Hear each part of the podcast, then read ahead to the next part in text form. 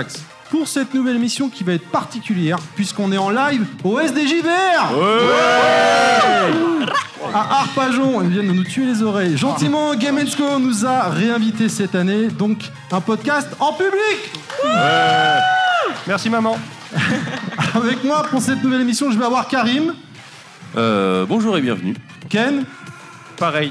d'accord, GLaDOS, Bonsoir. Beg. Salut L'année dernière, nous avions eu la chance de recevoir Monsieur Paul Cuisset.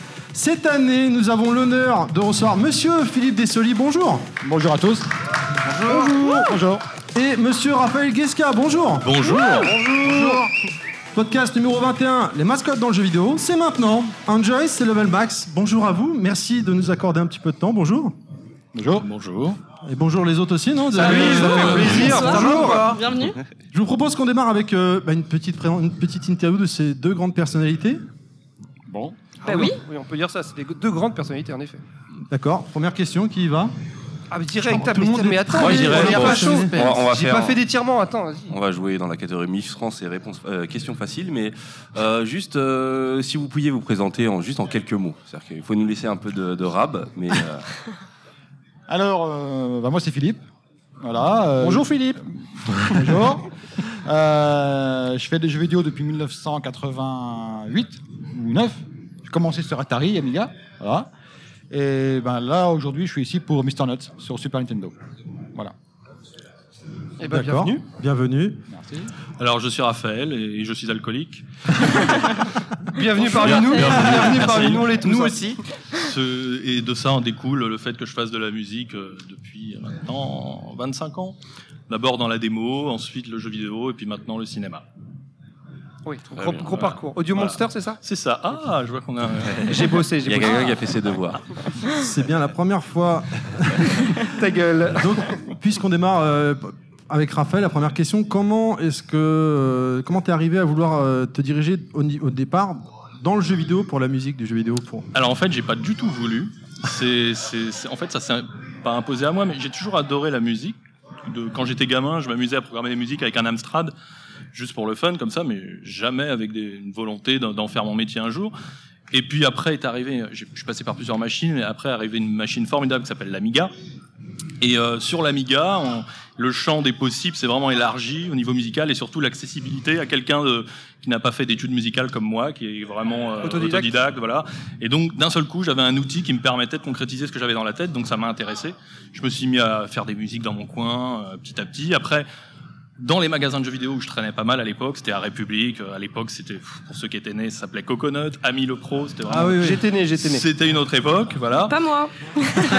voilà. Euh, Je sais, mais beaucoup de gens me disent euh, mon grand-père a joué à Mister Null. J'ai l'habitude.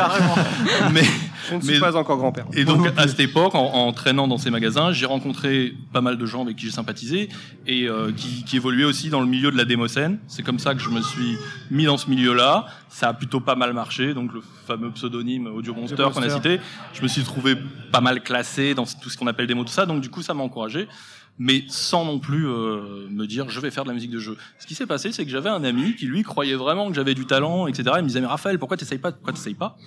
Un jour, voyant que je ne faisais rien, il est allé avec des disquettes de mes modules Amiga. Les modules, ce qu'on appelle les modules, c'est des musiques. En fait, c'est le format qui s'appelait module. Et euh, il est allé carrément euh, taper à la porte de Océan et Delphine Software. Et peu de temps après, j'avais un coup de fil et ça a commencé comme ça. J'ai commencé avec euh, avec euh, Pierre Adan sur Snow Bros, puis tout de suite après Paul Cuisset sur euh, Flashback. Sur Flashback. ouais. Et voilà, et on a commencé comme ça. J'ai l'impression que c'est la magie un peu de cette époque où euh, tout ce qu'on entend sur, pardon, sur le jeu vidéo à l'époque, c'est euh, souvent euh, il y a un côté où euh, n'importe qui pouvait euh, Réussir. pouvait réussir et pouvait être remarqué. Alors c'est vrai que maintenant on a des grandes écoles, on a des, euh, il y a un côté beaucoup plus, euh, une industrie qui s'est mise en place. C'est exactement ça, ça s'est industrialisé aujourd'hui. Ouais. Je, je plains les, les petits jeunes qui veulent se, se démarquer un petit peu et, et essayer de montrer ce qu'ils savent faire. Alors par contre, contrairement à ce qu'on pense, euh, même aujourd'hui, il existe encore des gens qui font des jeux tout seuls. Moi j'en connais personnellement et qui sont capables de faire un jeu tout seul. C'est encore possible aujourd'hui que, que, que les gens perdent pas espoir. On peut encore, on n'est pas obligé d'avoir une équipe de 50, 100, 200, 1000 personnes. On peut, si on a du talent et de la Mais volonté. est-ce qu'ils auront un, un- un impact aussi gros que les jeux de l'époque, type Alors, Flashback, c'est là, c'est là que c'est le plus dur. Déjà, oui, parce qu'on on peut penser que pas tout, mais beaucoup a déjà été fait. Le, le- ce qu'on appelle euh, l'âge d'or du jeu vidéo, l'époque 16 bits, etc. Enfin, j'entends beaucoup que c'est l'âge d'or. Et euh, mais euh, aujourd'hui, oui, se démarquer quand on voit qu'il y a des milliers de jeux qui sortent tous les jours sur les iPhones, sur les sur toutes les machines, même sur le live, etc. C'est vrai que c'est très très dur. Il faut avoir un, déjà du talent, pour proposer quelque chose d'original, et avoir un coup de chance, c'est évident. Un coup de chance, quelqu'un qui vous a repéré, un journaliste assez influent qui dit ah ça ça a l'air bien, il le met euh, il le met sur une page, tac voilà ça fait un petit buzz. C'est le coup de chance qui permet à, d'émerger à des plein de gens qui ont du talent et qui ont des projets vraiment géniaux et qui ne verront jamais le jour et qui seront jamais connus. Et c'est là qu'intervient le facteur chance. C'est presque triste. Bah, euh, c'est pas non plus très gai de, de- de dire. J'ai envie de chialer là d'un coup. non, mais j'essaye pas de faire mon vieux con. C'est vrai que à, Non, mais à- vrai. à notre époque, là où c'était plus dur, c'est qu'il n'y avait pas Internet pour euh, communiquer. Ouais, moi, ça. je, moi, je me rappelle quand je, après avoir fait ces premiers, euh, premières expériences, les gens, ils viennent pas vous chercher euh, tout de suite après pour euh, faire d'autres choses, etc. Il fallait se bouger. Moi, je me souviens, euh, j'avais pas le permis, j'étais jeune et tout, et ma sœur venait d'avoir son permis. Elle m'amenait en voiture carrément dans, dans les banlieues où il y avait des boîtes, des petites boîtes de jeux. Je me souviens une fois, j'étais allé chez une boîte qui s'appelait New Deal. Euh, pour ceux qui ont connu, euh, voilà. Et, et- et on- j'arrivais avec mes disquettes. euh, le rendez-vous, c'était, je mettais la disquette dans un Amiga et je faisais écouter les modules et, et on, on disait ah oui, oui, non, voilà, comme ça. Chez Titus, c'était arrivé aussi. De l'artisanat pur souche. De l'artisanat pur souche. Ouais, mais du coup, maintenant, avec euh, l'émergence d'Internet, au final, il y a beaucoup, beaucoup de gens qui ont beaucoup, beaucoup de talent. Et en Ouais. fait, euh, bah, C'est l'effet même des pervers. gens qui ont, voilà, exactement, beaucoup, enfin, des gens qui ont énormément de talent, il y en a beaucoup maintenant. Et du coup, pour tirer son épingle du jeu, c'est beaucoup Et c'est plus et c'est ce qui dévalorise pas seulement mon métier, mais tous les métiers quelque part. Tout le monde aujourd'hui est réalisateur, tout le monde est compositeur, tout le monde est dessinateur, tout et, et personne ne l'est. Beaucoup de monde ne le sont ouais. pas vraiment parce qu'on voit beaucoup de, de choses pas très jolies. euh, et donc du coup, on a l'impression que la demande est tellement monstrueuse que plus rien n'a de valeur. Et, et c'est là qu'il faut être sélectif, faut faire le tri, faut être exigeant pour voir vraiment les gens qui ont de la valeur dans tous les domaines et maintenir quand même euh, l'es- l'estime de chaque chaque catégorie artistique. quoi. Et bah d'ailleurs, j'ai une question là-dessus bah, pour euh, Monsieur Dessoli, par contre. Oui. Mais c'est justement euh, par rapport à. C'est vrai qu'aujourd'hui, par exemple, dans le monde de l'illustration, avec Internet, euh, tout le monde expose. Mais comment à l'époque, justement. Alors, déjà, faire un petit résumé de votre par- parcours, comment vous êtes arrivé à faire de l'illustration, et, et comment, comment on se fait remarquer à l'époque? Alors qu'il n'y a pas Internet Euh, pour les jeux, Ouais, pour les jeux, par exemple. ouais. euh, pour, bah, par exemple, pour les jeux, euh, je voulais faire du dessin animé. Euh, J'ai fait le concours des Gobelins à Paris. J'ai loupé. Mhm. Alors je me suis dit, qu'est-ce qui se rapproche le plus des jeux vidéo? Des dessins animés, je veux Animé. dire. C'est les jeux vidéo. On crée les personnages, on crée les décors, euh, L'animation. l'animation des personnages. Et du coup, j'ai présenté des dessins à Océan. Euh, J'avais un Amstrad et un Atari. hein. Donc, Ouais. euh, donc j'ai fait des dessins sur Amstrad, j'ai fait des dessins sur Atari. Et puis ils m'ont embauché. Voilà. Ah oui. Et du coup, euh, je pensais rester un peu pour repasser le concours des Gobelins. Mhm. Et puis je suis resté à Océan depuis, je fais des jeux depuis. Et du coup, ben voilà quoi, et l'animation, ben je l'ai appris sur le tas. Ouais, donc voilà, ce que j'avais demandé aussi, Voilà. c'est euh, former euh, tout seul. euh, Bah, comme disait Raphaël, avant c'était complètement différent. Enfin, c'était, ça ne veut rien voir du tout, c'est pas comparable. Donc, euh, avant, un- par exemple, pour mon cas, un graphiste, on pouvait faire animateur, car design, décor. Mhm. Mais maintenant, il y a un animateur, mais c'est pas forcément faire un décor, c'est pas Ouais. forcément une- autre chose. Donc, du coup, c'était pas pareil du tout, quoi.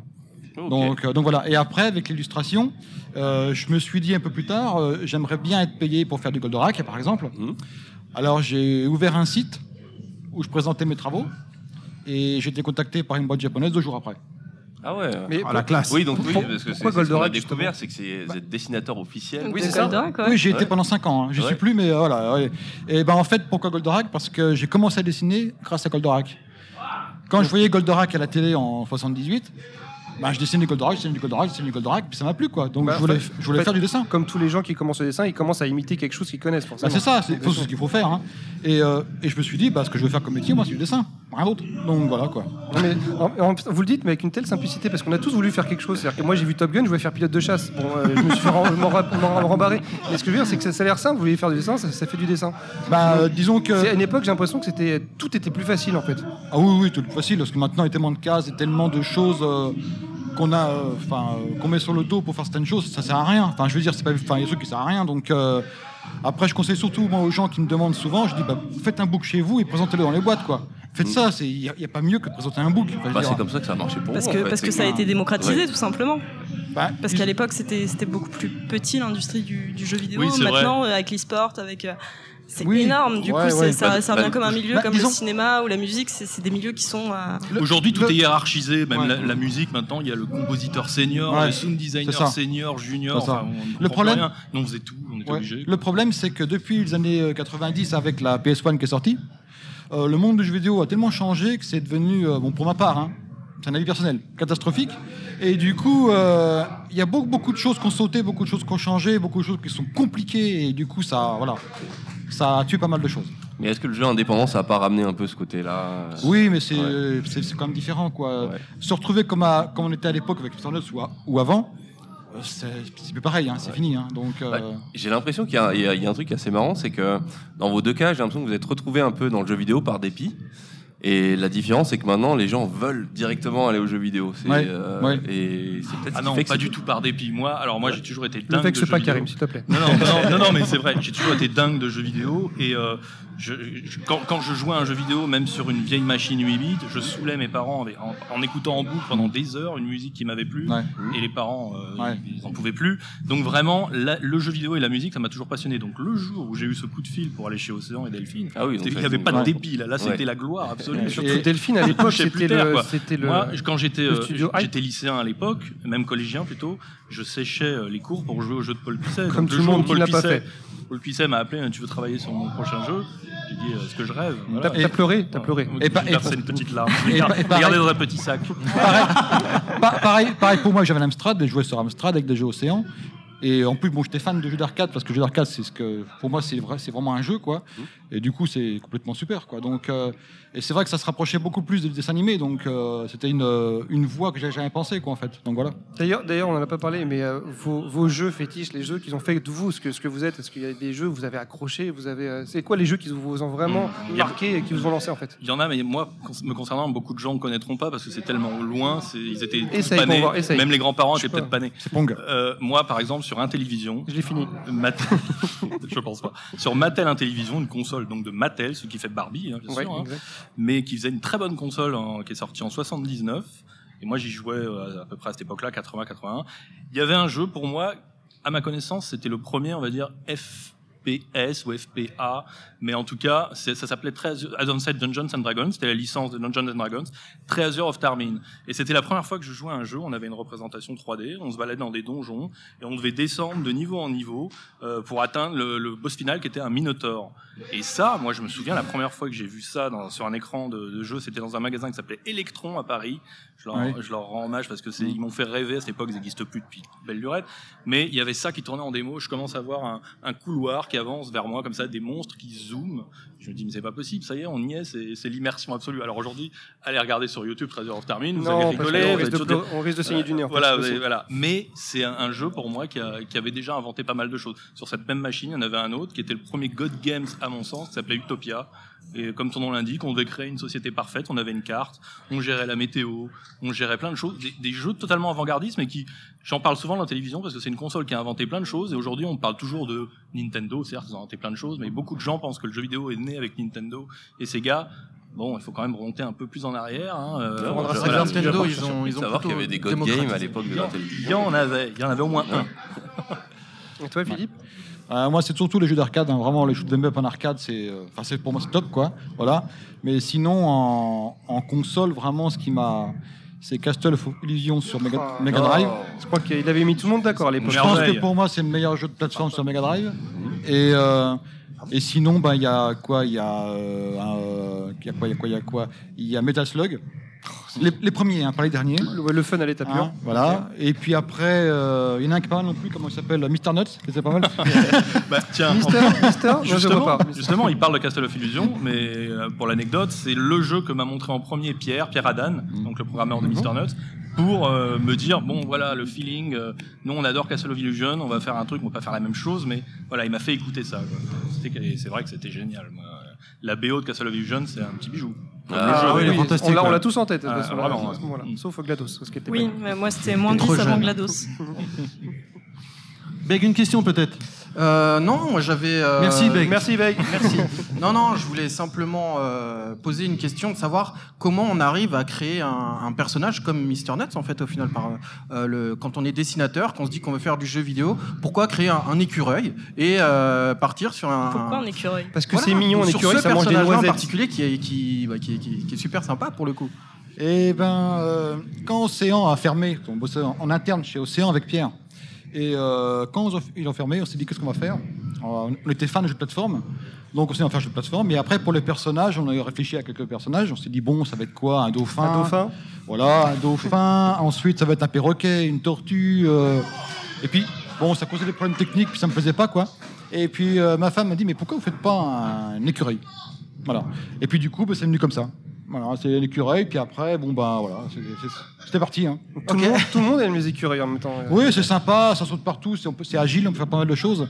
Et puis, euh, après, avec le design du personnage, bon, j'ai cherché un peu les trois trucs, et puis euh, voilà, quoi. Donc, Oui, et puis après, autour de ça, tout s'est créé le, le design général du jeu. c'est ça.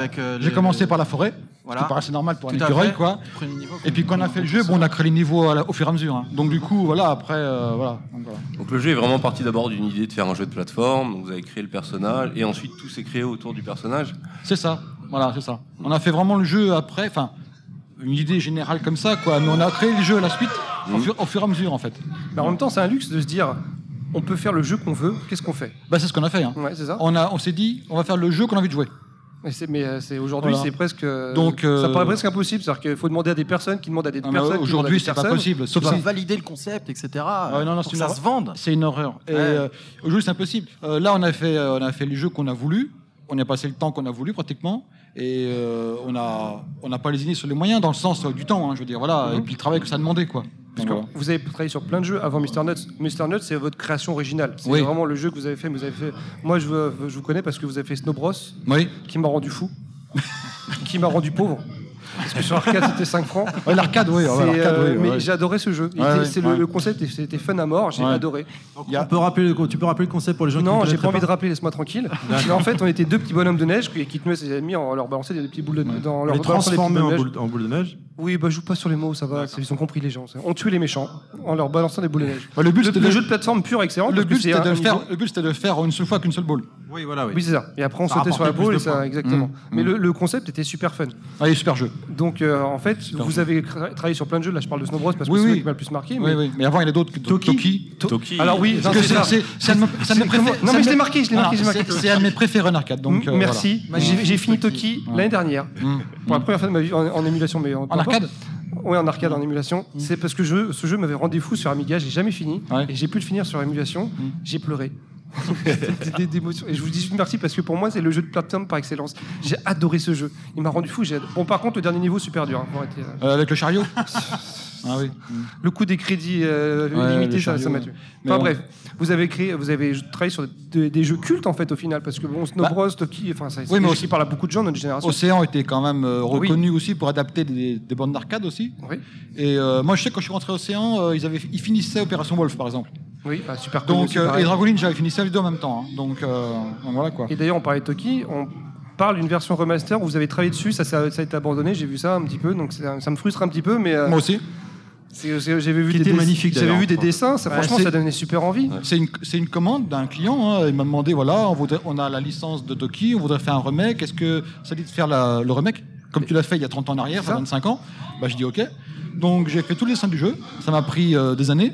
On peut vraiment dire des années. hein. J'ai fait Oui, mais j'ai vu, en plus, c'est magnifique, c'est le jeu, fait. le jeu, je l'ai fait tout seul. Donc euh, c'est sur une Xbox. Il faut, faut imaginer le truc. Et, euh, et puis il n'est pas sorti. Voilà. Est-ce qu'on peut retrouver la, la personne qui nous a fait une commande Est-ce qu'on peut le menacer Est-ce qu'on peut faire quelque chose euh, Parce que moi, je veux, je vais jouer à ce jeu-là. Il a il Je peux rien bien. faire. J'ai plus de nouvelles depuis deux ans. Donc je sais pas. Voilà. Ne faites pas d'efforts du, du coup, euh, comment on vient à réfléchir des musiques de jeux vidéo pour un niveau, pour un Ah, boss moi, de j'ai, fin moi, Ah, une Ouais, bah, justement, j'avais une question. Bah, c'est un peu la même au final. Comment, comment on crée une musique de jeu vidéo? Est-ce qu'on a une espèce de palette de, euh, de notes euh, Si je le qui savais, fait que, franchement. enfin, telle, telle, telle scène paraît triste, on va utiliser telle note, tel machin Est-ce que, euh, est-ce que ça vient en feeling? Est-ce que C'est- Ouais, c'est vraiment du feeling. On peut- C'est toujours la question. Enfin, beaucoup de compositeurs diront la même chose. On sait jamais vraiment comment on a trouvé. Moi, je me pose la question des fois comment j'ai trouvé ça et je suis incapable d'y répondre moi-même. Mais c'est vrai qu'il y a quand même une méthodologie sur Mister Nuts. On- Tout simplement, à cette époque, on travaillait comme ça. On montrait, on me montrait les niveaux. On discutait, on disait voilà, il faudrait que ça soit Joyeux, gay. Joyeux, joyeux, ouais. gai, triste, inquiétant, etc. Et je partais juste avec ces infos-là. et donc pour ça, pour, euh, pour certaines émotions, euh, type la joie, euh, la tristesse, est-ce qu'on a une espèce de, de palette de notes de, Comment de tu fais la joie en musique? Vas-y. Il n'y a aucune palette de notes, il suffit de se dire je suis joyeux et puis les notes sortent. C'est Mais beau. c'est- C'est non, mais- tellement simple, on est beau. Faire ça. Mais c'est vraiment ça, quoi. Je, je vais me mettre dans une émotion. Enfin, voilà, la nuit, on a fait un truc un peu pas, pas triste, mais un peu mélancolique, pas pas non plus trop inquiétant, euh, et, et, et- qui était euh, qui collait. euh, plutôt que de faire un truc joyeux tout le temps, tout le temps, on voulait. C'était bien d'alterner. Alors, on fera sûrement la même chose sur le prochain, mais Ah, Mais, mais euh, prochain Ah. projet. Non, mais c'est vrai, bien. Ah, mot-clé.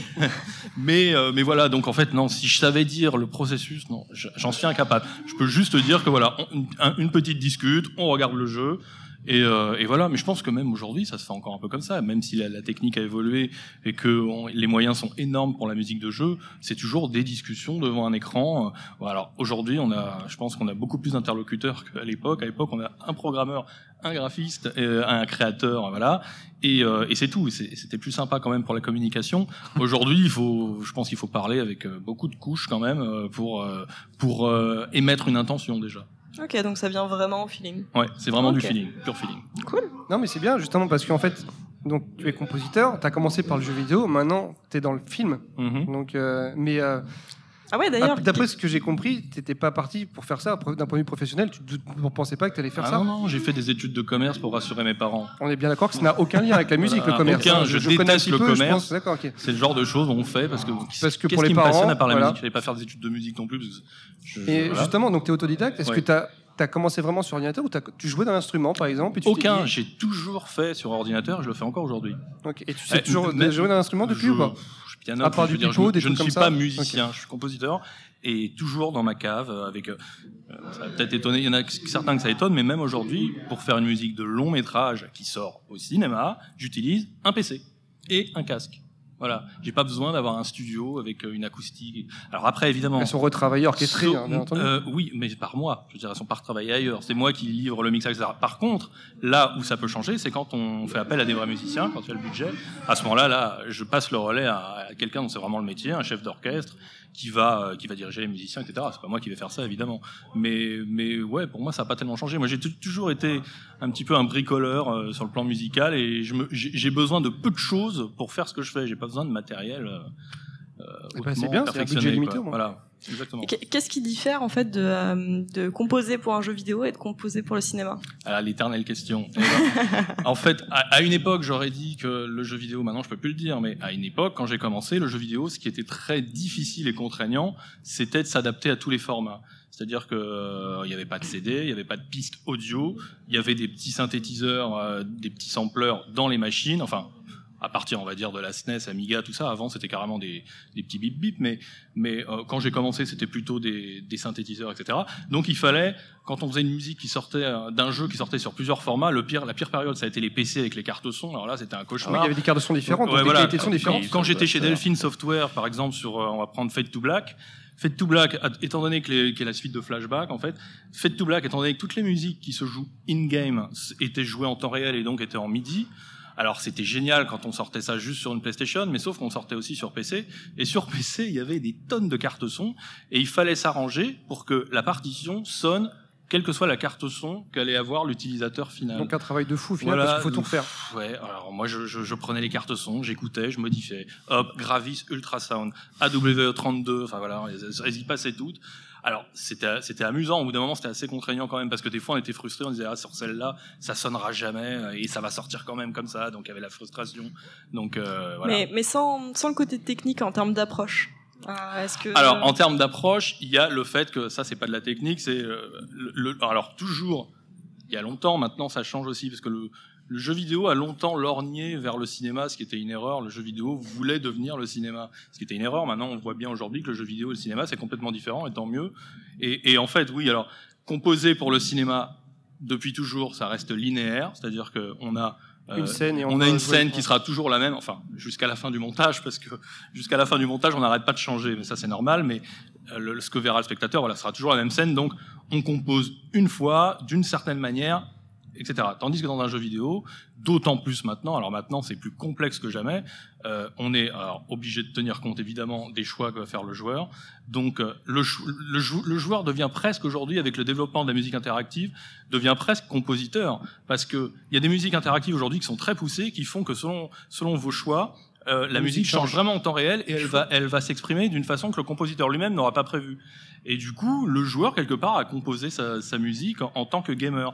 Parce que, là, par exemple, on va mettre plein de layers, plein de, plein de couches musicales qui sont euh, comme un petit peu des, des canaux qui sont euh, qui se jouent tout en même temps et on va faire des alternances on va on va en mettre certaines en sourdine en fonction de l'environnement pour que tout soit enchaîné de Il façon faut que ça fasse fluide, une espèce etc. de loop aussi, puisque Voilà. si, le, si le mec reste euh, Exactement. sur son écran. mais qui, euh, mais rien qui faire, fait ce qui fait que un instrument par exemple de, du, du layer 6 va se mélanger avec le layer 2 ça n'aura pas été prévu par le compositeur ça va donner quelque chose de voilà les combinaisons peuvent être presque Infini. infinies donc c'est intéressant Ok. Karim, une question peut-être? Euh, oui, alors moi je voulais en revenir justement sur, euh, bah, sur votre euh, expérience sur Mister Nuts et notamment le fait que, mine de rien, c'était une époque où euh, il y a eu énormément de, de, de- de mascottes de jeux vidéo, ça va être notre sujet. euh. Effectivement. oui. Et mine de rien, on s'en souvient de Mister Nuts. Est-ce que vous avez une idée de pourquoi ce petit succès, pourquoi on se rappelle de, de Mister Nuts? Est-ce qu'il y a eu quelque chose dans la formule quand vous l'avez créé Je pense que c'est euh, le personnage un peu mignon, hmm un peu. euh, je pense que c'est le personnage un peu mignon. Après, je pense que c'est le- l'univers en général et. euh, Et euh, enfin, ouais, voilà, je pense que c'est ça, quoi. Un peu comme on se rappelle de Mario, comme de Sonic ou. euh, Crash. Oui, mais par, C'est- par- par exemple, il y a- il y a énormément de jeux de plateforme. Pourquoi celui-ci Parce qu'on est d'accord, c'est c'est votre création originale, ça fait 25 ans qu'on vous en parle. Oui. C'est qu'il y a eu autre chose. il y a Oui, quelque chose. Parce que Mario, s'il est marque, c'est ce Mais- qu'il a, il a, ça a été le, le début, du, du- le début du platformer, il a, il a créé, il a inventé quelque chose. Mm. Il y a énormément de jeux de plateforme. Alors, Non, si on a surtout re- Mar- Mario, il y a eu Qui se rappelle il y a Voilà, mais, Nuts non, mais ce que je, oui, sur mais console juste- de salon. justement, Ah, si, on se, re- si on se rappelle le 25 ans plus tard, Mister Nut, c'est qu'il y a bien quelque chose en plus c'est- que juste le fait C'est qu'il un soit mignon. ensemble de choses. C'est aussi quand on joue à Mister Nuts, on entend les musiques. C'est comme Toki, parce que j'entends la musique de Toki tout de suite, moi ça me plonge dans le jeu. Moi, je pleure. Quand j'écoute euh, la, la musique de Nuts, des fois, quand je dessine, bah, je suis dans le jeu, quoi. Donc c'est voilà, c'est un ensemble de choses qui, comme dans un film. hein. Des fois la musique, heureusement qu'il y a la musique dans le film, parce que sinon. euh, Ah bah ça apporte les émotions. donc, euh, donc voilà, quoi, c'est un ensemble de choses, je pense, hein, franchement. euh, ou alors peut-être qu'elle est tombée pile à un moment, je sais pas. Et d'ailleurs, mais- ça, ça vous embête qu'on vous en parle 25 ans après, qu'on parle que de ça ou bah euh, non, au contraire, qu'on pourrait ça comme Pour- un hommage et que Bah pourquoi ça m'embête Non, mais ouais. peut-être que ça peut vous saouler. Ah, encore Mister Ah bah bon, Moi, je, pense, je pense sincèrement que vu, enfin, le succès était vraiment énorme. hein. Oui. Les- tout- toutes les copies ont été vendues. C'était en- Mais c'est ça, c'est que tout le c'est monde, ça même a été surpris, il n'y avait pas assez de cartouches, c'est pas ce que j'ai compris. Et, et l'erreur, je pense, de Philippe, c'est c'est de pas avoir donné suite euh, rapidement, parce que je pense que peut-être que sa licence serait encore là. euh, Alors, a priori, d'après rapidement, ce que j'ai compris, je sais pas, vous allez me confirmer, mais il y a une suite qui est sortie, mais Ah, pas, c'était pas le même jeu, ils ont changé le héros pour, ouais. pour faire du. Alors, voilà, c'est- du alors, c'est c'est pas une suite. Non, c'est pas une suite, c'est un autre jeu. Mais en fait, ils ont repris le héros, c'est ça Ce qui, ce qui- enfin, ce qui s'est passé, c'est comme les cartouches, comme disait Raphaël, ils sont partis en 15 jours, qu'il n'y avait plus rien nulle part. Euh, Il y a une société qui est venue présenter un jeu à Océan. Et Océan, ben, ils ont dit il nous faut du note, il faut du note. Ils étaient là tout tremblants, quoi. Et ils se sont dit bah, écoutez, on prend votre jeu, que si vous changez le personnage, vous mettez Mr. Nuts à la place. Alors ils ont dit ok. Donc Mr. Nuts, il a un peu triqué dedans parce qu'il fallait que ça prenne pile la taille du sprite de leur jeu et tout ça. Donc il a un peu serré et tout, et machin, machin. Et puis ils nous, ont, ils, nous, ils nous ont demandé euh, est-ce que ça vous branche ou pas? On a dit oui. Parce que nous, à l'époque, on s'est dit, bon, on était contents et tout. On s'est dit, en plus, ils vont nous faire un chèque sans rien faire. Et, euh, Voilà. et puis voilà. Bon, avec le recul, même avec Pierre, on en parle de temps en temps, on n'aurait pas fait. Non, mais de toute façon, personne c'est- se souvient de Mister Nut euh, 2 ou je sais pas comment il Si, s'appelait. si, si, puisqu'encore tout à l'heure, on m'a- dit. euh, Personne, moi non. mais en fait, c'est l'original de Mr. Nuts. Bah, je dis non, non. Il me dit, ah, bah si, vous savez. Bon, bah voilà. Donc, euh, mais. euh, donc voilà, c'est, c'est, c'est- ça arrivait comme ça en fait. Hein, Oui, parce qu'on trouve ça. même des versions Mega Drive sur eBay de Mister Nut 2, qui, qui- qui est en fait la version Amiga sur Mega Drive adaptée. euh, voilà. donc c'est n'importe quoi. Ce qu'il faut bien savoir, c'est qu'il n'existe pas de Mr. Nuts 2. Voilà. On est bien d'accord. Le seul Mr. Nuts 2 qu'il va y avoir ou qu'il y a, c'est celui sur lequel on Ah, travaille. qu'il va y Voilà, avoir. on l'a eu notre Ah. info. Il faut les faire parler, mais ça, ça marche. L'alcool, ça fait toujours parler. Moi, j'aimerais revenir, euh, puisque à l'instant on parlait de Mister Nuts, et que tu as parlé de, de Pierre Adan. euh, vous, étiez, vous avez développé le jeu à deux, Mister Nuts. Oui. Et quand on y pense aujourd'hui, c'est quand même assez dingue par, euh, pour, pour aujourd'hui. Quoi. Comment étaient les conditions de travail à l'époque? Comment vous êtes organisés tous les deux? Est-ce que vous étiez dans, dans, dans votre garage? Dans, Comment ça se passait? Parce. C'est pas comme aujourd'hui, c'est des, des gros studios, des, des, des grosses structures euh, Alors, euh, pour travailler? alors, à l'époque, euh, j'habitais dans un garage. Et vous habitez Voilà. tous dans un garage, on dirait. Non, non, mais- un garage. Non, non, c'est mais- quoi le concept? Et c'est pas une blague du tout. Je louais à Montgeron un, un- Ah, euh, je suis de Vigneux-sur-Seine. Un garage qui faisait 20 mètres carrés ou 15 mètres carrés. Donc, vous avez aménagé un appartement là-dedans. Donc, euh, on touchait le toit comme ça en le bras. Donc, j'ai créé Mister Net ici, dans ce garage. Et on habitait dedans, en fait. Donc, voilà, c'est vraiment le terme, il est bien choisi. Et, euh, et c'était quoi la question? Les conditions de travail. Tu vois, elles sont, Ouais. elles sont Donc- chiantes, ces questions, Thierry. Alors, merci, merci. Les conditions de j'en réponds, comment- j'en réponds beaucoup depuis deux jours. les conditions de travail, comment ça se passait euh, pour développer le jeu? Est-ce que c'était du, du H24, on, euh, vous dormiez pas ou Voilà, peu, c'est ça. ou- Donc en fait, avec Pierre, avec Pierre, on a commencé comme ça. Et puis moi, j'ai déménagé à 400 km. Donc du coup, il n'y avait pas Internet à l'époque, il n'y avait pas Internet, ça n'existait pas. hein. Donc on, en- on échangeait nos données par Minitel, enfin par Minitel, par euh, modem, je veux dire. Donc c'était du 3, du, 3, du 3K secondes, C'est- voire, C'est énorme. voire 1K secondes quand ça marchait. hein. Le début de la fibre optique. Voilà. Donc du coup, des fois, c'était horrible, hein, horrible. hein, donc voilà. Et donc on a bossé comme ça. Euh, donc soit j'allais chez Pierre pendant quelques semaines, voire mois, soit lui venait chez moi pendant quelques semaines. Et puis on a fait comme ça, quoi. Et euh, c'était euh, c'était chaud. Ouais, mais c'est beau. En fait, l'histoire est belle. Bah, sur sur le, le moment T, on va dire, qui avait, bon, au bout de quelques mois, un an, bon, euh, c'était quand même chaud. Hein. Quand- avec le recul, on en rigole maintenant, mais disons que c'est pas évident quand même. Je, je- je me, je me rappelle même, moi, à mon niveau, quand euh, je terminais Mister Nut, ça s'est tellement fini, on va dire, à l'arrache, à un tel point que je, me- je me revois. euh, je devais partir en vacances voir ma famille en Corse, parce que je suis corse d'origine. Et, euh, et, donc, et donc, en fait, je, je me revois arriver ch- chez Pierre avec un petit synthétiseur sous le bras. Le jour où je devais partir, j'avais mon avion et j'avais encore des choses à terminer, et au point que c'est Pierre qui m'a amené en moto à l'aéroport pour prendre mon avion. Ouais, mais Je terminais ça Mister. Nuts et je partais en vacances directement ça qui en moto. c'est Voilà. le côté euh, à l'arrache, les ouais. côtés. euh, Il y, a, il y a deux avec deux francs 6 sous. C'était quoi? C'était un synthé bon tant pis, je pense, à l'époque? Oh, c'était pas loin. Yamaha, un petit Yamaha, mais bon, une petite, petite babiole, quoi. Beg. Ah, excuse-moi, je t'ai rêvé. Pas Mec, du il est en train de non, bouffer tous les je- bonbons. Non, c'est. Mais arrête de me Ils balancer. sont là, les bonbons, arrête. Arrête de me Ah, balancer. elle en a pris, bâtard. Non, moi je voulais savoir par rapport encore une fois à la création de, de Mr. Nuts, qui a été créé dans un contexte quand même les années 90 avec euh, toutes les mascottes qu'on connaissait donc à l'époque, euh, Bubsy, Donkey Kong, euh, La Pepsi, c'est euh, après. Sonic, ouais, Bubsy c'est après, mais c'est à Mario, peu près la même ça, période quoi. Je voulais savoir si euh, si vous aviez voulu faire ce jeu aujourd'hui, est-ce que vous auriez pu créer Mr. Nuts en fait? Est-ce que ce personnage-là aurait existé si vous aviez voulu faire un jeu de ce type-là aujourd'hui? Euh, si dans les mêmes conditions en tant qu'indépendant, oui. Oui, voilà, par, par exemple, oui. ouais. Oui, parce qu'en salarié, c'est pas possible. Mais sinon, euh, Oui, voilà, c'est ça. sinon, oui. Oui, parce que là, on est sur le 2 et euh, on fait ce qu'on veut. Hein. Je veux dire, on, on va repartir pareil, enfin, on repart pareil, on fait le jeu qu'on a envie de jouer. Donc, Après, du coup, euh, Est-ce voilà. qu'il aurait eu autant de est dans le succès, même état d'esprit. Alors après, est-ce qu'il aurait autant, autant de succès? Bah, De toute façon, le, Est-ce qu'il aurait été noyé dans la masse? c'est. Ah bah après c'est différent, voilà, je sais pas, là, le problème on peut pas savoir, hein, c'est euh, Ah, c'est- oui, après voilà, le, pro- c'est sûr. le, le- enfin le problème non, c'est que nous pour le 2, on va se servir la notoriété du 1 aussi pour le vendre, Bien donc sûr. du coup, c'est on peut pas comparer en fait, c'est pas possible, Ouais. hein, euh, c'est impossible.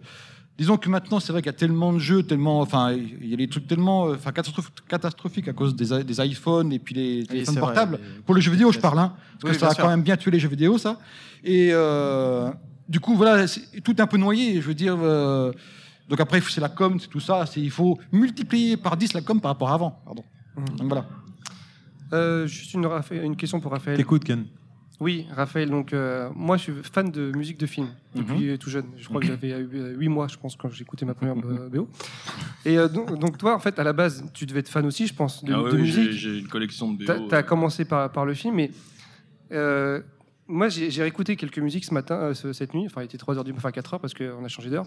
J'ai écouté des musiques de, entre autres de euh, celle de ma préférée, c'est euh, Flashback. L'intro de Flashback, je la trouve magnifique. Ou même l'intro de Oui, Fade mais alors attention, attention, oui, il faut toujours que je précise. Sur Flashback, moi je me suis occupé que de la version Amiga, Oui, mais c'est celle que. à, à partir des compositions de Jean Baudelot et Fabrice Vissereau. Donc t'as Moi, repris des. Voilà, je suis arran- arrangeur plus sur Amiga, voilà, il fallait les faire, voilà. C'est comme ça que j'ai- travaillé sur Flashback.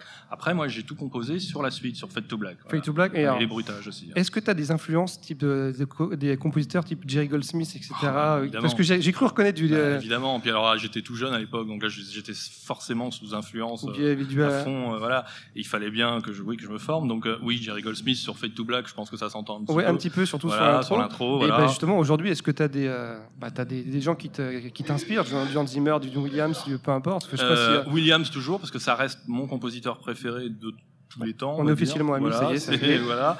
Je, je trouve que voilà, il y a- et évidemment du Goldsmith, Barry, Horner qui nous a quitté il y a peu de temps, Ouais, euh, Vries, Kamen. Alors je cite Ah, des gens évidemment qui sont plus euh, Feu soit- Kamen qui était super bon. voilà, ex- exactement. Et, euh, et moi, contrairement à beaucoup de mes confrères qui, qui ont tendance à le démolir, j'aime beaucoup Hans Zimmer aussi, Mhm. parce que je pense que c'est à son, à sa façon, c'est aussi un- une sorte de génie, parce que ce- cet homme-là a quand même euh, réussi à amener des tendances toutes les décennies. Exactement, il y a Chaque beaucoup de il y a des qui s'inspirent de lui. Voilà, voilà, exactement. Et ces mêmes compositeurs qui le défoncent à longueur de, de forum, d'interview, font la même chose que lui. Ils vont, vont mettre du jujuk parce que Gladiator est sorti euh, pendant 10 ans. Des, ouais, les des chœurs, etc. Voilà, Les- ou les- les quand The Akira. Rock est sorti, euh, c'était voilà les staccato, etc.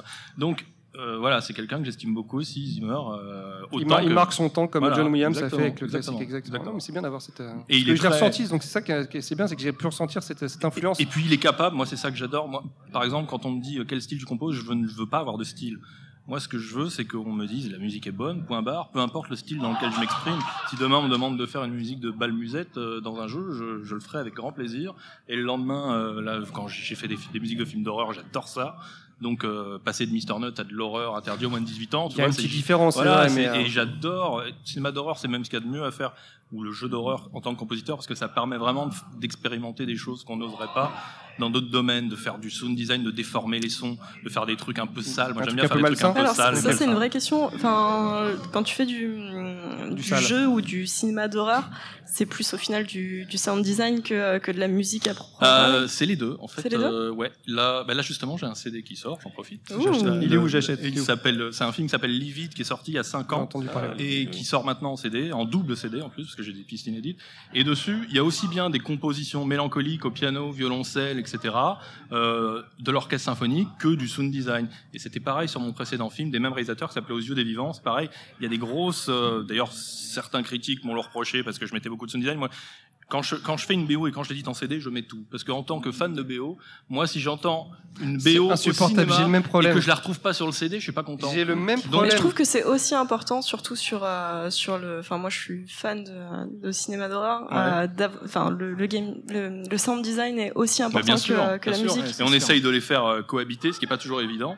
Mais euh, alors c'est- c'est- là où c'est pas évident, c'est qu'effectivement la frontière entre la musique et le sound design est mince, surtout aujourd'hui. Et parfois, quand on se retrouve en salle de mixage, on a les, les mixeurs et les monteurs son qui ont eux aussi amené des choses de sound design, mais qui pour moi sont aussi de la musique. Du coup, moi, ma musique étant aussi à certains moments du sound design, des fois, on a du mal à les faire cohabiter, donc on est obligé de faire bon, alors ça, on va le, ça, on va le muter pour euh, faire passer ça, etc.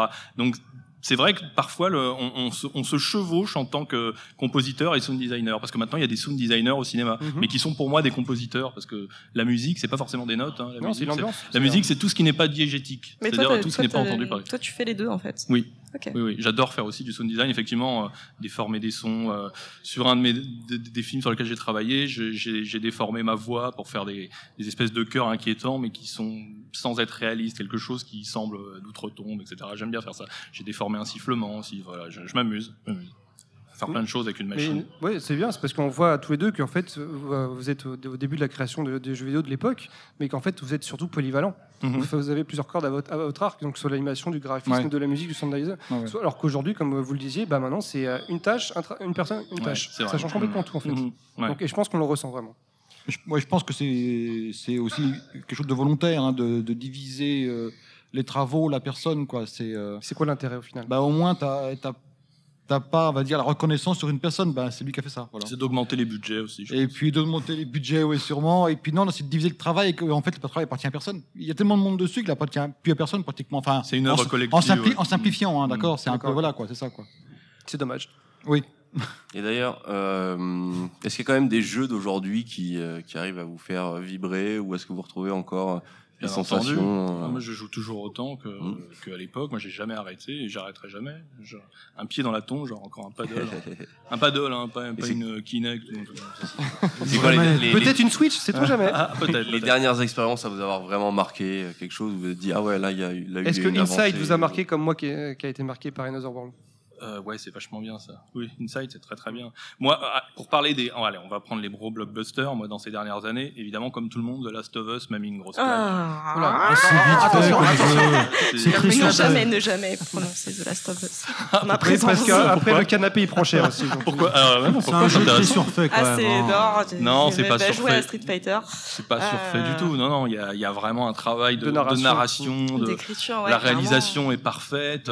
Les personnages sont écrits euh, bien mieux que Et puis, plein de films du Gustavo cinéma Santaolalla, actuel. quoi. Voilà, et voilà, la musique est vraiment, même si bon, je suis obligé quand même de mettre un, un Ah. bémol sur la musique parce que aussi bonne soit-elle, aussi bonne soit-elle, malheureusement, le thème de Last of Us, c'est note pour note le thème d'un confrère français euh, qui a composé la musique d'un film d'Olivier Marshall qui s'appelle 36 quai des Orfèvres. Oui, j'ai cru reconnaître aussi d'ailleurs, mais je pensais pas que c'est- pas repiqué quand même. Non, je pense pas que ça soit conscient, que- évidemment. Non, non, mais évidemment, je ne dis pas ça. Je dis simplement que c'est ennuyeux quand on, quand on est C'est une compositeur. inspiration, quoi. Voilà, c'est une inspiration, mais c'est le thème principal. Et, et moi, quand on m'a dit le thème est génial, j'ai dit oui, mais écoute 36, euh, c'est Erwan Karmovan pour lui rendre hommage, Mhm. le compositeur de 36. Et euh, moi, quand j'ai entendu ça, j'ai dit bah oui, mais moi j'adore 36, j'adore Olivier Marshall, et je le score, je, je l'avais retenu, et j'ai entendu les notes. De... Alors après, évidemment, Tout a je été vais- fait en musique, alors je forcément. Je, on vais pas que- résumer la BO de Last of Us à ça, parce qu'il y a un ouais, travail clairement. extraordinaire tout du long, euh, les ambiances musicales, les nappes qui arrivent au bon moment. Enfin, là, alors c'est l'exemple parfait de la musique qui a été bien gérée, parce que moi j'ai eu des expériences comme tout le monde malheureuses en jeu vidéo. On peut composer une musique euh, qu'on estime, allez, euh, bonne, mais si elle est mal intégrée, la BO devient nulle, nulle, zéro. Moi, ça m'est arrivé. Je citerai pas de nom de jeu, mais mais mais en tout cas, ça m'est arrivé parce que je maîtrise pas, je maîtrisais pas l'intégration. Et si en tant que compositeur, on maîtrise pas l'intégration, et si on tombe pas sur des gens compétents, eh ben on va se retrouver avec une musique euh, pseudo-interactive qui va, se- par exemple, se relancer toutes les trois secondes parce que euh, la, la musique a été passée sur une zone qui fait 3 mètres carrés, et du coup, euh, à chaque fois qu'on on fait un mètre, euh, on fait un mètre à droite de la zone, on revient, la musique se relance. C'est pas qu'en plus, elle en reprend. Non, mais t'en as trop dit, il faut un nom là. Voilà. Un nom de jeu. Non, non, je ne donnerai pas de nom, mais en tout je, cas, je je... checkerai euh, 36 le. quais des resté de- orchestres. de- Oui, ouais, oui, oui, c'est- flagrant. quoi. Mais encore mais- une fois, je suis sûr que c'est totalement inconscient. Ça arrive à tout le monde, à tout compositeur. Surtout à Funk, mais je balance pas. Et donc, euh, pardon, la, dernière euh, expérience marquante donc de, de Philippe Dessoli, du coup, ça serait quoi? Bah, moi, ça serait une future. Ah, J'attends. Mister Nuts 2 non, c'est Cupid. Cupid. Alors, Je connais pas du ah, faut, faut nous en dire plus. Oui. là. Ouais, Cupid. Bah, c'est un jeu qui doit sortir, euh, qui est un peu dans les styles des, des dessins animés des années 30. Ah oui, Euh, Cuphead, c'est un boss, c'est un boss rush. Ouais, c'est ça. C'est sur euh, Ah, Xbox One. d'accord. Ouais. Ouais, il a été annoncé au moins deux ans déjà en noir Ouais, et blanc, ouais. un peu Mickey Mouse hein, dans le style dessin. il, dans il le est pas en style- noir et blanc, il est en couleur. Hein. Ouais, il est en couleur. oui, J'avais Ouais. m'avait semblé voir des, des passages. Ok, c'est autant pour moi. possible, c'est possible. alors, Je me tais. Par exemple, le dernier jeu que vous avez fini, vous avez fait. Fini Ouais. Aucun. Et, Ah, euh, Je suis pas le seul. Terrible, non, terrible. non, non. Tu n'es plus tout Tu seul. as fini Street Fighter 2 il y a l'année dernière, s'il te plaît, laisse-nous tranquille. et un que j'ai fait Bah oui, au, au Non, dernier non, jeu je- auquel vous avez joué, au moins essayé. Oui, Non, non, je n'ai fini aucun. Mais sans, même sans le finir, au moins le dernier jeu que vous avez essayé, vous essayez un, essayez un petit peu tout, au final, vous. Le dernier jeu que j'ai joué, Ouais. euh, c'est Mario Run que j'ai pas du tout aimé. Ah, Ouais, sur ah, iOS, sur sur iOS. téléphone portable. Ouais. Voilà. j'avoue, ok. Voilà, j'ai pas du tout aimé du tout. Non, pas du Raphaël tout. Euh, alors moi, je suis sur Breath of the Wild, comme beaucoup de gens. Ah, ces gens-là. Bien sûr. Qui- Cette qui- Donc une Switch. personnes. Oui, Ouais, oui, oui, oui, En, plus, moi, Nintendo, ils m'ont perdu depuis. euh, pas la GameCube, on va dire la Wii. La Wii, ça a été, ça a été fini. Ouais. Nintendo, voilà. Mais là, je trouve que ça y est, j'ai l'impression de revivre ce que j'ai vécu il y a 20 ans avec euh, Ocarina of Time. Sans toute proportion gardée, mais pas loin. Bah, c'est ce que disent à peu près la plupart des gens, en tout cas. Ouais, voilà, Moi, j'ai envie du Nintendo et ça faisait pareil. 20 C'est ans un- que j'avais pas c'est eu. quand même Pour un le peu le, Pardon. Pardon, non, non. Non, vas-y. Pour le coup, je comprends l'unanimité parce que j'étais sceptique. Je disais, ouais, la Switch, mon neveu s'en a acheté une avant moi. Et il me disait, il est fou de Zelda. Et je lui disais, moi, moi, Nintendo, c'est bon. Zelda, c'est toujours pareil. On va, on va voir les, les courons, les machins, tout ça. Moi, j'en peux plus. C'est bon. Pourtant, j'adore Zelda, mais au bout d'un moment. Et là, effectivement, ils ont réinventé Zelda et C'est reparti ça. pour 20 ans, là, je pense. C'est Et ça, du, ouais. du coup, euh, alors moi ça m'intéresse parce que je suis fan de cinéma aussi. Au cinéma, qu'est-ce qui t'a marqué dernièrement euh, Zelda. Bah. en, en termes de bande, juste de bande son. Ah, de Un bande son. truc qui t'a vraiment retourné? Euh, c'est horrible parce que malheureusement, alors je passe toujours pour un vieux con quand je dis ça, mais je, je Aussi, trouve tu que des anciens films? Mignon à l'école. Bah, euh, ouais, ça va presque être ça, Claude Frossard. Non, mais c'est-à-dire que euh, c'est même pas la faute des compositeurs. Je pense qu'il y a une tendance depuis, euh, allez, maintenant bien 15 ans, à, à sous-mixer les musiques de films au cinéma. Pas avec les gens avec qui je travaille, j'ai de la chance, ils mettent en valeur ma musique, ça fait plaisir. Mais il y a beaucoup de sous-mixage, et même dans le jeu vidéo d'ailleurs, je trouve que les BO Ah, je trouve pas justement. Ah, je, moi, trouve que, je trouve qu'on va qu'on va de mieux en mieux sur euh, sur l'OST euh, des, des jeux vidéo, du cinéma. Je trouve qu'on est c'est une vraie je- qualité maintenant. Je vais me déboucher les oreilles, alors de ce Non. pas. Mais Attends, Non, moi non. je crois plus Raphaël que toi, perso. hein, après, je- après, Je suis d'accord avec Raphaël aussi. Après, je dis, je dis pas que c'est mieux ou moins bien. Je dis juste que c'est une, euh, une- c'est une mouvance. Et, euh, et, et pour moi, c'est on, on, on sous-mixe. Et, et je pense que j'ai entendu des témoignages, même certains réalisateurs ont peur de la musique. C'est-à-dire, euh, moi, euh, d'ailleurs, c'est, c'est- c'est- ça arrivait même dans le temps. hein, même Michel Legrand, hein, pour remonter très loin, Michel Legrand, il racontait qu'un jour, il place une musique sur euh, sur la scène d'un film. Le réalisateur, il dit oui, mais ma scène n'existe plus, donc je l'enlève. Et, et aujourd'hui, apparemment, beaucoup de réalisateurs ont peur d'être phagocytés, alors qu'en fait, je vois pas de quoi ils ont peur, parce que de toute façon, même si dans un film on trouve une musique géniale, on va se souvenir du film avant tout. On va dire c'est un film génial, musique. On va on va pas mettre tous les crédits sur le compositeur et le grand public se fout totalement des noms Non, des compositeurs. Mais c'est vrai que dans le cinéma, ouais, on a moins de euh, thèmes marquants. Et ah, je suis pas d'accord, Ah, si, mais alors si, peut-être si, sur si. le cinéma de genre. Ah, Moi, je, Oui, sur je pense sur, oui, sur le sur le cinéma de genre, c'est vraiment quelque chose sur le qui cinéma de genre, on est très son euh, design. Ouais. Exactement. Ouais, ouais. Et sur euh, sur le jeu vidéo, c'est plus sur les jeux indés, on a vraiment des, des, des vraies pépites. euh, Pour résumer, moi, aujourd'hui, quand je vais au cinéma, euh, allez, on va prendre. Il y a 20 ans, je sortais d'un film qui m'avait plu, dans la musique qui m'avait plu. Je courais euh, à la Fnac ou ailleurs pour Acheter la euh, BO, ouais. acheter la BO. Aujourd'hui, ça m'arrive quasiment jamais. Mais quasiment jamais. Je, je, je, alors, je peux trouver une musique géniale en regardant le film, mais je vais pas avoir envie de, me la réécouter toute seule chez moi. Et c'est ça, si c'est un problème ou pas, mais le problème pour moi, c'est que la musique n'existe pas forcément en dehors du film. Je ne dis pas que c'est mieux qu'elle existe en dehors du film. Je dis que moi, ça me parle plus quand un film, on peut extrapoler le film avec sa musique, comme on disait tout à l'heure, Philippe disait j'écoute la musique, ça me fait penser à tel jeu. Et ben moi j'écoute une musique, ça me fait ressentir les émotions que j'ai ressenties et, euh, en regardant tel film. Et du coup je voilà c'est un c'est un feeling incomparable. Et ben aujourd'hui je le ressens pas, je ressors pas d'une salle de salle de cinéma en me disant allez hop je vais on met plus de CD aujourd'hui mais je vais aller m'écouter sur iTunes ou autre. Non, j'ai j'ai plus cette sensation. Du, du coup euh, pour moi c'était mieux avant. Ça- C'était la non, séquence vieux con. Ça, non, ça fait pas vieux con Ah, je parce suis pas- que je suis pas d'accord. Ça fait pas vieux con parce que je pense un peu, un peu, un peu pareil. Aujourd'hui, maintenant, je, euh, les Nous sommes vraiment ne- faits pour être amis. plus. Ah, mais t'es mon pote, j'habite au 133 avenue. Enfin, enfin. Mais euh, bah, moi, le dernier qui m'a fait ça, c'est euh, Interstellar. Vraiment la BO que j'avais- Alors, j'avais entendu. J'avais Voilà, j'y ai pas pensé, mais je l'aurais cité effectivement. Ouais, mais parce que toi, c'est Zimmer, donc. euh, Non, Non, ah, non, non, non, ah, non, ah, non, Interstellar, tu peux- il y a vraiment Tu peux pas des- me dire ça. Il y a parce que- vraiment des parce thèmes que et des toi, gimmicks. Non, je suis pas. f- J'adore Hans Zimmer. Je suis pas fan d'Hans Zimmer. J'adore ce qu'il fait, mais en, T'es là pas sur, fan, sur- mec, on D'accord, travaille Ken, ensemble, d'accord. tu la mets toute la journée On au écoute. taf. hein. On écoute Raphaël. Non, mais attends, pardon. Non, non, mais là c'est entre elle et moi. Non, tu peux pas laisser comme ça. Attends, il y a engueulade, là, hein. Je veux pas être à l'origine d'un conflit. euh, euh, non, mais c'est vrai. Non, c'est un bon exemple, Interstellar. Encore une fois, Zimmer. Euh, je pense que ça, ça, ça va commencer à être copié pas mal ce qu'il a fait là-dessus. Encore une fois, il a pas mal innové et il est en même temps dans la retenue, mais dans l'émotion, on retient parce que ce que j'appelle un thème, c'est pas forcément un thème qui fait penser à une chanson, c'est pas un couplet, un refrain. Un thème, c'est plus, ça peut être aussi un gimmick, mais quelque chose qui, qui identifie vraiment un événement, une scène en une seconde. C'est ça. Et, Zimmer est très fort pour ça. Et aujourd'hui, on est plus sur, euh, on va balancer une nappe, euh, une, une musique ambiante, on va travailler les textures. Ok, super, c'est génial, ça marche vachement bien quand on regarde le film. Mais moi, je n'ai aucun intérêt à écouter ça en dehors. Et encore une fois, après, ça n'a peut-être pas d'intérêt d'écouter dehors pour beaucoup de gens, mais moi, j'aime extrapoler sur un, un film avec, au, au sein, avec à travers sa musique et donc l'écouter, me replonger dedans sans forcément re-regarder le film. C'est mon trip, euh, voilà. T'es jalouse parce qu'on est potes. T'es jalouse. Non, non, non, non, non, Bim. non, non, non, mais moi, Hans Zimmer, je suis beaucoup moins fan. Enfin, je suis moins sensible à ça. Je trouve qu'il y a des, il y a Mais des choses qui il- sont sorties il récemment tente des qui, trucs. qui sont beaucoup. Il a quand même tenté des trucs euh, pour différer. Même Il s'il y a- essaye il y a des beaucoup de choses. copies, mais-. Son thème du Joker sur euh, voilà sur Batman par exemple, c'est c'est juste incroyable. Il s'est lâché dans un blockbuster hollywoodien à faire un truc euh, des ostinatos comme on ça, à sur travailler du- au On est sur synthé. du blockbuster, mais on est quand même sur du Nolan.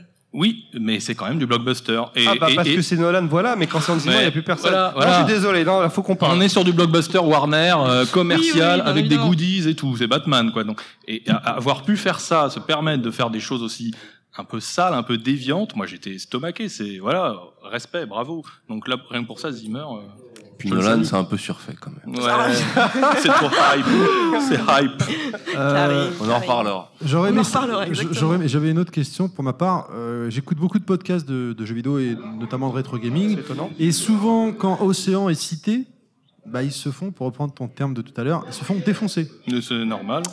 Bah, du coup, je reviens à ma question juste d'ailleurs. Votre avis, puisque vous, à l'époque, vous avez travaillé avec eux, notamment donc, pour Mr. Nuts. Mhm. Comment étaient les relations euh, avec l'océan, en fait, tout simplement? Comment ça se passait? Est-ce que... Comment ça se passait, tout simplement? Moi, euh, les seuls jeux océan, il y a eu US Gold aussi, mais les seuls jeux océan sur lesquels j'ai travaillé, c'est Mr. Nuts et Chaque Fou. Donc, et, et dans, dans la mesure où mes seuls interlocuteurs, c'était Pierre et Philippe concernant Océan, donc euh, je peux pas me prononcer, et pour Chaque Fou, c'était Paul Cuisset, Donc ça allait. donc ça allait. Voilà. Mais alors, au-dessus vous avez, euh, Monsieur Océan, Philippe- John Océan. Philippe. Eh ben, j'ai jamais eu de problème avec Océan, que ce soit Océan France ou Océan Angleterre avec David Ward ou, euh, ou Brasset. Enfin, je veux dire, on n'a jamais eu de problème. Enfin, c'est, D'accord, euh, d'accord. Enfin, enfin, nous, ça, j'ai toujours été content de bosser avec, Océ- avec Océan. Euh, voilà quoi. Après, peut-être Mhm. qu'on peut se retrouver les petites bêtes, c'est sûr, hein, avec le recul. euh, Mais disons que non. Là, Oui, même sur Snow Bros, euh, j'avais Enfin, oublié, j'avais fait Snow Bros Ouais. aussi. ouais. Je veux dire, euh, avec le recul, on peut toujours trouver quelque chose, c'est sûr, forcément. hein. Il n'y avait pas de la une euh, certaine pression de- de- d'accélérer, de, se dépêcher pour, euh, pour euh, préparer, pour finir le ter- terminer le jeu, de- des choses comme ça, non? L'obligation de vous, on vous a imposé de, de faire quelque chose dans le jeu que vous ne souhaitiez pas ou, Non, ou jamais. autre Non, Enfin, sur Mr. Net, jamais. hein. d'accord. Sur Mr. Net, on a fait entièrement ce qu'on a voulu. oui. hein. De A à Z, quoi. Ah, complètement. C'est notre jeu. De toute façon, ils, euh, on a fait ce qu'on a voulu. hein. D'accord. Euh, je me souviens même, on avait présenté un petit dossier pour euh, valider le jeu avec eux. Et au final, on a fait tout le contraire. Donc, de toute façon, euh, donc voilà quoi. Non mais c'est vrai que d'un point de vue joueur, parce que bon, à l'époque moi je jouais sur Commodore 64, Amiga, etc. Et euh, on avait l'impression que Commodore, il faisait, euh, Commodore, que Océan faisait beaucoup de volume. J'avais l'impression qu'il y avait Ah bah oui. 30 jeux qui sortaient Ah oui, par semaine bah oui. d'Océan. Toutes les adaptations, donc, c'était eux. c'est pour ça que Ah la, question de Morgane, je, je la Ah comprends. Pourquoi Enfin, on a l'impression qu'il peut-être qu'il mettait la pression. On veut du jeu, on veut du jeu, on veut du super- jeu. ils faisaient des super jeux. hein, Parce que Il y, hein. avait, ont- il y avait tout, mais euh, il y Parce avait, il y qu'ils avait des grossissances, il y avait Robocop, il y avait des Parce qu'ils ont appelé aussi bien d'excellentes compagnies, bah, comme Océan France, qui étaient des conversions d'arcade quasi parfaites pour l'époque, que des boîtes qui faisaient des conversions absolument dégueulasses, etc. Ça a terni leur réputation. Jouait, on jouait à des jeux en arcade qu'on trouvait. Moi, j'ai toujours été joueur, je joue aussi en arcade. On s'émerveillait dans les jeux d'arcade, on se disait, oh là là, on va le retrouver chez soi sur son, Ouais. sur son Amstrad. Ouais, ouais. Je Moi, vois quand- Double Dragon sur, euh, sur Commodore. Ah oui, Voilà, et quand on mettait le truc, euh, on disait, La musique de ah, Robocop. euh, C'était voilà et ça ça ça a pas fait du bien à leur réputation. Je pense que c'est les adaptations d'arcade qui ont qui, qui ont fait qu'ils sont haïs par beaucoup de, de gens même de l'époque. Et en même temps, ils ont fait beaucoup de. Mais ils ont fait aussi beaucoup de choses bien. Exactement. Ah. qu'ils ont fait connaître le jeu vidéo à plein de monde et au Ah oui. final, le, le- le chien qui se mord la queue. Beg, une question, non? Bah non, moi j'ai épuisé toutes mes questions. Karim? Euh, moi, j'ai des questions. C'est Ah. euh, qu'est-ce que vous pensez? Parce que justement, euh, là, on a la confirmation. Vous travaillez sur un sur un nouveau Mister Nuts, euh, de tout le revival qu'il y a eu par les campagnes de euh, financement participatif avec euh, bah, Kickstarter surtout. Euh, le fait qu'on ait vu beaucoup de vieilles licences revenir comme ça. Euh, grâce à Kickstarter, est-ce que c'est plutôt Grâce- rassurant Grâce aux euh, fans, en fait. ou est-ce qu'il y a un côté un peu, euh, enfin, qu'est-ce que vous en pensez Non, je trouve, enfin, pers- enfin, personnellement, euh, je trouve ça bien parce qu'au moins, euh, euh, quelqu'un qui veut faire des jeux chez, enfin, chez lui, c'est le choix, quoi, Mm. euh, peut se servir de genre de plateforme comme Ulule, tout ça, pour essayer de sortir quelque chose euh, plus indépendamment, sans forcément un éditeur, distributeur, euh, payer les emplacements dans les magasins, dans les gondoles, enfin tout ça, quoi. Je veux dire, Ouais. euh, euh, ça aide quand même. Euh, Le mec qui veut faire une BD, il veut se faire financer et tout ça, enfin, ça, ça aide vachement quand même, hein. Euh, parce que autant Nuts, on a fait ce qu'on a voulu euh, comme jeu et tout ça, mais autant bah, on était dépendant de, du pourcentage qu'ont pris Océan sur le jeu. D'ailleurs, comment, comment ça s'est passé lors de la création du jeu à l'époque? Euh, Vous étiez salarié ou bien c'était vous deviez attendre vous viviez sur les résultats de vos jeux précédents ou euh, Mais non, non, mais c'est pas un jeu Océan. hein. C'est un jeu de deux indépendants euh, français et trois avec, euh, avec Raphaël pour les musiques, quoi. ouais. Mais on a proposé les jeux Océan, savoir si ça intérêt de le distribuer, quoi. Et Océan l'a édité. oui, donc quoi. Donc, je veux dire, euh, ouais. Le, le Ouais. jeu, c'est nous, ils nous ont payé en royalties, Clé on avance royalties, euh, voilà quoi. Et donc comment vous faisiez- pendant la, la création du jeu pour, euh, pour, Il, euh, il vivait dans un garage, il t'a dit. Bah moi oui, mais Pierre non, euh, non, non. Et, euh, bah, en fait, on a demandé des avances sur royalties. Ah d'accord. Parce que pour tenir un an et demi sans être payé, bon voilà quoi. Donc euh, Évidemment. On n'avait pas demandé d'énormes avances sur royalties, mais on a demandé des, des avances sur royalties, quoi, voilà. J'ai souvent, j'ai souvent entendu que euh, pour les petits développeurs français en ce moment, euh, c'est vraiment euh, le, le premier investisseur, c'est le c'est la NPE, enfin le c'est le chômage. En ce moment? Est- Ouais. Mais c'est forcé. Oui. euh, les jeux vidéo, s'il fallait compter le nombre de boîtes qui s'est cassé la figure depuis les années 2000, Mm. c'est catastrophique. La bulle qui a éclaté, Et je ouais. pense que, comme je disais tout à l'heure, le- tout ce qui est euh, smartphone, ça a tué les jeux vidéo. Ah, Parce ouais. qu'après, les gens, ils voulaient des jeux gratuits. Ensuite, euh, les éditeurs, distributeurs, ils voulaient, bah, écoute, tu me fais un Mario Bros, mais pour 5000 euros. à part que ça coûte euh, 50 000.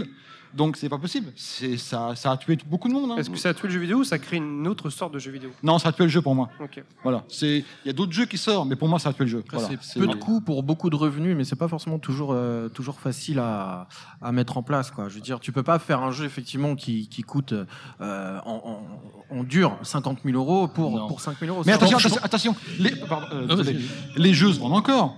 Quand je dis que ça a tué les jeux, ça a tué les développeurs de jeux. hein. Ouais, c'est ça. Donc euh, c'est ça hein, Je, faut je bien. je pense qu'aujourd'hui, de toute façon, moi, le meilleur conseil que je donnerais, une équipe qui veut, une petite équipe, même de deux ou trois personnes, c'est encore possible, qui veut faire un jeu, le, le meilleur moyen, et il faut pouvoir se le permettre, mais ça va être ça pour vraiment faire ce que vous voulez, c'est euh, de ne pas se payer pendant un certain temps, de faire le jeu entre amis, se mettre d'accord entre amis, mais même par écrit, sur euh, des revenus, les, re- les- les revenus euh, potentiels du jeu, mais partagés équitablement, etc. Là, au moins, on a la liberté totale. On prend un risque D'où énorme. parce du chômage. On Là, prend un risque un acte de foi on euh, prend un là. risque énorme parce que justement, si le jeu à la fin n'intéresse personne, il finira bah, Ah, dans le domaine public, euh, sur Internet, etc.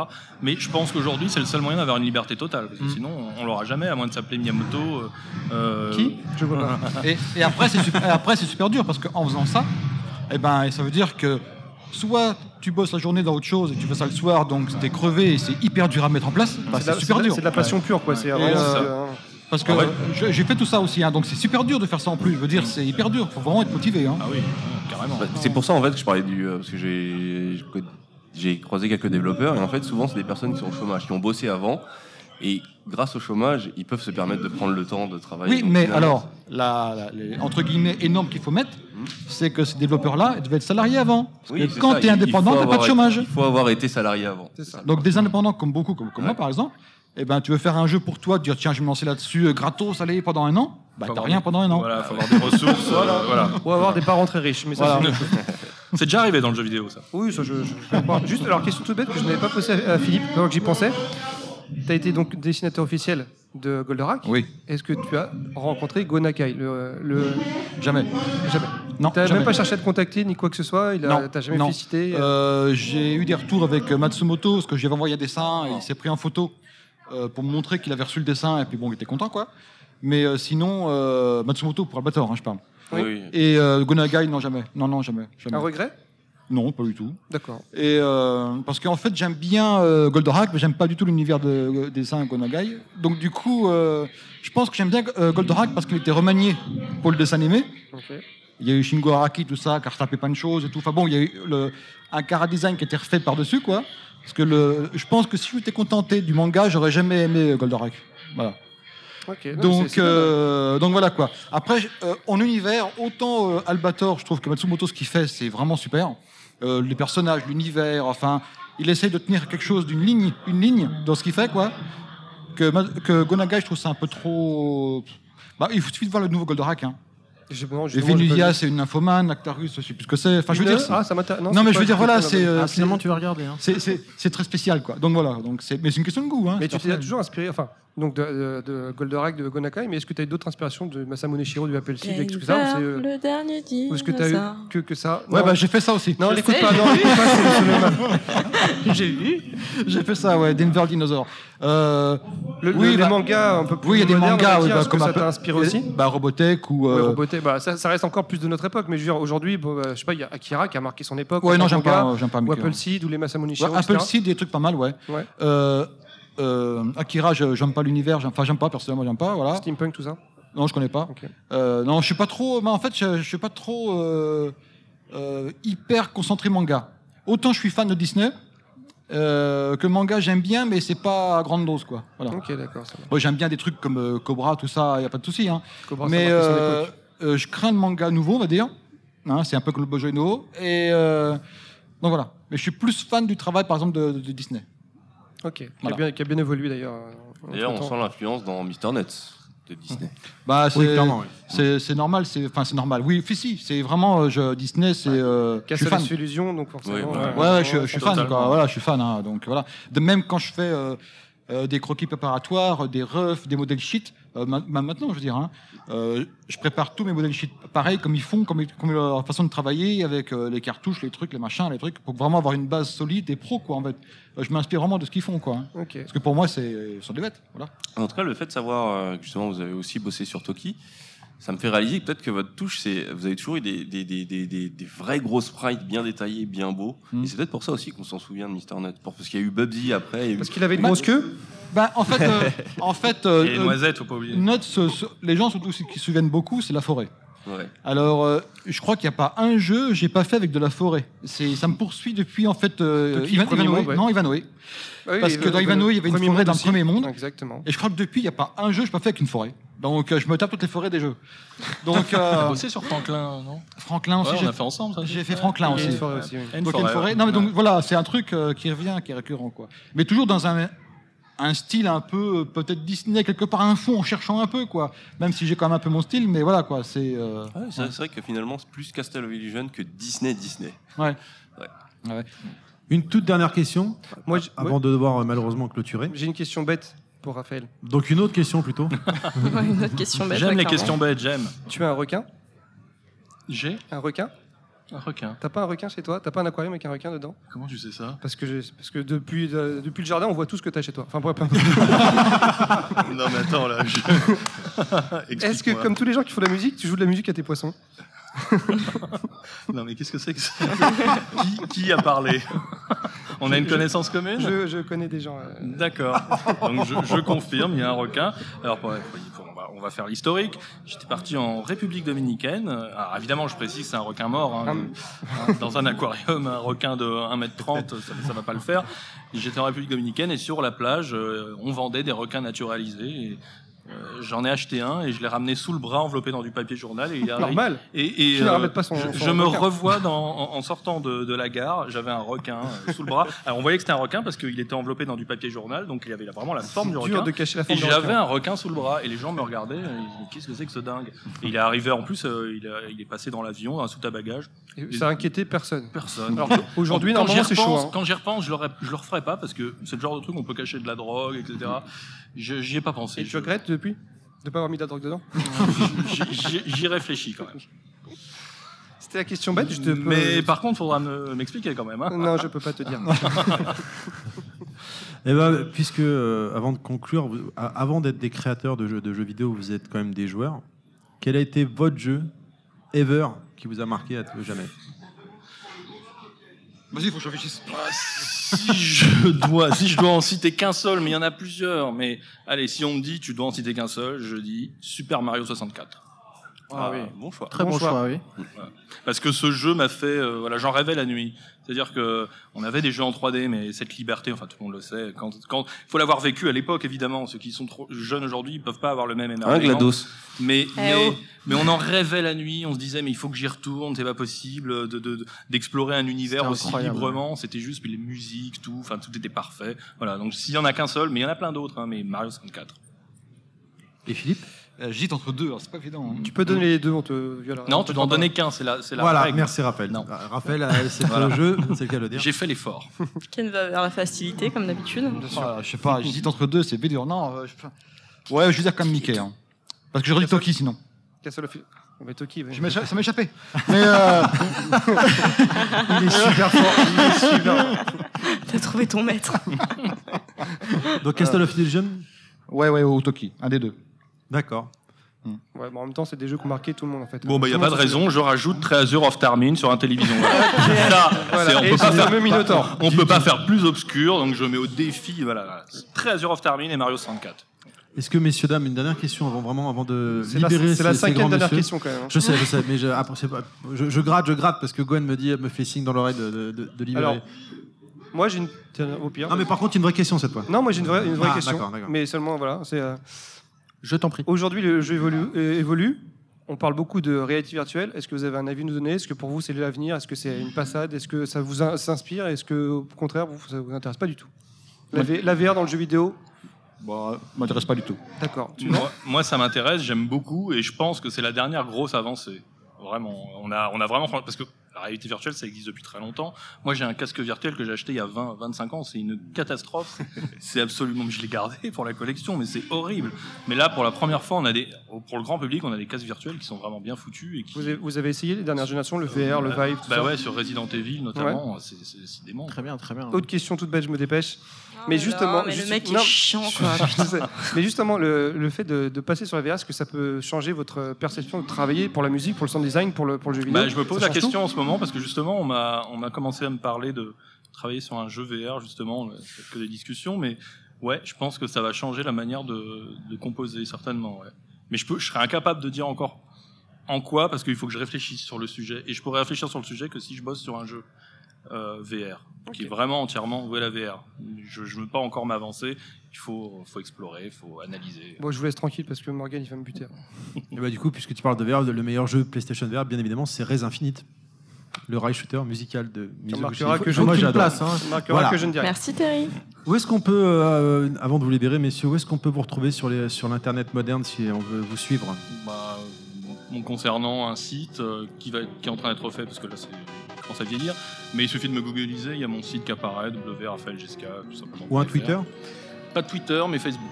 Facebook aussi, d'accord. Philippe? Bah, tous les trucs modernes de maintenant, quoi. hein. Euh, Les emails, tout Inst- ça. Inst- ouais, ouais, c'est ça, ouais. Instagram, Sur, Mi- sur Instagram, Minitel, euh, je crois qu'il est sur Minitel. Instagram, Twitter, MSN, euh, Pinterest, euh, tout ça, quoi. Tapez mon nom, puis c'est bon, quoi. D'accord, sur Twitter, sur Facebook et Instagram. Très bien. Un grand, grand merci à vous, messieurs, de nous avoir Merci accordé beaucoup. votre Merci temps. Merci merci. beaucoup. Euh, J'espère qu'on n'a pas été trop chiant. Et Pas on, du tout. on- on vous libère. Merci beaucoup. On fait une courte pause. On se retrouve tout de suite. Merci beaucoup, messieurs. Au revoir. Merci. Au Merci, revoir. au revoir. au revoir.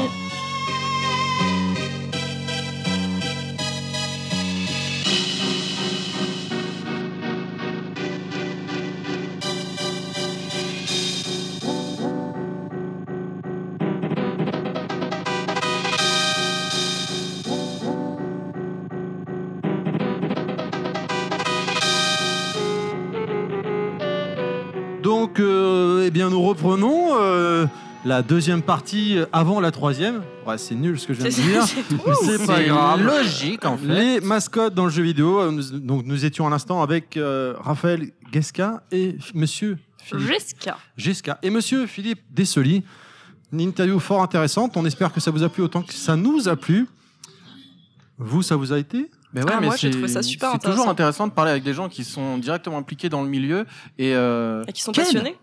Il t'est- arrivé quoi? Qu'est-ce que c'est que ces histoires que tu sors, ces interviews Non, parce que je, fou, je, là, je incroyable. connais des gens qui connaissent des gens et je ne peux pas citer Ah mes ouais, sources parce que mes indices vont se faire buter. Allez. ok, ok. On va donc démarrer euh, le thème les mascottes dans le jeu vidéo. On va tout de suite démarrer comme d'habitude. Coutume oblige quand on est en live avec la genèse. On laisse place à Karim.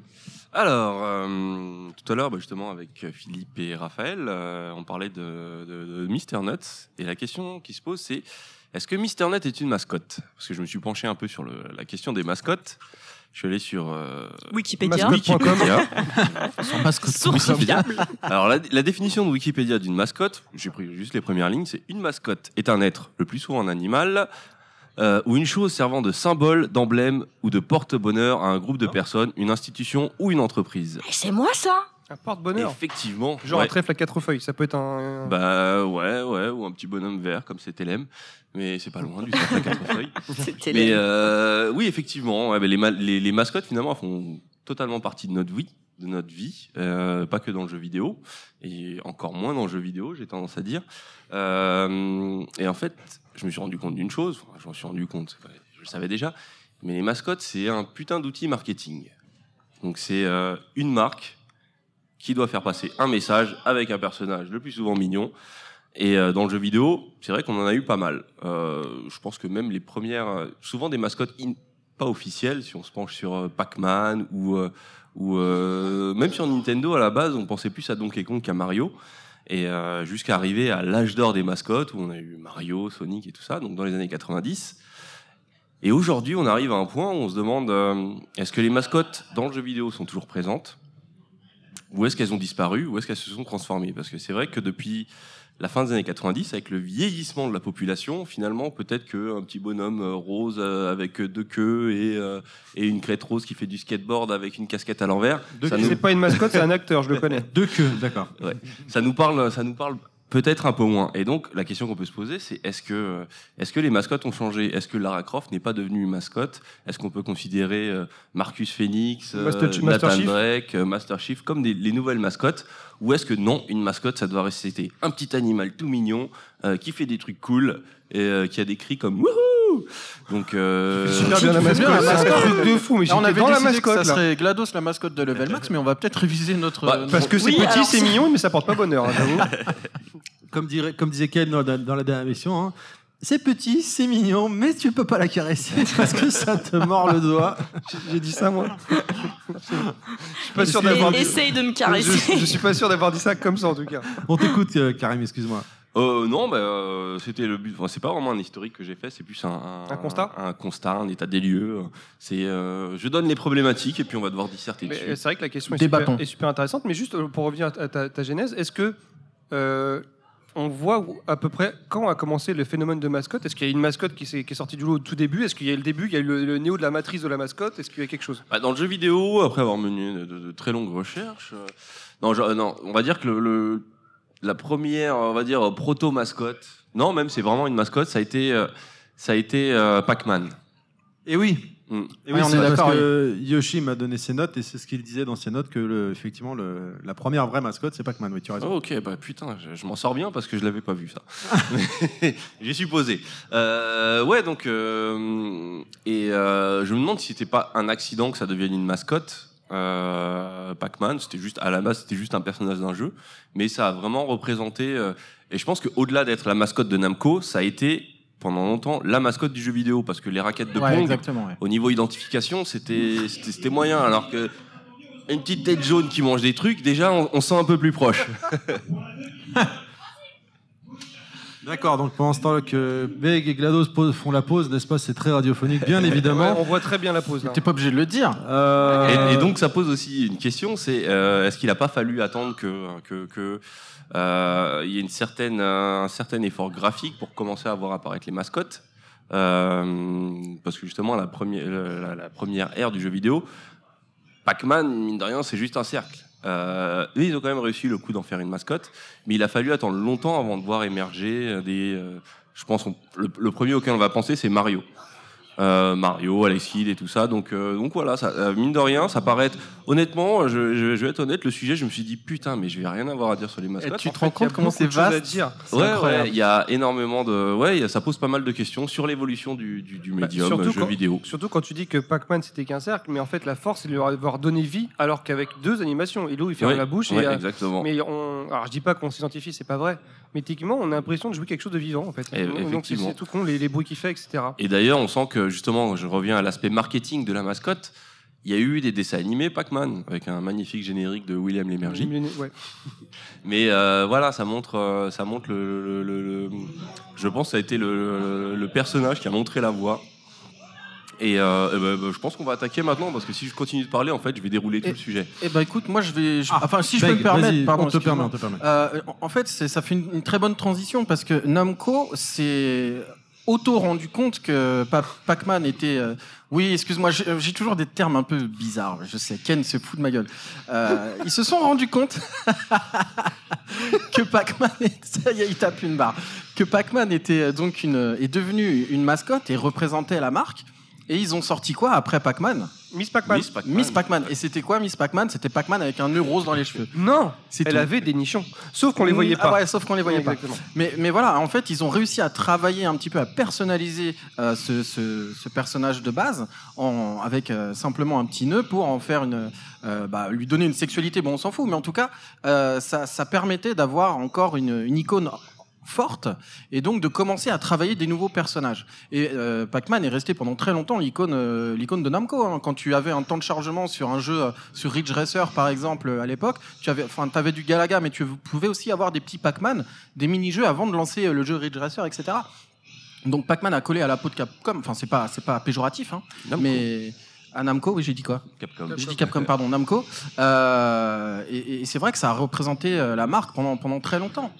Et, et c'est c'est très intéressant Mais parce ils, ont, qu'en fait. ils, ont, ils ont communiqué dessus, ils voulaient le faire de toute Et façon. oui. Et d'ailleurs, tu parles de Miss Pac-Man, je crois même qu'ils ont peut-être sorti même le fils Pac-Man. Oui, c'est je crois qu'il y a, eu, il y a eu tout un truc avec la, la- toute la famille Pac-Man, ouais, c'est vrai. Mais c'est- là où c'est intéressant, c'est que la mascotte, en fait, c'est même pas forcément des personnages intéressants par le gameplay ou par l'univers. En fait, les mascottes, elles, elles, elles ont servi, euh, enfin, elles ont servi ou desservi, je sais pas, la, la guerre des jeux, la guerre des marques. En fait, Ah, c'est totalement ouais. commercial, en fait. Si on prend Le principe même de la mascotte. Si on prend les deux, on va dire les deux mascottes principales, on va directement attaquer dans le vif du Voilà, tout à fait. sujet. Ouais, on, est, on est comme ça, on est des violents. Euh, Mario Sonic.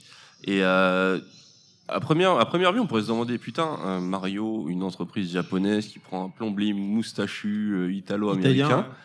Euh, pourquoi? Mais finalement, dans Mario, il y a ce côté, euh, si on évacue la, la- la moustache du, du, du, du pédo, euh, un peu pédophile, mais, mais, euh, Oh la vache mais, euh, Mario, il, violent. ouais. il représente euh, ce côté chez Nintendo complètement pas violent, rassurant. il y a cette image chez Mario de, de, de ce petit univers parce que T'as une fuite, c'est réparé. au- Voilà. au- au-delà de au-delà de Mario, il y a tout l'univers. voilà, j'ai des mignonnes tortues qui, qui sont les qui, qui- qui- Voilà, il y a le game design qui va avec. game- ouais. Mais euh, c'est vrai qu'il y, y a cette image-là. Et Sega, à l'époque, avant même la naissance de Sonic, ils étaient dans cette, euh, ils avaient, dans cette volonté d'avoir une image un peu plus adolescente. On peut pas encore dire adulte, mais euh, voilà, un peu à la Bart Simpson. voilà, on fait des conneries et tout. Et Sonic, ça a été un peu, ça représente aussi ça. Donc c'est vrai qu'on a ces deux visions de ces deux boîtes. Avec Sega qui est plus dans le côté, on va parler aux, jeunes, aux futurs jeunes adultes, on n'est pas encore aux vrais jeunes adultes, et Nintendo qui est dans ce côté rassurant, euh, toute la famille et surtout les enfants. Et donc, pour, pour le coup, euh, on est vraiment dans la définition de la mascotte qui représentait les valeurs. Mais après, c'est vrai qu'on a beaucoup de choses qu'on assimile à des mascottes, mais euh, des mascottes de quoi? Des mascottes de qui? Alors, du coup, pour reprendre les notes euh, de Yoshi encore une fois, hein, euh, pour lui, donc euh, Nintendo euh, avec euh, Mario, ça symbolisait donc vraiment toute la philosophie de Nintendo, à savoir le jeu familial avant tout, quoi. Mm. Là où effectivement, comme tu le disais tout à l'heure, Sega était plus euh, le- les, les- futurs adolescents rebelles, un petit peu euh, énervés, qui vont vite, qui, qui, qui foncent, qui tracent, quoi. Mais En fait, c'est ça à la base. En fait, à quoi sert une, euh, une mascotte? C'est ça la, la vraie question. À quoi sert une mascotte? En gros, c'est à donner vie à une entité qui, qui- qui n'apparaît nulle part. C'est créer des choses et c'est euh, mettre une image sur quelque chose qui n'existe pas en fait. Donc, comment évoquer Nintendo? En, en montrant Mario On va pas montrer Shigeru Miyamoto. le- voilà, ça, ça parlera à personne. Et pareil pour Sonic. Et pareil, donc là, on parle des jeux vidéo. On sait bien que les mascottes ont été plus loin que ça. Les céréales Oui, du matin, on connaît tous le Tony. euh, Bien sûr. Tony le tigre. Enfin, Ouais. bref. C'est bah, c'est le même principe. Donc en fait, c'est pour vé- vé- vé- vé- véhiculer pardon, les valeurs de, de ce qu'on veut vendre et donner les valeurs de ce qu'on représente aussi. Donc, mais c'est- c'est c'est pour donner, Une la image- cash machine. bien sûr, mais ça donne une image. Avant tout, c'est ça. C'est pour donner une image de ce, que, de ce que ça représente. Parce que Nintendo, si on met pas de Mario derrière, ça veut rien dire. On voit juste le nom de Nintendo. Donc c'est pour recréer quelque chose. En fait, Et puis je pense qu'à l'époque, c'était vraiment important pour les constructeurs de consoles d'avoir une son icône. identité. Voilà, parce que je repense à par exemple euh, la PC Engine, ils, ils ont sorti Bonk, avec ouais. euh, Bonk, PC Kid, ouais. PC Kid, et c'était important. Voilà, ils ont cherché rapidement pour avoir également une mascotte, et de- du coup ils ont sont mis sur les standards, j'ai envie de dire, c'est-à-dire le platformer, le petit bonhomme qui va bien, le platformer, quoi. Mm. Mais est-ce que c'était dû aussi à la cible? On s'adressait à des enfants. Et donc, il nous fallait des petits personnages mignons. Et c'est pour ça qu'on a eu une prolifération de mascottes. C'est pas impossible, ouais. Après, le but, c'était clairement que les gens, euh, le, le grand public, puisse reconnaître ce personnage-là pour l'associer à une machine et donc avoir envie d'acheter la machine. Après, il fallait que le jeu, bien Oh. sûr. C'est un, un que pur dis- produit oui, marketing, la ah oui, mais mascotte. hein. clairement. C'est- Complètement. Bien, bien entendu. C'est pas ça- des valeurs, c'est- juste euh, acheté quoi. C'est marketing, mais ça permet de le vendre en, en tant que tel. Si tu essayes de vendre du Nintendo sans, sans mettre Mario devant, tu, tu, tu le vendras pas. Oui, c'est Donc que je dis, c'est du marketing. C'est du marketing, mais ça, ça, ça impose des valeurs, etc. On peut pas juste, on, peut pas juste dire que c'est que du Mais marketing, même si c'est des valeurs grand public, c'est des valeurs qui, qui touchent et Oui, qui plaisent à, des- un plus grand nombre de personnes. C'est des valeurs qui permettent de, clairement de- du marketing. C'est une valeur qui permet de vendre le, vendre le produit. Si on sait que Nintendo, ça va être Mario, ça va être le petit jeu qu'on aime bien, et ben ils mettent Mario en avant. Donc ça sert Mario, ils ont pas c'est du. Mais c'est pas Non, mais que, du marketing. Tu peux pas juste dire c'est que Vous du pas, marketing vous battez pas. 100%. 100%. Un petit peu, c'est- quand même. c'est- C'est autre chose. Mais bien enfin, Ken, c'est même- même- ou alors t'es très pas- naïf. C'est pas un petit peu, c'est même beaucoup de marketing, mais ce n'est pas que ça. On peut pas Non, juste dire que c'est que du marketing. Même si c'est clairement du marketing, ça n'empêche pas de. Quand je dis valeurs, c'est pas des valeurs morales, c'est les valeurs de la société. Euh, la virgule de Nike, c'est du marketing, mais ça transmet euh, d'une certaine façon les valeurs de Nike avec euh, ce fameux swoosh. Ah, bien sûr. Donc, euh, quand je dis valeur, faut pas le voir d'un point de vue euh, moral. C'est pas, oui, nous avons des valeurs. C'est la valeur de société. Chez, chez Nintendo, c'est on est innocent, on va pas blesser les parents, on va, euh, on va vous mettre dans un petit nuage de guimauve. Chez Oui, ça Sega, t'amène, ça c'était- t'amène les, euh, les, les, les gros points de, Ouais, de voilà. la marque. Donc les valeurs. Oui, mais re- il y, a- il y a aussi un parallèle qui est très important à faire, je trouve. Enfin, en tout cas, qui est intéressant. C'est entre. euh, On va parler de Nintendo parce que leur mascotte, euh, c'est Mario, on est bien d'accord. Mais ils ont plusieurs icônes de, Ouais, de jeux vidéo. C'est-à-dire qu'il y a Donkey Kong qui reste aussi une mascotte, mais peut-être un peu moins puissante que, que Mario. Euh, ils ont disons du- que je pense qu'elle a été puissante et elle a été dépassée après Ouais, par tout Mario. à fait, par Mario qui a vraiment pris le pas. Euh, vous avez du Samus Aran donc dans Metroid, vous avez du Fox McCloud qui, qui est aussi une, une- on peut Vous avez- dire que c'est une Vous avez mascotte. du Link.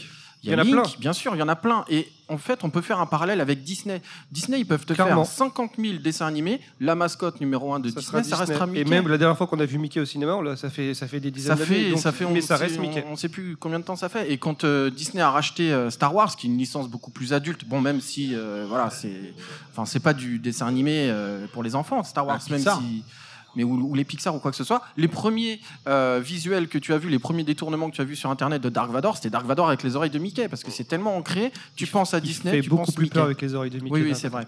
Et c'est voilà, c'est vraiment une, une, une association en fait entre une marque et un personnage pour après accéder à un univers beaucoup plus large. Mais en tout cas, c'est en ça, je trouve que le parallèle entre Nintendo et Disney est très est très intéressant. Ouais, donc en fait c'est plus compliqué que ça. En fait, c'est Oui, oui, on parle de, la marque avec son symbole, donc on parle du, du Switch, de Nike, etc., ou des trois bandes d'Adidas. Et au final, on arrive à la mascotte pour le jeu vidéo parce qu'on est dans un système de création. On doit vendre un univers et donc forcément on doit vendre un personnage principal. Pourquoi Mario? Peut-être parce qu'il a plus marché que les autres. Parce que je sais pas s'ils ont plus misé sur Mario à la base que Donkey Kong ou que Zelda, etc. Parce que c'est des gros succès ou est-ce parce que c'était juste le premier? Mais euh, c'est Mario qui a gagné la, la bataille des, euh, des, des mascottes chez Nintendo. Après, je pense que Mario a gagné peut-être par rapport à la qualité intrinsèque des jeux, parce que c'est un jeu qui a tellement révolutionné le jeu vidéo qu'ils ont peut-être été obligés, Nintendo, parce qu'ils l'ont tellement retravaillé, Mario. Ils ont eu, il a eu plusieurs designs. hein. Quand tu regardes le premier design de Mario, il a la salopette euh, rouge et le pantalon bleu, ou inversement, je sais plus. Enfin, ça, ça a été inversé aussi par la suite. Inverse. Ils l'ont vraiment peaufiné au fur et à mesure des années, le Mario. Euh, et comme là, tu vas voir le prochain Super Mario euh, Odyssey, je me trompe pas. C'est ça. Euh, maintenant, j'attends. Tu, tu vas voir la casquette qui va être un petit peu euh, personnifiée, on va dire, parce des qu'elle yeux, va ouais. avoir des yeux, Oui, mais etc. est-ce que dès le début, Donc, ils il avaient, ils vraiment, avaient ce dé- décidé de choisir Mario et de, de le faire évoluer Ou est-ce qu'en fait, c'est c'est le, c'est le marché qui a décidé Je pense que Ah, c'est. Ouais, Mario ouais, qui va ouais. peut-être euh, Je te pense que faire- c'est une des spécificités dans le jeu vidéo, c'est Ouais. que les mascottes finalement, c'est pas forcément elles qui ont choisi d'être mascottes. Ouais, tout à fait. C'est plus le succès du jeu qui a fait que ah bah, bah, bah, voilà, on va le mettre devant et euh, c'est lui la mascotte. Alors moi ça je l'aurais dit pour plus tard. Personnel- Personnellement je pense à des mascottes comme Crash. qui, Finalement. euh, Bah, qui n'est plus une mascotte, malheureusement. Euh, ouais, mais qui, à va l'époque, revenir, vu qu'il a si, vraiment avec, euh, cartonné, avec, et euh, par, par des- il, On il est reviendra devenu pas. malgré lui euh, Avec une mascotte, quoi. Je Mm. trouve. Alors qu'à l'époque, euh, je pense, j'avais, je pense, c'est mon opinion personnellement, que le, euh, Sega comme Nintendo comme euh, NEC euh, avaient vraiment défini leur, leur, leur personnage en disant pour ça va être Nintendo- notre mascotte. Pour quoi. Nintendo, je suis pas la, sûr. la preuve avec euh, Sega qui avait démarré avec Alex Kidd au départ. Ouais, ils ont été ils, sont, ils se sont plantés, donc euh, ils ont fait marche, ils ont changé, et ils sont partis sur un autre personnage plus agressif, euh, enfin mieux quoi, mieux fait quoi. Sonic. Non, ouais, Sonic, je pense que c'est clairement un produit qui a été Qui a créé, été créé, tout à fait. pour Contrer. avoir- Pour devenir ouais, mascotte. non mais c'est pour contre, c'est officiel. Mais hein. Mario, Oui, je oui. pense pas que c'était euh, une mascotte euh, depuis, enfin, de, qu'il a, qu'il ait été pensé comme une mascotte. Parce que je Bah, crois que c'était le premier en fait à la base. Et personne ne savait comment ça allait réagir. Yuji Naka, je crois, qui s'appelle, hein, qui est l'un des cré- qui est le créateur de, Créateur de Sonic, de ouais. Sonic, hein, l'avait dit hein, à l'époque en interne chez Sega.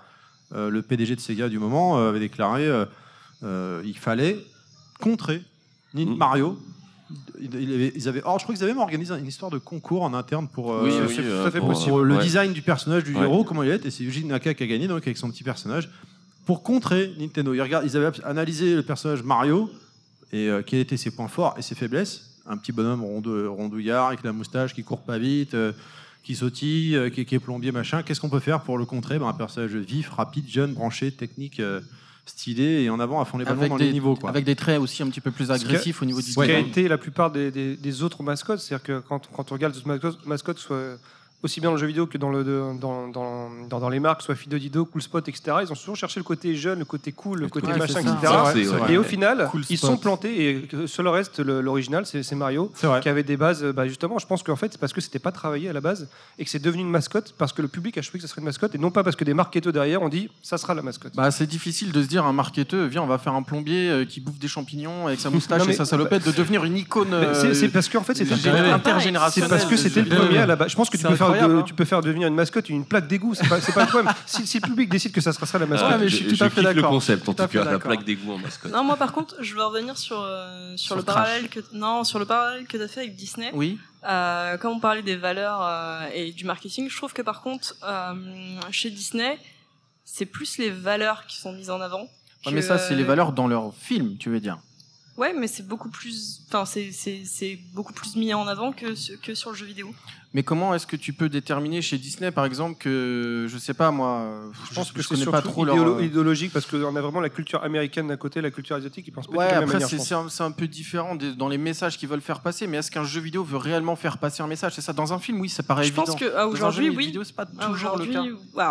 Peut-être moins sur les sur les jeux euh, de plateforme, Oui, euh, voilà, c'est et ça. compagnie. Ouais, clairement. Euh, ouais. Merci. Ah bah, Merci pardon. GLaDOS. Merci GLaDOS. Merci beaucoup. Non, l'autre question qu'on peut se poser, c'est est-ce que le, ta bouche, ouais. le fait de créer une mascotte, c'est forcément lié à une tranche d'âge? Parce que quand, quand on regarde un petit peu, on a l'impression qu'une mascotte ne touche qu'une certaine tranche d'âge. Que Mario, ça touche pas les grands-parents, ça touche que les gamins, que Sonic, c'est pareil. Et est-ce qu'aujourd'hui, donc si le, con- le, le contexte, contexte pardon, de mascotte n'existe plus, est-ce que c'est parce que ça ne touche pas à cette tranche d'âge, tout simplement? Bah, on peut se poser la question bah, à chacun en fait. venir à- à- Enfin, quelle est quelle est la dernière fois qu'on a été touché par une mascotte? Enfin, moi pour Bah, ma part, nouvelle, ça a alors. été euh, ouais, nouvelle, ouais. Enfin. Parce que Mario, finalement, Non, mais la, chaque- der- la dernière fois que tu as été touché par une mascotte, tu t'es dit vraiment euh, Moi, elle m'a touché partout. C'était dans un parc d'attractions. d'ours, euh. pédobert. Moi, j'ai- mais- moi, j'ai touché une mascotte. hein. Non, je pense que je pense que pour chacun, enfin en tout cas pour ma part, c'était vraiment petite quoi. La dernière fois que j'ai été touchée Ouais. par une mascotte, euh, Bah, enfin, les- que ce soit Pokémon ou tout ça, maintenant ça, ça- ça le reste parce que j'ai été petite et que j'ai j'ai je fais partie Ah, ta gueule, je fais partie de, de, de cette tranche là. maintenant, rappelle, aujourd'hui, t'as 14 on- ans. quand on a les ta gueule, quand, quand on quand on regarde les, les Yokai Watch et compagnie, ça me touche absolument pas. Ouais. Alors que ça touche une génération de gamins. euh, Ah non, qui- c'est pour les est énorme. 15 ans. Pour ceux qui ont 15 Oh ans. putain. Mais, mais là, euh, par- pardon, excuse-moi, Karim. Non, non, euh, vas-y. Là, ce que je trouve intéressant dans ce que tu dis, GLaDOS, c'est que, euh, en fait, la- je, je réfléchissais à la dernière mascotte qui m'est touchée ou qui m'est marquée quand tu as posé la question. Et c'est vrai que c'est difficile, en fait. Récemment, je, suis d'accord. je, je- je ne vois pas. Et la dernière qui me vient en tête, c'est Crash Bandicoot. Et Sony a tout fait pour que Crash devienne l'icône de Sony. Parce qu'à l'époque, Crash, c'était. euh, euh, C'était fun, c'était uniquement- délire, c'était machin. uniquement sur PlayStation, hein. Oui, alors c'était Naughty Dog, ça n'appartenait pas à Sony pour le coup, mais Sony a, a tout fait pour que Crash soit associé à la marque PlayStation. Et malheureusement, c'est raté. Parce que bon, après par la suite, euh, la Naughty Dog a arrêté, euh, a arrêté de développer les jeux, donc les jeux les ont droits, chuté en termes de qualité. Mais à l'époque, ils ont tout fait pour. Ils ont sorti un premier Crash qui a été un succès phénoménal, donc ils ont sorti deux suites. Après, ils ont fait euh, CTR, ils ont fait Crash euh, Party, là, je sais plus comment il s'appelle Crash ce jeu. Bash. Crash Bash, pardon.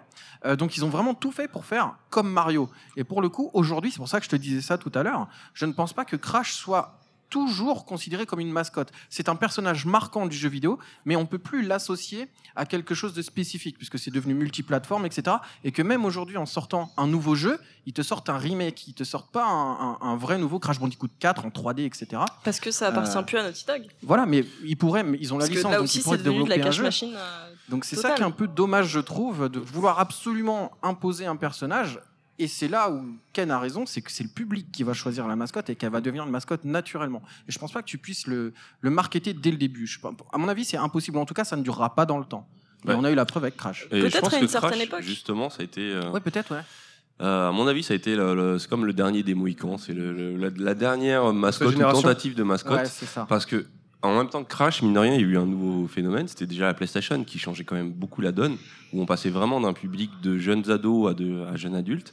Et euh, la transition, elle s'est faite, à mon avis, avec Lara Croft. Et je pense qu'on est passé de l'ère des, des, des, euh, des mascottes aux, euh, je dirais, des égéries. Aux icônes, ouais, ouais, j'ai- Ouais, ouais, les icônes fait, et ouais. les égéries. Et je pense que ça a été la transition à la PlayStation et Crash qui fait tout Mais alors, pour. qu'est-ce qui, fait que, euh, qu'une égérie n'est pas une mascotte? Est-ce que c'est sa forme humaine? Est-ce que c'est le fait qu'elle, qu'elle soit Oui, plus bah, mature pense, et qu'elle hein. touche Ouais, du ouais, coup, je pense euh, que c'est. En fait, il y a, il y a ce côté. euh, le, le truc d'une mascotte classique, c'est que c'est un être qui a rien dans la tête finalement, qui ne va pas, qui va, qui va passer un message marketing. Mais à partir du moment où tu passes sur une égérie, souvent, ça va être un personnage qui est dans une histoire, qui a une certaine importance, et donc qui est un personnage qui est aussi, qui existe et pour la marque, mais qui existe dans son univers. Euh, je veux dire, si on prend bah, l'égérie de Sony en ce moment, je dirais que c'est Nathan Drake. Euh, Nathan Drake. C'est il- Aloy en ce moment. Ouais, ouais. oui, mais qui n'est ouais. pas encore assez ancré dans.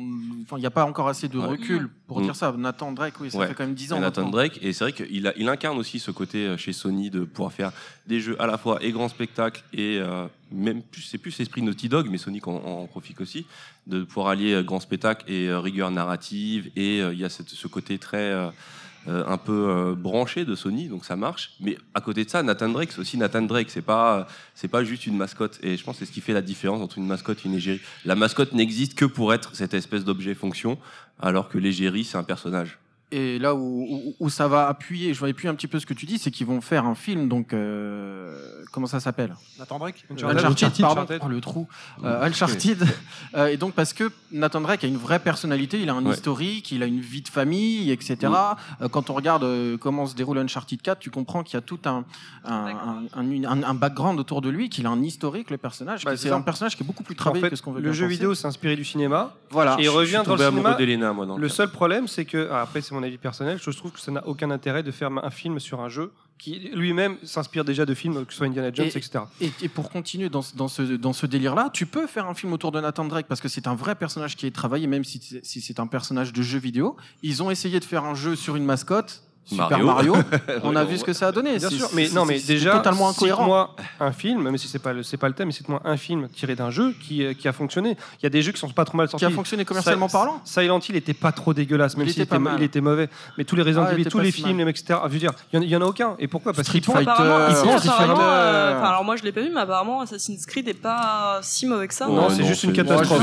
Ah C'est une catastrophe. J'avoue, il n'y a pas vraiment de film marquant. Mais en fait, non, ça n'existe pas. Ou alors c'est des erreurs, c'est des, ex- accidents cinématographiques. Euh, Je suis pas d'accord. Enfin, Non, t'es pas d'accord. Moi, je suis pas d'accord sur il y a Silent le film Hill. Street Fighter The First Assassin qui est euh, vraiment sympathique. Et ça, c'est un fan, c'est un fan film.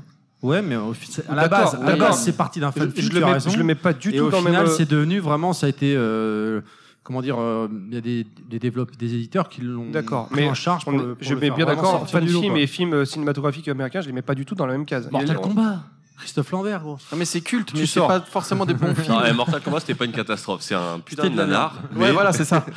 Bah oui, mais un nanar, c'est censé être une catastrophe. On peut apprécier parce que c'est un nanar, mais ça reste une catastrophe. Bon, il a marché. Mais par contre, sur le non, sur mais Silent Hill, il a marché est- parce est- qu'on il était est- jeunes et bêtes et on s'est dit, waouh, il y a Christophe Lambert dans Raiden, Bah, il c'est doit être comme- trop classe. c'est Alors comme que Street il Fighter. ressemble à rien. C'est exactement. Enfin la bref, même de toute façon, on, on dévie du sujet là. Ne casse Voilà. pas tout. Oui, pardon. Euh, moi, j'avais envie de vous poser une petite question, puis- puisqu'en plus, là, on a parlé finalement des mascottes des années 80-90, autrement dit, bah, J'étais pas 40 ans avant GLaDOS. euh, et donc, elle ne peut pas parler. Est-ce que GLaDOS d'ailleurs est, est- est- est peut-être Bah. une mascotte de Valve? Une mascotte de Valve, euh, je, je crois que oui. Moi, je dirais que oui, surtout de, quand, euh, quand elle est matérialisée dans le 2 en, en patate. Ouais, je suis d'accord. Euh, ouais. Je pense que ouais, on peut dire que GLaDOS euh, est un petit peu une mascotte de Valve. Ouais. plus, c'est une patate. Donc on revient sur ce côté. sur le petit côté mignon, ouais. même si une Sauf patate n'est pas spécialement mignonne au premier Sauf abord. qu'en fait, mais, bah, Valve, ils n'ont pas cherché à faire de mascotte. Si nous on décide que ce soit une mascotte, c'est parce que nous on le veut. C'est Ouais. pas, c'est pas, c'est, c'est, C'est vrai, là. c'est pas Valve. Donc on en revient au même. Pourquoi Mario est resté pour pas. pourquoi Non, mais pas après, je pense que tu as C'est des la codes. Enfin, alors participative. peut-être plus avant, mais avant, je pense que tu avais certains codes qui faisaient que tu avais plus de chances que ça marche, le petit animal mignon. Ça euh, Bien sûr. Et ça, peu et concon, je pense que c'est le principe, le principe de la mascotte. Quand on pense mascotte, on, on pense vraiment bah, à petit animal mignon, Ouais, euh, pas mais méchant, GLaDOS, etc. ce serait plus une, euh, une mascotte, mais euh, Une mascotte, pour les euh, adultes. ouais, Parce une que tu- montres, tu montres euh, GLaDOS à un gamin, déjà il comprend pas tellement ça serait second peut-être la degré, seule, euh, ça et serait peut-être la seule justement, parce que comme on dit, après quand on passe dans l'âge adulte, on, passe, on pense égérie ou on pense personnage, on pense plus mascotte. Donc là, c'est peut-être vraiment la seule ex- exception Parce que culturelle, parce que on va c'est dire. une GLaDOS. patate et que c'est pas euh, GLaDOS aurait été euh, une personne enfin qui- enfin À la base, c'est un euh, robot. matérialisée en, en humaine euh, je pense qu'elle aurait pas eu la même portée qu'en tant que C'est- OS c'est- possible. euh, Ça, c'est parce que c'est nous qui le décidons. Donc Et là, je comprends. Non, Vas-y, continue. Mais, mais euh, je, je pense que voilà, en fait, déjà, nous, c'est nous qui décidons les mascottes, et en fait, les mascottes ne sont faites que pour une certaine tranche d'âge. Hormis, on déconcentre cette, cette Sauf tranche quand, d'âge. sauf quand elles arrivent à être un peu euh, subversives. Et dans le jeu vidéo, on n'en a pas encore.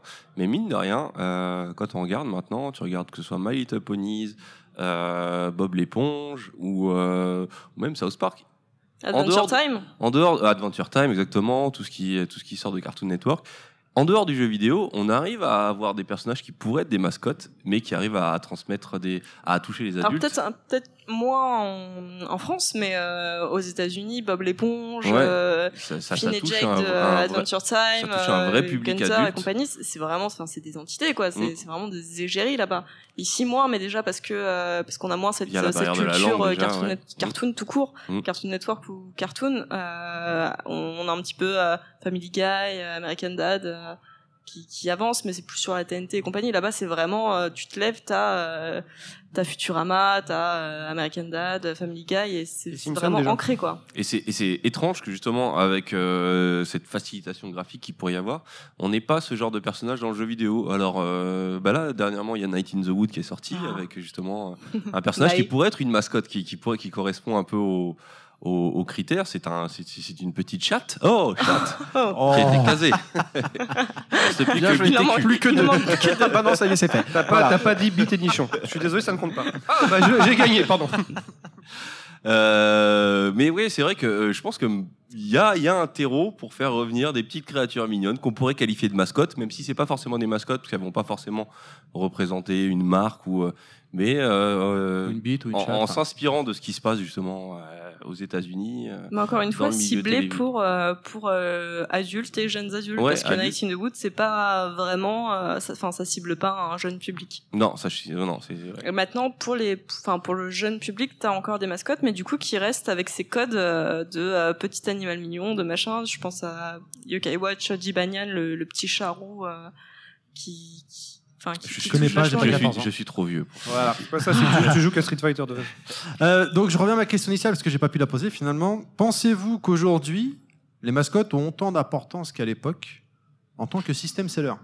Alors, Euh, system clairement, seller, non. Enfin, moi, Sy- System seller, non, mais par contre, pour certains studios, ça peut encore avoir une importance de sortir euh, des mascottes. Alors, euh, je vais m'expliquer, c'est-à-dire qu'un gros studio euh, qui sort des AAA, etc., n'a pas forcément besoin de mascottes. Voilà, ça va plus être des égéries type Nathan Drake, etc. Mais une boîte comme euh, Yacht Club Game. Si je te dis Yacht Club Game, tu me dis quoi? Cheval Knight. Voilà. Pour moi, Shovel Knight, c'est la mascotte de Yacht Club Game, tu vois. Donc C'est là un on dit personnage Coucou qui Yoshi. Cheval Knight, Coucou Voilà, Yoshi, c'est voilà, normal. Voilà, normal. Mais en tout cas, Shovel Knight, c'est un personnage marquant, c'est un personnage, alors pas forcément mignon, mais en tout cas, c'est un personnage un peu décalé, euh, dans un univers euh, euh, cohérent. Et Shovel Knight est devenu une sorte de mascotte, on va dire. Et on en revient à ce qu'on disait tout à l'heure. Parce que le jeu est très bon. Et le jeu, euh, c'est une- c'est un jeu indé, hein, Shovel Knight. euh, et- Enfin, donc pour- c'était quoi, non? Oui, mais en tout cas, c'est un jeu qui est sorti euh, en démat, etc., qui n'a pas forcément bénéficié d'une grosse machine commerciale derrière. Et le jeu étant bon, Yacht Club Game, Yacht Club Game pardon, a voulu associer son, son, son nom à, cette, à ce héros-là. Et Yacht Club, euh, Shovel Knight pardon, devient un petit peu la mascotte de Yacht Club Game. Je sais pas ce que vous en pensez. Non, mais euh, c'est vrai que c'est pas, c'est pas bête. Hein, parce que dans le, placé dans- Yacht Code Game, j'ai, je suis- j'ai perdu dans ta le phrase. jeu, dans le jeu, Désolé. C'est vrai que dans le jeu indé, étant donné qu'il y a un retour, euh, que ce soit un retour au pixel art ou même à des, à des valeurs de gameplay euh, de l'époque, euh, on peut voir revenir, ne serait-ce qu'en pensant, je pense à Super Meat Boy aussi, qui peut être Et vu voilà, comme une, ma- magnifique une mascotte. Boy. Et encore une fois, on en revient à euh, cet ancien système de sélection où c'est l'excellence du jeu qui C'est va, qui va propulser le personnage Exactement. euh, et en faire euh, peut-être moins une mascotte, mais plus une icône en fait. Parce que, parce que ça a fait. pas autant, enfin, ça a pas la même portée euh, Mm. qu'un Mario, qu'un Crash, Ouais. euh, enfin, un Shovel Knight, c'est voilà, c'est encore de niche. Ça reste euh, Super oui. Meat Boy, c'est pareil, c'est pas. Parce que ça reste la scène indé, donc ça reste Exactement. effectivement. Ça reste noyé, dans la masse, en fait, tout simplement. Mais euh, ce qu'on a appris, c'est qu'avec le temps, c'est qu'on se rend compte que la culture est cyclique. Peut-être qu'on reviendra à une Ouais. ère des, des mascottes Tout à dans fait, 5 ouais, ans, oui, 10 tout à ans, fait. peut-être. Il m'impressionne Ken aujourd'hui, c'est un truc de dingue. Il a j'ai- bossé, mais j'ai il a bossé, c'est J'ai officiel. va, bu de la soupe champenoise. C'est ce que j'allais dire.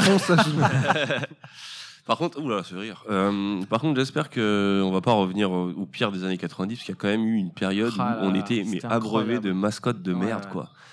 Allons-y, balance. De toute façon, il y a. on est Moi, je pense à, voilà. moi, je pense à Aero the Je suis Acrobat. pas. Blink sur Xbox? Je suis pas d'accord, j'ai bien aimé. Ah, mais je dis pas que le jeu est mauvais, mais c'était balancé, c'était purement marketing de merde. Mais Ah, vraiment bah acheté parce que c'est censé être le futur mascotte. C'était un petit chat euh, avec un aspirateur qui pouvait modifier Ah, le temps. Blink Ouais. Ah, ouais. shit. Blink, comment tu dis Blinks? Blinks? Ouais, tout ouais. de suite, tout de suite. Ouais, ça va pas marquer plus que ça. Moi, Mais personnellement, j'ai bien aimé, vendu tel quel. Mais là, on est clairement dans ce que tu viens de dire, c'est-à-dire euh, ils ils avaient pas de mascotte Microsoft et il leur fallait une mascotte Ouais, pour mais voilà, concurrencer ouais. ce- Et- ce- et au Microsoft, final- Sony et, et- Sega. Et, et, Sauf euh, qu'au final, ils n'ont pas une mascotte, ils ont Master Chief. Et Master Chief est-il mascotte? Question. Bah, il est devenu quelque part une, mascotte malgré lui. Je, suis d'accord avec Beck, c'est une icône. Euh, voilà, c'est une égérie, mais c'est pas une mascotte. Et c'est pour ça que pour moi, mascotte, c'est associé à une, tranche d'âge, bizarrement. Mascotte, c'est petit, bah, c'est mignon, donc c'est une tranche d'âge. C'est associé à un type de personnage. Et Karim, il a raison en parlant de Aéros et Acrobates. Vous vous souvenez de ces personnages-là? Ah oui, oui. Euh, sur chauve-souris. Ouais, chauve-souris, une chauve-souris. Euh, magicienne un peu, non Avec un masque. Avec euh, une et tout, non Il n'y avait pas un. Jamais fait. Il y en a eu plein. Je vois ce que c'est, mais jamais fait. Même tout à l'heure, on a reçu euh, Mister Nuts, mais c'est vrai qu'il y a eu euh, Bubsy juste après. Bubsy juste après, ouais. Bubsy qui, Bubsy qui a moins marqué quand même. Conquer, justement. Conquer, pareil. Par contre, Conquer, Conquer, là, c'était autre chose. C'était une, mascotte subversive. Attention, parce que Conquer, c'est voilà, rare et rare. Ils ont sorti des tonnes de personnages. Euh, Banjo Kazooie, tout ça, c'est pareil. Hein. Mm. c'est la même boîte. Donc ils ont sorti des personnages vraiment marquants. Je vous sens chaud là. On fait un petit, tour rapide. Il y avait, y avait... Name drop de mascotte, un peu de personnages. Boogerman, un jeu, un jeu Drive. Boogerman. Ça m'a sorti Boogerman. Oh, ce jeu, c'est un jeu. Un homme Ouais, okay. c'était un, c'était un jeu avec une animation très proche de celle des jeux Shiny. Ah, euh, le euh, Air Sword Gym et compagnie, donc très, très soigné, mais c'était un espèce Air de. Un espèce de. Bien sûr. Ouais, exactement. Mais ça, c'était une réussite. La mascotte de Virgin. Et euh, c'était un, super héros euh, qui envoyait des crottes de nez, qui rotait, qui pétait. Ouais, sympa. Voilà. donc, donc c'est dans le genre mascotte moyenne. Ah oui, oui. oui. Mais pour, chez Virgin, chez Virgin, il y avait Cool Spot aussi. C'est, Mais, là, c'était pareil, marketing de chez bah marketing. Voilà, c'était la période où en fait, ils cherchaient à faire des mascottes sur le côté fun, Cool Spot, euh, du Fido Dido pour le, vêtement. Ils ont fait, je crois, un jeu vidéo d'ailleurs. Vraiment le côté, vous êtes jeune, vous êtes fun, vous, êtes, cool, vous aimez le fluo. Et là, c'était pour le coup 100% marketing. Je reviens à ce que disait Glado, il n'y avait pas de création derrière, c'était ouais, c'est fun ça. Ouais, mais lui des nez de soleil, c'est fun ça, vas-y. Ouais, vas-y, euh, l'Amstrad, tu le vois avec deux alligators qui rigolent, qui font des vannes, ça, ça va être euh, rigolo. Et qui font du rap. C'est ça. Eh mon gars. Alors moi, je vais te sortir un personnage. Vous allez me dire si vous pouviez le considérer comme une mascotte. Non, remonte ton pantalon. Croc. Oh, Croc, putain, sur ah. PS1. Voilà, faut s'adresser à GLaDOS. C'est ton âge. Non, il y avait euh, Spiro. Spiro, mais Spiro qui a. Qui avait, qui avait beaucoup de succès à l'époque. Hein, Attends, Spiro, ils ont- ils l'ont quand même ressorti. Ah, Spiro, GLaDOS. Spiro est à l'origine quand même de, Skylanders. Oui, c'est vrai. Oui, c'est vrai. Eh ouais, sauf que Skylanders est devenu une marque à part entière, ils ont squeezé Spyro, et donc, euh, mais à la base, c'est quand même parti de Ah non, c'est vrai J'avais Bien sûr. oublié ça. Ah Ah oui. ouais, c'est pour Spiro, eh, le. Skylander. Le premier Skylander, c'est ok, Spyro. Rock d'Argonaute, si je ne me trompe pas. Comme quoi tout est lié. Après, tu as. Ouais, voilà, Croc, c'est un petit crocodile euh, vert. Je sais même plus qui a fait ce jeu. J'en ai un autre, c'est C'est qui avaient fait euh, Star Fox, le, premier. Ah, d'accord. Euh, j'en ai un autre, moi, personnellement, qui était plus associé à une marque de, l'ensemble, hein, je trouve. C'était Terry Bogard. La, SNK, la Neo Oui, mais justement, est-ce que c'est une mascotte ou est-ce que c'est pas un euh, personnage qui est mis en avant J'aurais dit une égérie. C'est, un peu le même le principe que de vendre par exemple un jeu de baston où tu as 14 personnages. Lequel tu vas choisir? Ah, déjà, on avait pourquoi non mais c'est Dans un exemple. C'est un exemple. Pourquoi, tu mets euh, Non. Pourquoi tu mets Ryu en avant sur Street Fighter alors qu'il y avait Ken, il y en avait d'autres, etc. Parce qu'en fait, tu bases ton histoire principale sur le personnage qui va représenter le joueur lambda, etc. C'est le même principe. je suis pas d'accord, je pense que tu, prends celui qui. enfin, Sinon, il y a Bioman Bear aussi, je choisis toujours un personnage je, féminin. Je peux entendre dire celui que tu choisis, mais pourquoi ils le vendent sur, plus ah. sur du Ryu, etc. Fighter, Bien sûr, toi, tu vas choisir Chun-Li ou peu, peu, importe. Mais pourquoi Street Fighter, c'est tu vois, tu ah, vois Ken, etc. Alors bien sûr, ils, changent les pochettes au fur et à mesure. T'as Blanca ou t'as Honda, etc. Mais ils choisissent un personnage et ils le mettent en avant. Oui, c'est ça, oui, à chaque fois. Et c'était pareil pour, euh, pour Art Fighting ou les autres. Fatal Fury. Euh, moi, j'en ai, ai un autre. Alors, euh, vous allez me dire, c'est pas, pas euh, un, un, animal ou quoi que ce soit, mais vous vous souvenez de Prehistoric Man? Oui, bah oui, oui. Rock euh, euh, Non, non, euh, préhistoric man. Non, c'est pas, un petit, un petit- un- avec un- pas de Chuck Rock. Ah, Chuck Rock. Non, Pas de Chuck Rock. moi. Préhistoric Man, qui était un personnage. euh, bah, c'était un jeu un peu humoristique. T'étais, t'étais un homme se dans le futur, c'est ça? Ouais, c'est ça, dans l'espace et tout. Donc, t'étais un homme préhistorique qui devait aller euh, remplir une mission pour son village, pour aller remplir la, la caverne, enfin la cave ou la grotte, on sait pas trop, de bouffe, parce que tous les dinosaures ont bouffé ce qui- ce qu'il y avait dans, dans leur cas. Enfin, je me souviens plus exactement le truc, mais ta mission, c'est pas partir... du doute euh, d'un niveau scénar. Non, hein. on est d'accord. Ton but, c'était de partir euh, euh, pour remplir la, cave du village de, bouffe, en fait. Et c'était un personnage qui était hyper mignon, qui était tout rondouillard et tout. Il se tenait en avant. Il avait un, gros bide. Bah, comme était... chez en fait. Hein. Ouais, mais c'était, c'était un personnage qui était vraiment marrant. Et c'était, moi, je l'associe quand même à une mascotte qui était euh, c'est Titus qui faisait ce jeu-là, qui Ah, ce ce Titus faisait quand même des. Et, sa mascotte, c'était un, Un renard. un renard. Et pourquoi un renard? Je que. Titus the Fox. Non, j'en sais rien, je sais pas. Non, mais C'était un jeu à base de renard là-bas. mais justement, moi, c'est plus Prehistoric Man qui, Man qui m'a marqué à l'époque que, que autre chose. Après, tu parles, tu parles de renard, mais ça me fait penser en fait que Nintendo, ils en ont chié une, Non, mais Nintendo, ils ont mascotte avec euh, Star Fox. Avec Oui, mais Fox, McCloud, On ouais. en revient au public qui choisit sa mascotte au final. Kirby. Ouais, mais chez eux, il y en a Mais eu. Titus euh, avait choisi sa mascotte comme ça, il était intégré à son logo en fait. Oui, au final. c'est Donc, vrai. C'était vraiment ça. Et finalement, un personnage qu'on n'avait jamais vu dans les jeux vidéo. Mais je sais pas. Ils ont peut-être fait un, un personnage. Mais avec si, un je renard. crois, je crois. Mais là, j'avoue, j'ai pas l'info sous la main, mais je pense qu'ils en ont fait un. D'ailleurs, et si euh, autant il y avait certains ratés sur euh, console, mais alors sur ordinateur à l'époque Amiga, Atari et PC, c'était la catastrophe les mascottes. Que ce soit Zool la fourmi, euh, Jazz Jack Rabbit, Zool. un espèce de, Euh, de- James de- Pond. James Pond Oh exactement. C'était le festival du le festival Et du d'ailleurs, mauvais c'est vrai goût que sur, euh, sur ordi les, les Dans un, de mes Max, euh, je parlais de euh, Agony, le shoot'em up fait par Psygnosis, et pourquoi c'était une chouette. La Mais c'est vrai chouette, qu'il m'a fait la, remarque fait, parce ouais. que le, le symbole, le- le- la mascotte de Psygnosis, c'était une chouette. Le, voilà, le logo de, de Donc ils ont fait, ils ont fait hein. un jeu de leur logo qu'ils avaient créé, C'est alors que c'était ça, pas un jeu à la ouais. base. Voilà, donc il place son Sandmax dans l'émission. Voilà, d'accord. Ok, Oui, c'est ça. On peut citer aussi euh, Ton Soundmax, non la mascotte d'Ubisoft. Ah, c'était laquelle c'est quoi Rayman Dites-moi le public, c'est Ah, quoi Rayman, Oui, Rayman. Rayman, voilà. il y a- j'ai complètement oublié. Et ouais, il y a Rayman, bien sûr. Rayman qui est un personnage qui chez Ansel. bah, magnifique. Pourquoi est-ce que c'est devenu une mascotte? Parce que le jeu de base était un jeu magnifique, culte.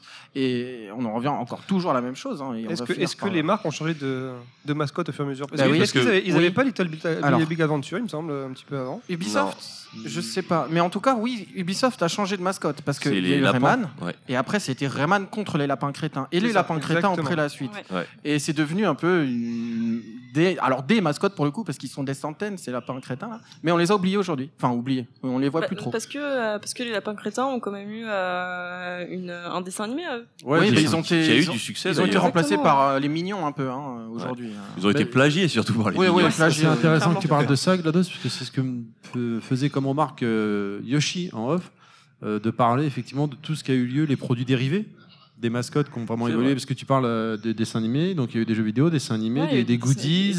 Euh, Des peluches, des tasses, des peluches, des vêtements. machins, voilà, des, des vêtements, des stylos, euh, des paquets de popcorn, enfin n'importe quoi. Oh, le, euh, le dessin animé Sonic américain. Pff, catastrophe.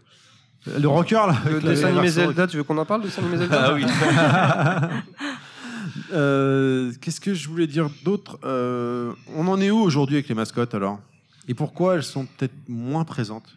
Pour nous, je Parce crois. que, parce que je pense que c'est. a Bah, évolué, Est-ce en que fait. le, le- le- le bilan actuel des mascottes, est-ce qu'on peut dire encore qu'il y en a? Ah. Je pense pas. Ou Ah bah, moi, moins. justement, euh, cette discussion m'a fait changer d'avis. C'est que je me disais qu'il n'y en avait pas, mais finalement, Mais- mais comme si. GLaDOS nous l'a ra- l'a rappelé, c'est juste que c'est plus pour notre âge. C'est pas mais pour, les gamins, parce que y maintenant t'as t'as Yokai Watch, t'as Ouais, Animal Pikachu. Crossing, t'as euh, Tomodachi Life, t'as- enfin tout ça, c'est ça fait- nous touche pas parce qu'on n'y joue pas, mais euh, mais moi c'est mes meilleures ventes en magasin, euh, enfin tout ça, et puis t'as les amiibo, t'as les produits dérivés, t'as les Donc, peluches. Est-ce que Alexandra Lederman est une mascotte?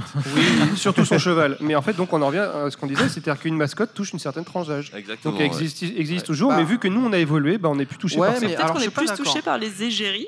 Oui, euh, parce, que je pense on que euh, égérie, on va passer au mode adulte, etc. En fait, c'est c'est comme des comme des stages. En fait, j'ai l'impression que premier stage c'est mascotte, après c'est égérie, après c'est icône, après. Ouais, mais mais mais est-ce que mais- les est-ce que les égéries existaient à l'époque justement ça n'a pas été une nouveauté de fin 90 Non, parce que je pense que c'est une évolution de la mascotte parce qu'ils ne savaient pas non plus à- comment ça, ça allait devenir. Autant la mascotte, quand ça a été créé, ils ne savaient pas que ça allait devenir une mascotte parce qu'on disait que c'est le public qui allait choisir. Autant euh, la- première égérie, donc toi tu parlais de Lara Croft, je pense que c'est devenu une égérie parce que les, les joueurs ont décidé que ça devenait une égérie. Et ils l'ont pas Enfin, ils vendu en tant que. comme ça. L'ont pas vendu en tant qu'égérie. ça va, ça va avec l'évolution du jeu vidéo tout simplement aussi quoi. Bah, bien sûr, mais c'est le public voilà, c'est le ça public vient qui avec- choisit. Ça vient avec l'évolution euh, de, de Bah, de, de l'âge en fait, de- c'est-à-dire que les gens qui ont fait, des jeux vidéo avec notre, à notre âge, bah, ils ont fait des, des jeux vidéo pour notre âge, tout simplement. Alors, ouais, je, je- je suis d'accord, mais à moitié avec toi. C'est-à-dire qu'aujourd'hui, tu as une icône. avec quelle moitié? Parce que je suis Ah, perdu. euh, celle de gauche. Ah. Euh, t'as, euh, comment dire une mascotte qui reste encore aujourd'hui euh, associée à, à Nintendo, c'est Pikachu. Pikachu à l'époque qui a été créé, je pense oui évidemment pour les gamins, mais aujourd'hui euh, avec Pokémon Go etc etc. il s'adresse aux enfants, mais pas que aux enfants Nintendo avec ce personnage-là. Il s'adresse aussi à nous qui étions enfants à l'époque, qui sommes trentenaires aujourd'hui, voire quarantenaires pour certains. Alors moi, je suis désolé, hein, parce qu'ils ont Pikachu, en réussi France, à je pas amener, pas. hein, euh, mais- parce qu'ils ont réussi à amener un concept qui touche euh, les petits et les grands. Enfin, Et Pokémon Pikachu Go, ça devient- quelque chose de, de- devient c'est comme. Mario intergénérationnel. Et Pikachu restera une mascotte, je pense, éternellement. Et Même qui, si et je suis qui pas touché parlera. par ça, je, je Ouais, comprends, je le vois. mais- Je vois les adultes qui courent partout dans la rue. Voilà, exactement. des, euh, Et t'as, t'as des papis qui vont aller courir dans la rue après des Enfin, Pokémon ils avec Pokémon avec leur déambulateur. Ils vont Oui, vite, hein. ou en Ah vélo, merde, j'ai raté Il est plus là. Mais ouais, t'as quand même des mascottes qui restent très puissantes aujourd'hui et qui s'adressent à toute tranche d'âge. Pour Et le d'ailleurs, coup. je crois que c'est ça qui est hein. difficile, c'est le côté inter- intergénérationnel et le côté euh, voilà. Euh, tout le monde ne peut pas être Sangoku. Ouais, mais là, on parle encore ouais, de. Pikachu qui est, qui, qui, qui est apparu il y a euh, une, une Bah, vingtaine d'années, 20 mais maintenant, 20 enfin, 20 je veux dire, à aujourd'hui, euh, ces dix dernières années, ouais. euh, est-ce qu'il y a eu une vraie mascotte qui a pu toucher un, un public plus adulte? Moi, j'en vois pas. Non, je suis d'accord avec toi. Après, euh, Je suis- Vas-y, vas-y, Bag, non, excuse-moi. non, Vas-y, non, vas-y, je, je réfléchis simplement. Je- C'est juste que je suis désolé, on va devoir accélérer un petit peu car nous avons encore une troisième partie d'émission. Donc euh, voilà, on va devoir avancer. Euh, moi, je pourrais vous poser une question. Euh, votre mascotte à vous, c'est laquelle? Ever. Wow. Bah, je vais être, je vais être basique parce que je suis né avec. Enfin, je veux dire, c'est c'est ma première, ça va être Mario. C'est c'est bête et basique, mais elle a touché tellement de personnes et euh, voilà. Alors, moi, ma mascotte qui m'a marqué, bien sûr, c'est c'est Mario. C'est pareil. Bon, moi, je sais pas si c'est. c'est- Il faut le préciser, mais c'est Crash. Crash. Clairement, ouais. Ah bon? Ah bon? Je crois que c'était GLaDOS, moi. Bah, moi, je sais Ah. pas. Je sais. Je pense que c'est. euh, je pense que la première vraie mascotte que j'ai eue, c'est un inconnu, c'est Rick Dangerous. Ah, j'ai adoré Ringo. Ah, est-ce- ah, ouais, mais est-ce que c'est une mascotte? Parce que je l'ai eu, c'est un, un platformer, c'était super dur. C'était un Diane Retry, le, le premier de Retry. sur PC, euh, parce que moi, j'ai vraiment commencé sur PC. euh, J'ai adoré. Et mais, c'est euh, vrai qu'il y a- c'était pas aussi. euh, euh, c'était pas aussi. euh, Je l'ai pas vécu en tant que mascotte, moi, à l'époque. Ouais, moi non plus en fait. Donc je dirais que la première vraie mascotte, c'est Sonic pour moi. Eh ben, moi, ce serait Bonk. Qui PC Engine. PC Kid. T'as eu une Ah, PC bon, ok, Engine PC Kid. Mais après, bon, voilà, j'ai commencé à jouer avec Alex Kidd. Bah, pareil, c'était voilà, c'était aussi une mascotte. Ouais, euh, mais il avait des oreilles dégueulasses. Je Ouais, pouvais il pas, avait- je pouvais pas le considérer comme une Ah mascotte ouais. dans mon cœur. Je suis désolé, mais toi, tu parles de ça, sa gueule en original, il grosse tête, un petit corps, enfin, il ressemblait plus à un mec qui a la projet. Enfin, peu importe. On peut- Ouais, excuse-moi. Oui, vas-y, pardon. vas-y, vas-y. Non, je excuse-moi, voulais juste rajouter un tout petit truc. Ça va nous rajouter peut-être. Non, deux- non, non, deux- vas-y, deux minutes. tranquille, tranquille. Mais Euh, simplement, je Gwen m'a voulais- pas encore tapé dessus. Je voulais simplement aussi dire qu'il y avait, bah, pour citer aussi un petit peu en vrac comme ça, il y a Bomberman qui reste une icône, enfin une mascotte. Hudson Soft, la, ouais, bien la sûr, mascotte ouais. d'Hudson. Soft. Je vais, je vais faire un. C'est quoi la mascotte de Hudson Bomberman Bah, Ah, une euh, abeille. C'est une abaille, ouais. Ouais. Et pourquoi une abeille? Euh, ça, je sais pas. Vas-y, Eh ben, dis-moi moi tout. non plus. Je ne Ok, sais pas. merci. Mais je remarque que ce n'est pas Bomberman. Ken. Euh, Il y a aussi une, une grande marque, un grand, une marque très puissante dans le jeu vidéo qui a une mascotte, mais une mascotte qu'on qu'on ne sou- qu'on ne soupçonne pas en fait. C'est Square Enix. Qu'est-ce que, est-ce que vous pouvez me donner la mascotte de Square Enix? Là, comme ça. Le Chocobo Le Chocobo, ouais. Le chocobo. Euh, le Chocobo Bien sûr, c'est ça. C'est le Chocobo parce que c'est le seul personnage récurrent euh, de, de, de Square Enix. Je en voulais fait. le placer de son Final Fantasy. Mais je voulais T'en le es mettre, incapable. mais obligé sais, de tu sais pourquoi Mais c'est très important. Enfin, je trouve ça intéressant dans le sens où c'est pas une mascotte clairement identifiée. Mais dans la définition, je pense que c'est une mascotte parce que c'est bon, c'est un animal même s'il parle pas ou qu'il a pas de pouvoir spécifique, c'est juste une monture en fait dans les jeux. C'est un Mais oiseau- c'est un putain d'oiseau le truc. c'est une autruche, quoi, Ça voilà. mange des graines. Mais tu le vois, tu le vois dans, bah, dans tous les jeux, euh, dans tous les Final Fantasy qui te sortent, même dans les spin-offs, etc. Ils ont même, ils t'ont même sorti des jeux, euh, Ouais, Chocobo parce Dungeon, etc. c'est la mascotte de, de Final Fantasy, mais c'est pas la mascotte de Square Enix. C'est, euh, je pense qu'on peut quand même l'associer à. C'est le seul personnage récurrent de Square Enix, donc on peut éventuellement l'associer à ça. Après, c'est pas une vérité absolue ce que je dis, hein, mais c'est c'est une réflexion en fait. Bah, De Square Et- Enix Japon alors, parce que maintenant, il y Bah, a, bah, Square- parce que non. maintenant ils ont Lara, ils ont Hitman. oui, mais c'est pas eux qui ont créé Ah oui, ces alors- personnages. Écoute, c'est su- excuse-moi, pardon, je t'ai coupé, Beg. Moi, je voulais simplement dire que euh, par rapport au Chocobo, ils ont quand même réussi à en, sor- à en faire des jeux. Ouais, ils ont vrai. Chocobo Dungeon, etc. qui sont, c'est intéressant quoi. Tu, tu- tu parlais, euh, Karim, à l'instant, là, de- de- des personnages qui sont venus finalement des symboles d'un genre.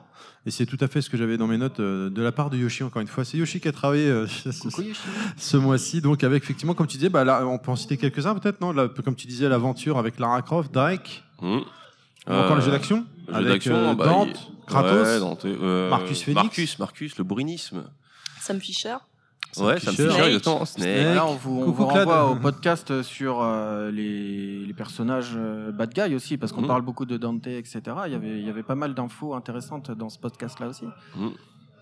Oh putain, cette façon de rebondir sur euh, l'autopromo, ça c'était. Euh, beau. c'est fou. beau. Je, je- je suis vraiment c'est fort. Merci, je m'applaudis. Euh, moi là, là où Au final, une égérie, c'est c'est un, un personnage, euh, c'est le personnage principal d'une licence. Ouais. Au final, enfin pour que, est-ce que, est-ce que pour que ce soit une égérie, il faut forcément que ce soit une- une- un personnage qui a été ancré dans une euh, dans un jeu qui a donné suite à une série de jeux Je pense que ça le Euh, devient en fait quand la licence euh, se crée. Je pense Ouais. que ça devient une, une est-ce qu'on peut dire, enfin, est-ce que, est-ce Si- que- si Nathan Drake quelqu'un avait se sorti souvient qu'un jeu, je sais pas si c'est devenu euh. Justement, est-ce qu'on se souvient d'un d'un personnage qu'on pourrait classer d'égérie qui n'a fait qu'un seul jeu? Peut-être pour Euh, l'instant pour toi, Karim, euh, Beyond Two Souls?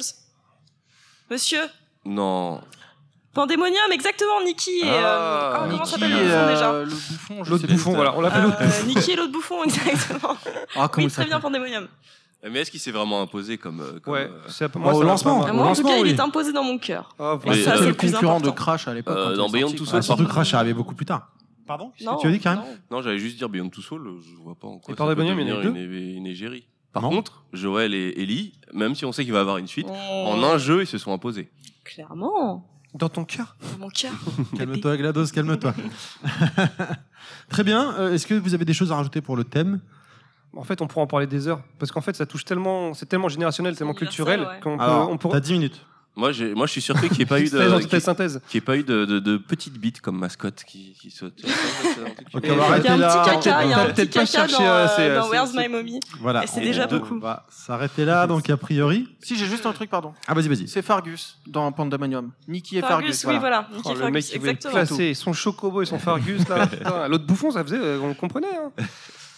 Non, il y a beaucoup de choses à fait. dire, mais euh, oui, non. mais j'y ai- non, mais j'y ai joué, mais ça, je l'ai pas pris comme toi en fait, euh, Pandemonium. Pour moi, c'est Pas. ça reste pas une égérie. Et je crois qu'il y a eu deux Pandemonium, je crois. Ouais, il y en a eu deux, ils ouais. avaient carrément changé le design Ouais, des ça. personnages dans la série. En fait, c'était même pas l'inverse, c'est pas un truc comme ça, c'est pas la meuf qui est devenue un bouffon. Et- Non, en fait, non, de- Pandemonium, en fait, tu choisissais euh, qui, Ouais, si tu voulais je Mais si tu veux. je l'ai pas vécu comme, une égérie en fait. Ouais, mais dans, le 2, ils ont tellement pas identifié leurs personnages dans le 1 qu'ils les ont complètement changés dans le 2 et c'est devenu un peu n'importe quoi.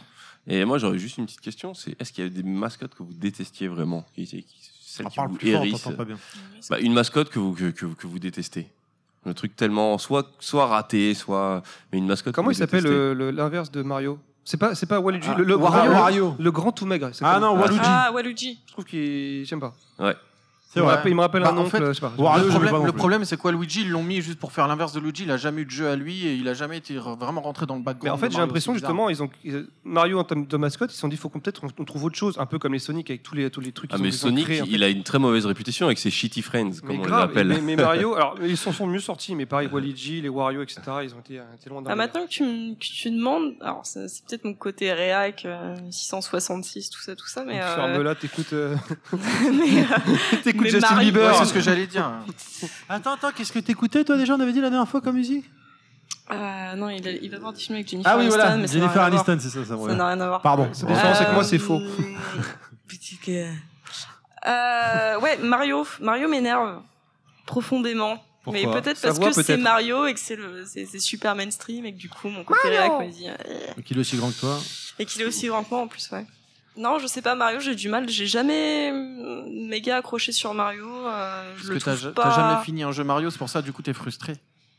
Non, coup, non, tu pas du tout. Non, j'ai fait, des- j'ai fait, enfin, c'est, c'est sympa comme, euh, comme, euh, comme jeu de plateforme et tout ça. J'en, j'en ai fait quelques-uns, mais euh, je sais pas, il m'a jamais euh, marqué. Alors peut-être parce que ouais, je suis, euh, je suis pas de votre génération et que, et que coup, que t'es réac. donc, ça va. hein. Bah, moi, je dirais, euh, moi, je vais revenir à, à- je vais boucler la boucle avec, euh, comme j'ai dit, la première mascotte à m'avoir marqué, c'est Sonic, et la mascotte que je, qui, qui m'exaspère le plus, c'est le Sonic actuel, quoi. Parce que c'est le, c'est vraiment ce mec, c'est le mec, il est resté coincé dans les années 90, Ouais, il comprend ça, pas que c'est fini, le cool, yeah man. Pourquoi tu parles de moi comme ça euh, Et, et, euh, bah voilà, pose-toi des questions.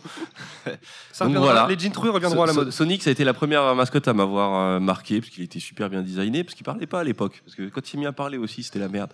Et il, a- il avait son petit bidon aussi, donc il avait un côté, il s'assume. Non, maintenant, il est tout filiforme, il est cool, euh, il emballe des princesses dans des scènes super bizarres. Ouais, euh, c'est un, peu, euh, un peu, ouais, ouais. Donc euh, non, Sonic, il est parti en sucette, mais complètement. Quoi. Et en jeu, je repense vite fait comme ça aux- en jeux qui ont eu un personnage marquant, qui ont eu un seul jeu. Il y avait Kid Caméléon. ouais. Déjà, c'est un peu grâce à Gamerside. Voilà. Est-ce que c'est bon pour ce thème-là? On peut le refermer? On peut le refaire. oui. Ouais, on- Oui. Allez, on va On va marquer encore regretter, il y a des choses qu'on n'a pas dit, mais bon. courte pause. Peut-être qu'on va en reparler avec nos prochains invités alors. À tout de suite.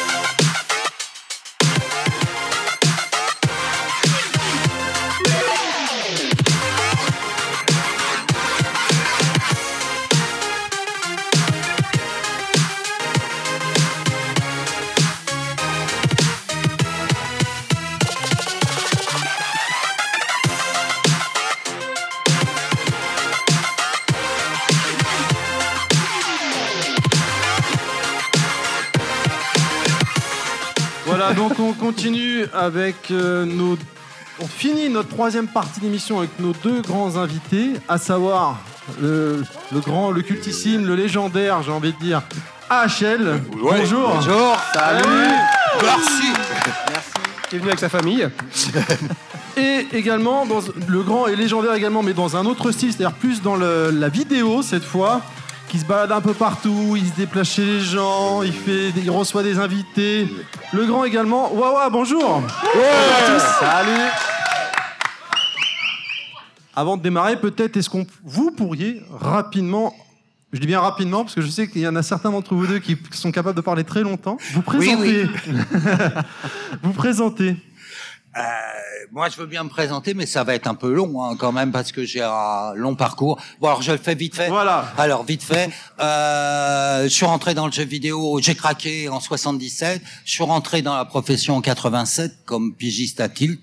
Je suis resté trois ans. Après, j'étais rédac chef pendant trois ans de joystick. J'ai monté Megaforce et Joypad. Et après, je suis repassé à la concurrence à Console Plus. J'étais rédac chef de Console Plus pendant 12, 10 ans.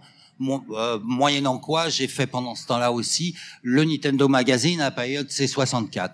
Et maintenant, je suis retraité, je fais plus que des choses pour le plaisir, et donc je sévis beaucoup euh, sur euh, sur Gameblog que j'adore, c'est des anciens potes. Donc voilà. Donc, coucou, c'est un grand mot, mais bon. Ça s'appelle un CV de 14 pages. Et toi, Wawa Euh, alors moi, bah, joueur de jeux vidéo depuis des années maintenant. Euh, euh, en 88, je lisais Tilt. Donc je lisais les articles ouais. de AHL, d'Alain. En 2008, je fais des vidéos sur Dailymotion et après sur YouTube. Et euh, bientôt, Alain va me rejoindre sur mon canapé dans mon émission. Voilà, je Voilà, fais des absolument. émissions rétro gaming. Messieurs, dames, des questions? On y va, on se lance parce que, excusez-nous, ils ont un peu de Eh mal bah, au écoute, départ. moi, j'ai- Après, on peut plus eh bah, arrêter, écoute, mais au début, c'est dur. Je vais commencer Allez, on par y va, une merci. simple question pour Wawa. Voilà, on va commencer par Wawa. Euh, je voulais savoir, euh, qu'est-ce que tu es venu faire, toi, exactement aujourd'hui au SDJVR Qu'est-ce que tu fous là T'as- Elle est où Non, ta légitimité Non, parce que j'ai vu que tu avais une petite animation, ça avait l'air très sympa. Oui, en fait, bah, je suis venu parce qu'on m'a proposé de venir. Le jeune homme qui est là-bas, là, salut. Michael, donc. Voilà, tout à fait, Michael. Et euh, j'ai dit pourquoi pas. Et euh, cette petite animation que tu parles, en fait, c'est que je me suis dit, mais j'aimerais bien venir et avoir quelque chose, quoi, faire quelque chose. Et je me suis dit, j'ai un jeu vidéo, euh, on m'a jamais, jamais battu, j'aimerais bien qu'on me batte. Ouais. Et qu'est-ce que je pourrais faire pour motiver les gens à s'entraîner? Eh ben, c'est de proposer à ces gens-là de poser leurs fesses sur mon canapé, de venir dans une de mes émissions. Et voilà. Et Donc alors, on m'a proposé, un on m'a mis un stand y et depuis tout à l'heure, je peux plus bouger parce que j'ai- on n'arrête pas d'essayer de me défier. C'est quoi ce coup, jeu La question, est-ce que t'as été, battu ou pas Non, encore Non, mais déjà, quel est ce Oui, jeu c'est quoi ce jeu Super, Sidekick 3, Ken Voilà. Super quoi Sidekick 3 Non, les vrais ne jouent qu'au premier. Les... Oh. C'est désolé, non, il n'y a pas de Super Sidekicks 2. Non, il n'y a que le 1. Là, c'est le 3 pour le coup et c'est son Neo Geo quand même, faut, faut, faut le signaler. Par contre, le 1, je te fume. D'accord, ok. c'est possible.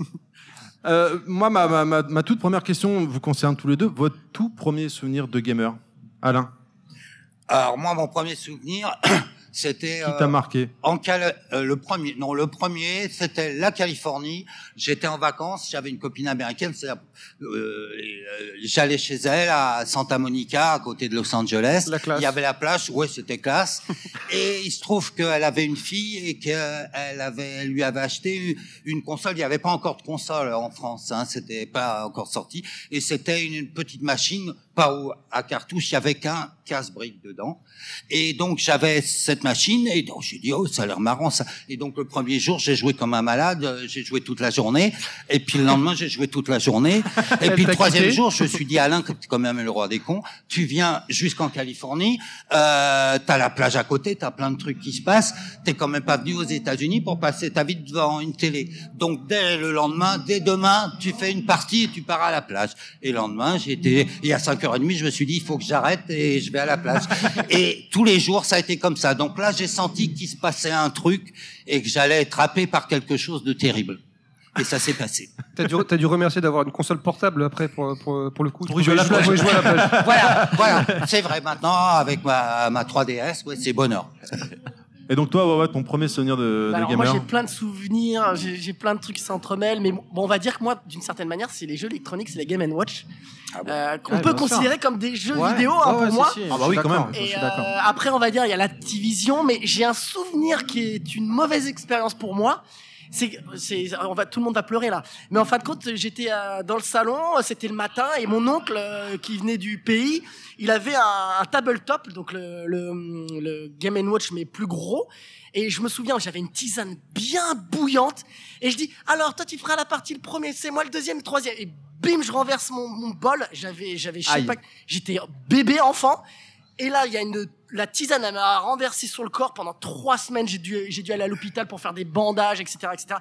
Je sais, là, tout le monde a quitté le podcast, tout le monde est parti. Mais voilà, c'est, c'est le vrai souvenir que j'ai qui m'a vraiment marqué profondément. C'est, voilà, je me suis renversé une tisane bouillante sur le corps et j'avais des cloques sur le ventre et voilà, à cause d'un, d'un tabletop euh, Game Watch. Voilà. donc, Super coup, souvenir. Le jeu vidéo, c'est dangereux, c'est ce qu'on peut dire. Voilà.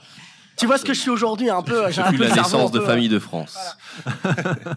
Des questions? Euh, oui, moi j'ai peut-être des questions. Ah, on y c'est va. plus sur euh, euh, le fait que euh, tous les deux vous travaillez dans, vous avez travaillé, mais bon, je pense que je- moi je considère que, étant donné que je vous vois un peu tous les jours euh, sur Gameblog, où euh, vous êtes toujours présent, mais euh, la perception de l'entourage, que ce soit euh, quand vous avez commencé ou euh, pour Wawa même, le fait de dire bah, professionnellement, je parle de jeux vidéo, euh, je suis, je suis je suis vecteur de, de, de connaissances sur le jeu vidéo. Est-ce que c'est encore, est-ce que maintenant c'est bien perçu? Est-ce qu'à l'époque c'était perçu vraiment comme euh, quelque chose d'extraterrestre? Moi, à l'époque, c'était perçu comme extraterrestre. D'autant plus, euh, vu mon âge, je, devais avoir, quand c'est commencé, je devais avoir dans, déjà, je devais approcher de la quarantaine, j'étais pas encore à la quarantaine. Et donc, effectivement, moi, tous mes copains me disaient, mais t'es complètement barge, qu'est-ce que tu joues ces jouets de gosse? Parce qu'il faut pas oublier que quand ça a démarré le jeu vidéo, c'était un jouet, ce n'était vendu que dans les magasins de jouets, et c'était pour les gosses pour les gosses friqués parce que quand même c'était pas donné hein. C'était vraiment très cher les jeux beaucoup relativement beaucoup plus cher qu'aujourd'hui. Et donc effectivement moi on m'a pris vraiment pour un barge euh, total sans quoi ils avaient pas nécessairement tort mais je m'en suis foutu complètement parce que parce que j'avais craqué. Moi j'ai vu ça. C'était fait pour moi. J'avais l'impression que le bon Dieu il avait fait pour moi tu vois. J'ai vu la lumière. C'était fait pour moi. C'était le jeu vidéo. Ça serait toute ma vie. Et puis voilà. Et que les autres me disaient euh, complètement ma boule celui-là. J'en avais rien à cirer. C'est vrai que toi, quand t'es arrivé, en plus, Alain, le- les consoles n'existaient pas. C'était la première personne en France, certaine- médiatiquement, c'est au Mhm. niveau des magazines, à avoir mis en avant la Nintendo. Et à l'époque, personne te disait, Ah. mais c'est quoi ça complètement. Bah, quand- déjà, quand je suis rentré à Tilt, bon, suis rentré à Tilt, c'était le premier magazine de jeux vidéo qui a eu, qui est resté tout seul pendant un certain temps. Et à l'époque, comme c'était le début du jeu vidéo, il n'y avait pas de joueurs. J'ai été, je pense, le premier joueur. Ça paraît délirant maintenant, mais j'étais le premier joueur engagé. Un peu plus tard, il y a eu Danny Bullock euh, qui est venu aussi. Mais euh, donc au début, c'était des journalistes, des mecs qui écrivaient très bien, qui étaient des vrais journalistes, qui écrivaient mille fois mieux que j'écrirais jamais, sauf que ils racontaient des, un peu des conneries, ils passaient à côté, ils faisaient des piges. Et moi, en tant que lecteur de Tilt, puisqu'au départ, j'ai commencé comme lecteur de Tilt, je lisais leurs articles, je disais, il se fout de ma gueule, lui. Il écrit bien, mais alors vraiment, il a dû jouer deux minutes. Ils, ils m'ont massacré des, des, des jeux extraordinaires. Je me souviens, ça me mettait les boules.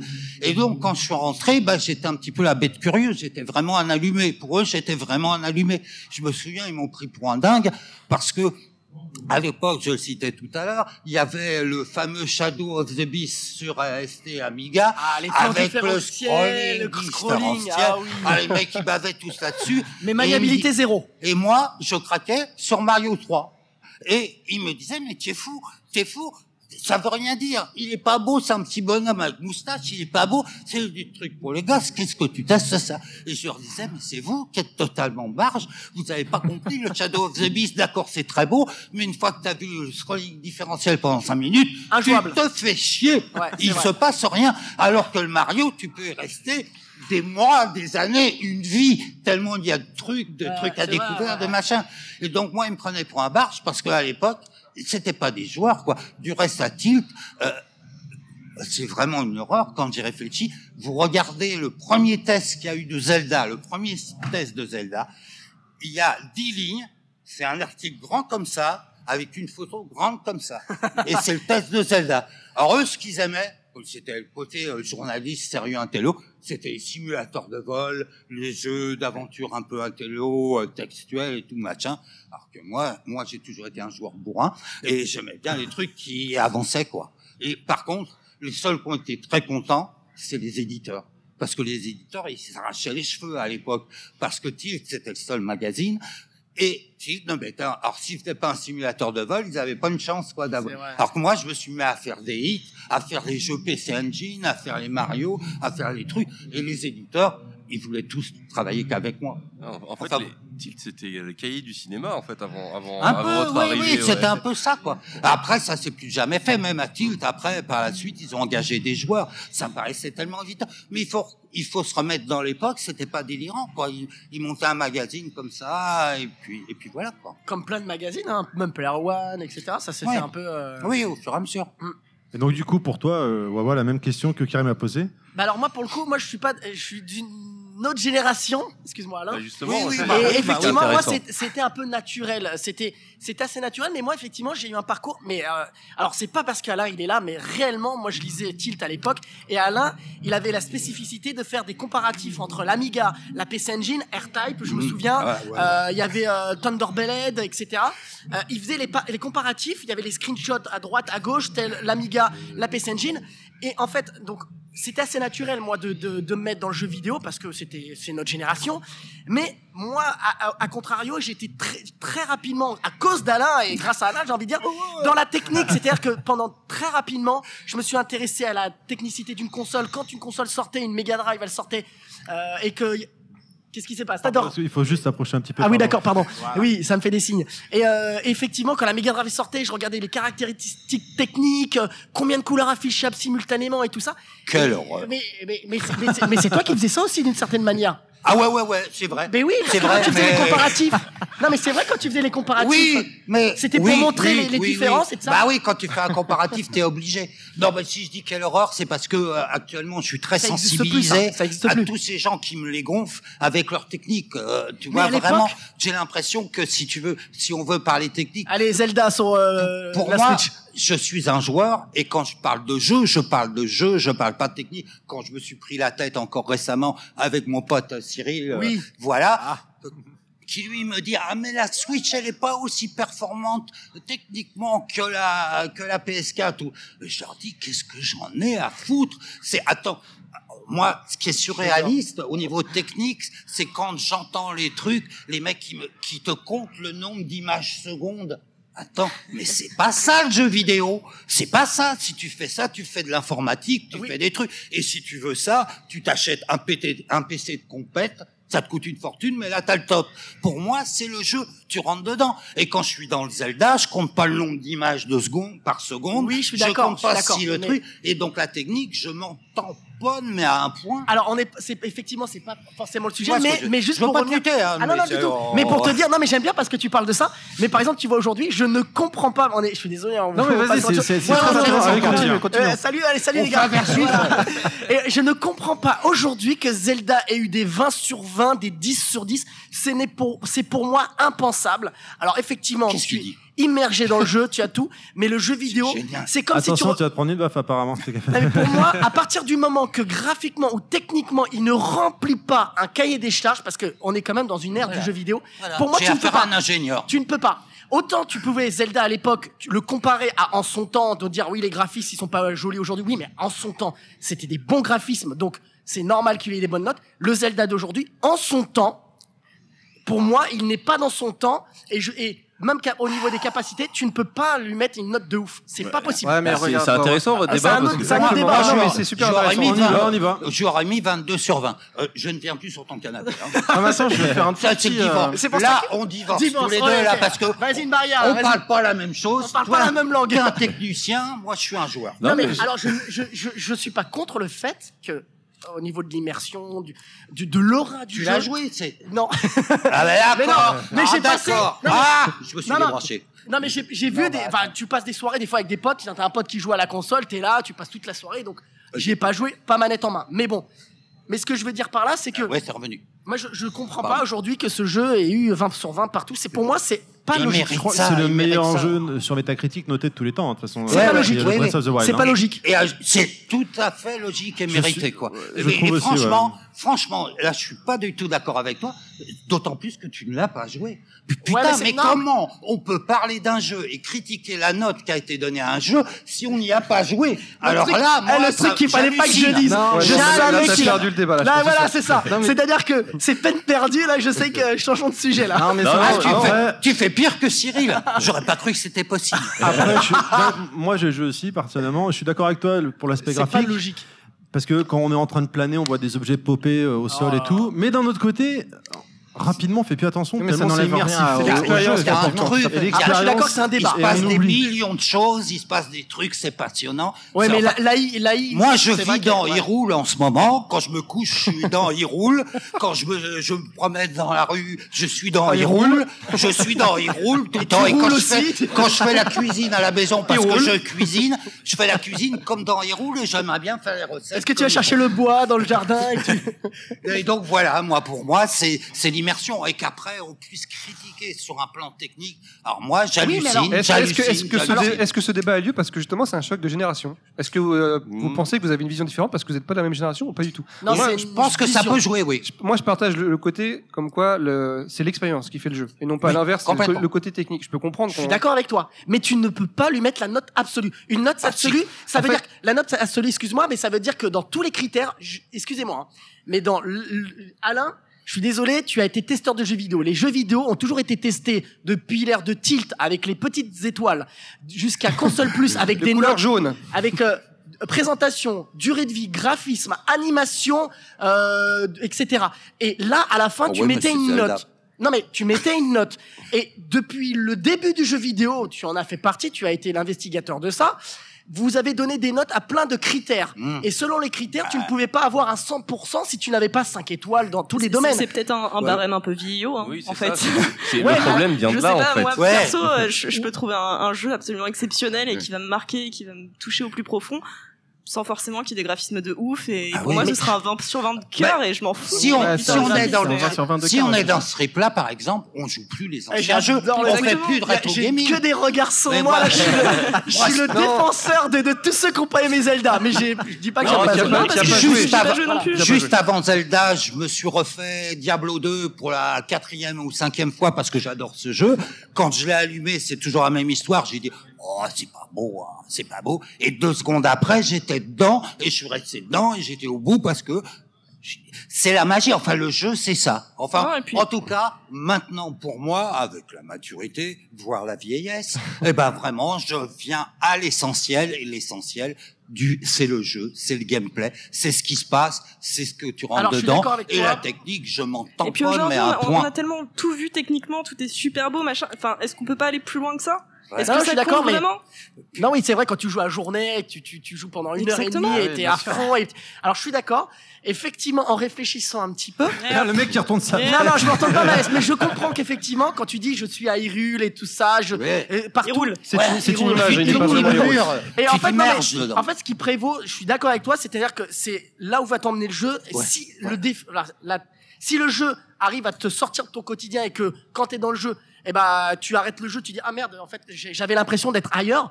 Si effectivement il arrive à te faire Moi, ça, c'est ça que je cherche. et ouais, plus après pour le coup pour toi, euh, Et c'est pas par la technique que je cherche à le trouver. Je, je dis toujours, pour moi, il y a deux façons, deux approches principales du jeu vidéo, des gens qui veulent dans le jeu vidéo. Il y a l'aspect compétition, qui est euh, essentiellement c'est le jeu online où tu joues vraiment de la compétition. Et il y a les autres. Moi, je suis pas du tout compétition dans le jeu vidéo. Par contre, c'est l'immersion. Pour moi, c'est l'évasion, c'est l'immersion, c'est ça ouais, que je suis d'accord, je vraiment. comprends ton point de vue là. Et ça, la, la technique, c'est totalement secondaire. C'est, c'est le truc. Je suis à- vraiment, je, je le dis, je rigole, mais- c'est vrai que d'une certaine façon, je suis dans Hero, dans la tête. Je suis, et, et moi, c'est le but, c'est ce que je recherche. Alors, je suis d'accord que c'est pas valable nécessairement pour tout le monde, et je ne prétends pas détenir voilà. la vérité absolue. Mais je sais que pour moi, c'est ça. Quoi. Autant quelqu'un va pas critiquer le fait que tu trouves que c'est 20 sur 20, mais qu'il faut pas critiquer et- quelqu'un qui Et, techniquement et pense que l'immersion, et l'immersion, c'est en aucune façon la technique. Parce que franchement, dans le Zelda, tu peux mettre trois reflets de plus, améliorer le clipping, c'est pas difficile. Euh, Il y a quand même en des plus trucs. le jeu n'a pas été développé Tu- pour la tu peux le faire, à la base. mais est-ce que ça va être, est-ce que tu vas partir plus, est-ce que tu vas t'immerger plus, est-ce que tu vas être plus content? En plus, il y a un aspect sur Nintendo, il faut bien comprendre, tout le monde n'aime pas ça, mais chez Nintendo, euh, il y a un graphisme cartoon. Et il est Ouais, bien ils ont connu pas le choix, hein. que le gars... Oh, tout de suite. Ah là, techniquement, ils ont pas le choix de faire du Oh cel shading. là là là là là. Non mais c'est mais attendez Cyril sort de ce corps. Ouais, tu non, tout de suite. Non, non, mais attendez, non. ça, non, mais sérieusement, le fait que ce soit en cel shading, c'est une technologie qui a, entre guillemets, visuellement, est plus accessible à un petit hardware pour, pour donner l'illusion de beauté. Néan- néanmoins, il- une grosse, une grande console comme la PS4, il pourra en faire du cel shading, donc c'est pas, mais on sait que d'une certaine manière, c'est une manière de, de, de faire briller leur jeu que Nintendo euh, prend cette technologie. Enfin, C'est un style. Est-ce que Oui, ça permet pas c'est C'est un style qui va bien avec Esthétique, Zelda, quoi. c'est vrai. Est-ce que ça permet pas de rendre aussi ce, ce- ce genre de jeu un peu intemporel? Je vais prendre Wind Waker Mm. pour parler de Zelda. Wind Waker, Tout à c'est un jeu qui a clairement pas vieilli en fait au- Oui. au final. Jet Et Set Radio, Jet Set Radio, euh, voilà, des jeux comme aussi. ça, Ouais. ça. Et ça, ça reste Non, des jeux qui c'est un vieillissent pas. esprit. Et or, c'est vrai que techniquement, ça rend beaucoup plus facilement. Même euh, bon, par- dans, le, dans le cinéma, c'est pareil. Les animés, euh, t'as Bah pas oui. besoin d'avoir un Blu-ray pour que le tu Ouais, fais tout un animé sur un simple DVD. C'est c'est pareil. Hein. Par contre, si t'as un film, et donc, mais ils ont donc choisi un style graphique qui est celui Nintendo, qu'on aime ou qu'on n'aime pas. Je sais que j'ai des copains qui veulent pas jouer à Nintendo parce qu'ils trouvent que les graphismes sont enfantins. Pourquoi pas Et qui veulent pas jouer avec des graphismes enfantins. Ok, mais si on accepte le truc, c'est l'esprit Nintendo. C'est ça quoi. C'est alors tout le monde parlait à une époque. ah, Le rêve c'était Zelda réaliste. Mais Zelda réaliste, est-ce que c'est vraiment Zelda Non, je suis d'accord. Non, non, on est tout à fait d'accord. Alors, tu vois, je suis un peu d'accord avec toi, Alain. Est-ce Un que peu. tu poses tes fesses sur mon, mon canapé, alors, sur mon fauteuil? Une fesse. Une fesse. On va voir si tu poses Je la pose deuxième. pas la deuxième encore. Pas encore. Faut voir. Il faut te séduire. Alors du coup, euh, je sais plus qui a lancé le sujet de Breath of the Wild, mais j'allais poser ma deuxième ques- ma, ma question d'ailleurs de la Switch vient de sortir. Est-ce que vous l'avez acheté et votre ressenti? On a plus ou moins déjà vos ressentis Oui, euh, on a, de on a un chacun. indice, ouais. Euh, mais du coup, ouais, ouais, est-ce que toi, par la suite, tu comptes l'acheter ou vraiment dans les médias, c'est euh, no way, il y a pas moyen quoi? Non, c'est no way parce que d'autant plus que je, j'ai- honnêtement, alors c'est un ressenti comme ça. Moi, je suis pas dans le bashing pour le bashing parce que je suis un- je suis le courant euh, de tout ce qui se dit en ce moment, etc. pour parler contre Nintendo. Mais objectivement parlant, aujourd'hui, il n'y a aucun jeu réellement d'annoncé hormis des jeux Nintendo. Donc, pour développer un jeu, on le développe pas en un mois, on le développe pas en deux mois. Donc aujourd'hui, à partir du moment qu'un éditeur, alors ça a été le cas pour Ubisoft pour la Wii U, ils sont venus avec euh, des zombies U, etc., etc. Ça a été dès le début. Là, personne les suit et personne fait d'annonce. C'est-à-dire que ne faisant pas d'annonce, quand tu annonces un jeu, on sait combien de temps hein, le jeu, a- euh, de combien de temps après le jeu arrive. Là aujourd'hui, c'est pas le cas. Donc le jour où ils vont faire une annonce de certains jeux, et, et combien de temps il faut attendre? Un an ou deux après? Non. Donc alors, honnêtement, pour Ouais, moi, on, on sait- on sait que Nintendo, c'est les rois. Pardon, je là, pense de- qu'on ne de- sait de- pas de- de- de- d'annoncer les jeux d'annonce, ils sont déjà prêts et hop, ils les sortent. je, euh, je crois après, qu'à le sortent. 3, tu vas avoir pas mal de découvertes. Soyons clairs, ce qu'ils ont fait, c'est possible qu'ils ont aussi, fait ouais. une sortie là pour les gamers fous. Hein, dont je fais partie et apparemment je suis pas tout seul parce qu'elle a bien vendu. Ouais, Euh, alors là, c'est les gens qui sont gamers fous. Et, et moi, je reconnais. Pour moi, Zelda tel qu'il est là, il justifie à lui seul, même s'il y avait plus jamais de jeu Ouais, je sur la Wii, il justifierait pour moi d'acheter la console Ouais. indépendamment du fait que j'aime bien la console et que j'aime bien le console, j'aime bien le côté hybride, etc. Cela dit, à Noël, ça va être la sortie grand public, et là, il y aura le Mario, il y aura le Mario Kart Mario qui sera Kart. sorti depuis un moment, il y aura le Skyrim, il y aura certainement quelques jeux d'édition. Oui, mais tu vois ce que t'es en train de dire, Alain, c'est- Ne me dis pas qu'il y aura rien à Mario Noël, Kart, c'est avec euh, quelques stages euh, courses en plus, c'est celui de la Wii U. Tu me parles Oui. de Skyrim, un jeu qui est sorti Alors, sur le je vais te dire, ils ont parfaitement raison de prendre Mario Kart, parce que comme il y a eu un bid Exactement. relativement sanglant sur la Wii Ah, U, a- enfin, une cette version Mario Kart, elle est superbe. Il n'y a pas grand monde qui l'a joué. Tout parce qu'il n'y a pas grand monde qui vrai. C'est Et vrai, donc, finalement, mais- là, maintenant, ils vont pouvoir le vendre. Et, et franchement, il est bien. Et c'est exactement Oui, le- on la même chose pour, euh, pour Splatoon 2. Qui, Exactement. C'est c'est pareil, qui est un excellent Exactement. jeu. Le concept est, est Et ils n'ont pas réussi. Ils en ont pas vendu beaucoup parce qu'ils n'ont pas Parce que vendu la de Wii U, console. pas beaucoup vendu. Et là, comme si la console marche bien, je t'assure, euh, le là, mec qui achète ça, il va pas avoir l'impression d'avoir acheté un vieux jeu. Tout a- à fait. Mais là, tu vois ce que tu es a en train de dire, en fait, c'est que c'est des jeux qui sont sortis dans, dans la génération précédente. On le sait de- depuis l'ère des temps de maintenant dans le jeu vidéo, quand il y a eu la Xbox, la GameCube et la PlayStation PlayStation 2 à l'époque, ils faisaient des jeux. L'architecture des consoles était similaire, ce qui, ce qui voulait dire que tu pouvais les adapter facilement. Tu avais juste une ou deux adaptations, tu avais un petit truc en plus. Là, aujourd'hui, les gens, les développeurs, ils font des jeux sur la PS4 et la Xbox One, donc c'est similaire. Mais il y a très peu de développeurs qui vont se risquer à faire des jeux qui vont développer. Parce que là, aujourd'hui, tu fais un jeu sur la One ou sur la 4, tu peux quasiment pas le mettre sur la Switch. Je Ouais, suis, le- pas d'accord techniquement. Je pense bien que ce soit pas ma Non, parce que c'est des spécialité. hardware différents, c'est des technologies Soyons de clairs. développement. Maintenant, Ah, tous les techniques Unity de le- développement, les jeux Ah, sont développés tu parles à sur. PC. Lequel le Unreal Engine Le, le Bah, premier, le, le deuxième, non, le troisième Non, on est euh, Non, sur, sur- le, sur- sur la- Switch, il y a le sur la Unreal, le moteur Unreal qui est- l'Unreal, l'Unreal. Engine Non, mais moi, 4. je, je Oui, je suis assez d'accord et avec les jeux sont développés Ah non, sur PC, mais- ils sont pas développés sur PS4, ils sont pas développés sur Xbox One. Presque tous les jeux sont développés maintenant sur PC. Oui, et, bien et sûr. les jeux euh, Switch sont également développés sur PC. Je suis d'accord. Mais quand donc- tu développes un jeu, tu as un t'auras le moteur. même jeu. Non, je suis pas d'accord avec toi là. Par contre, là, tu vas peut-être enlever ta première fesse.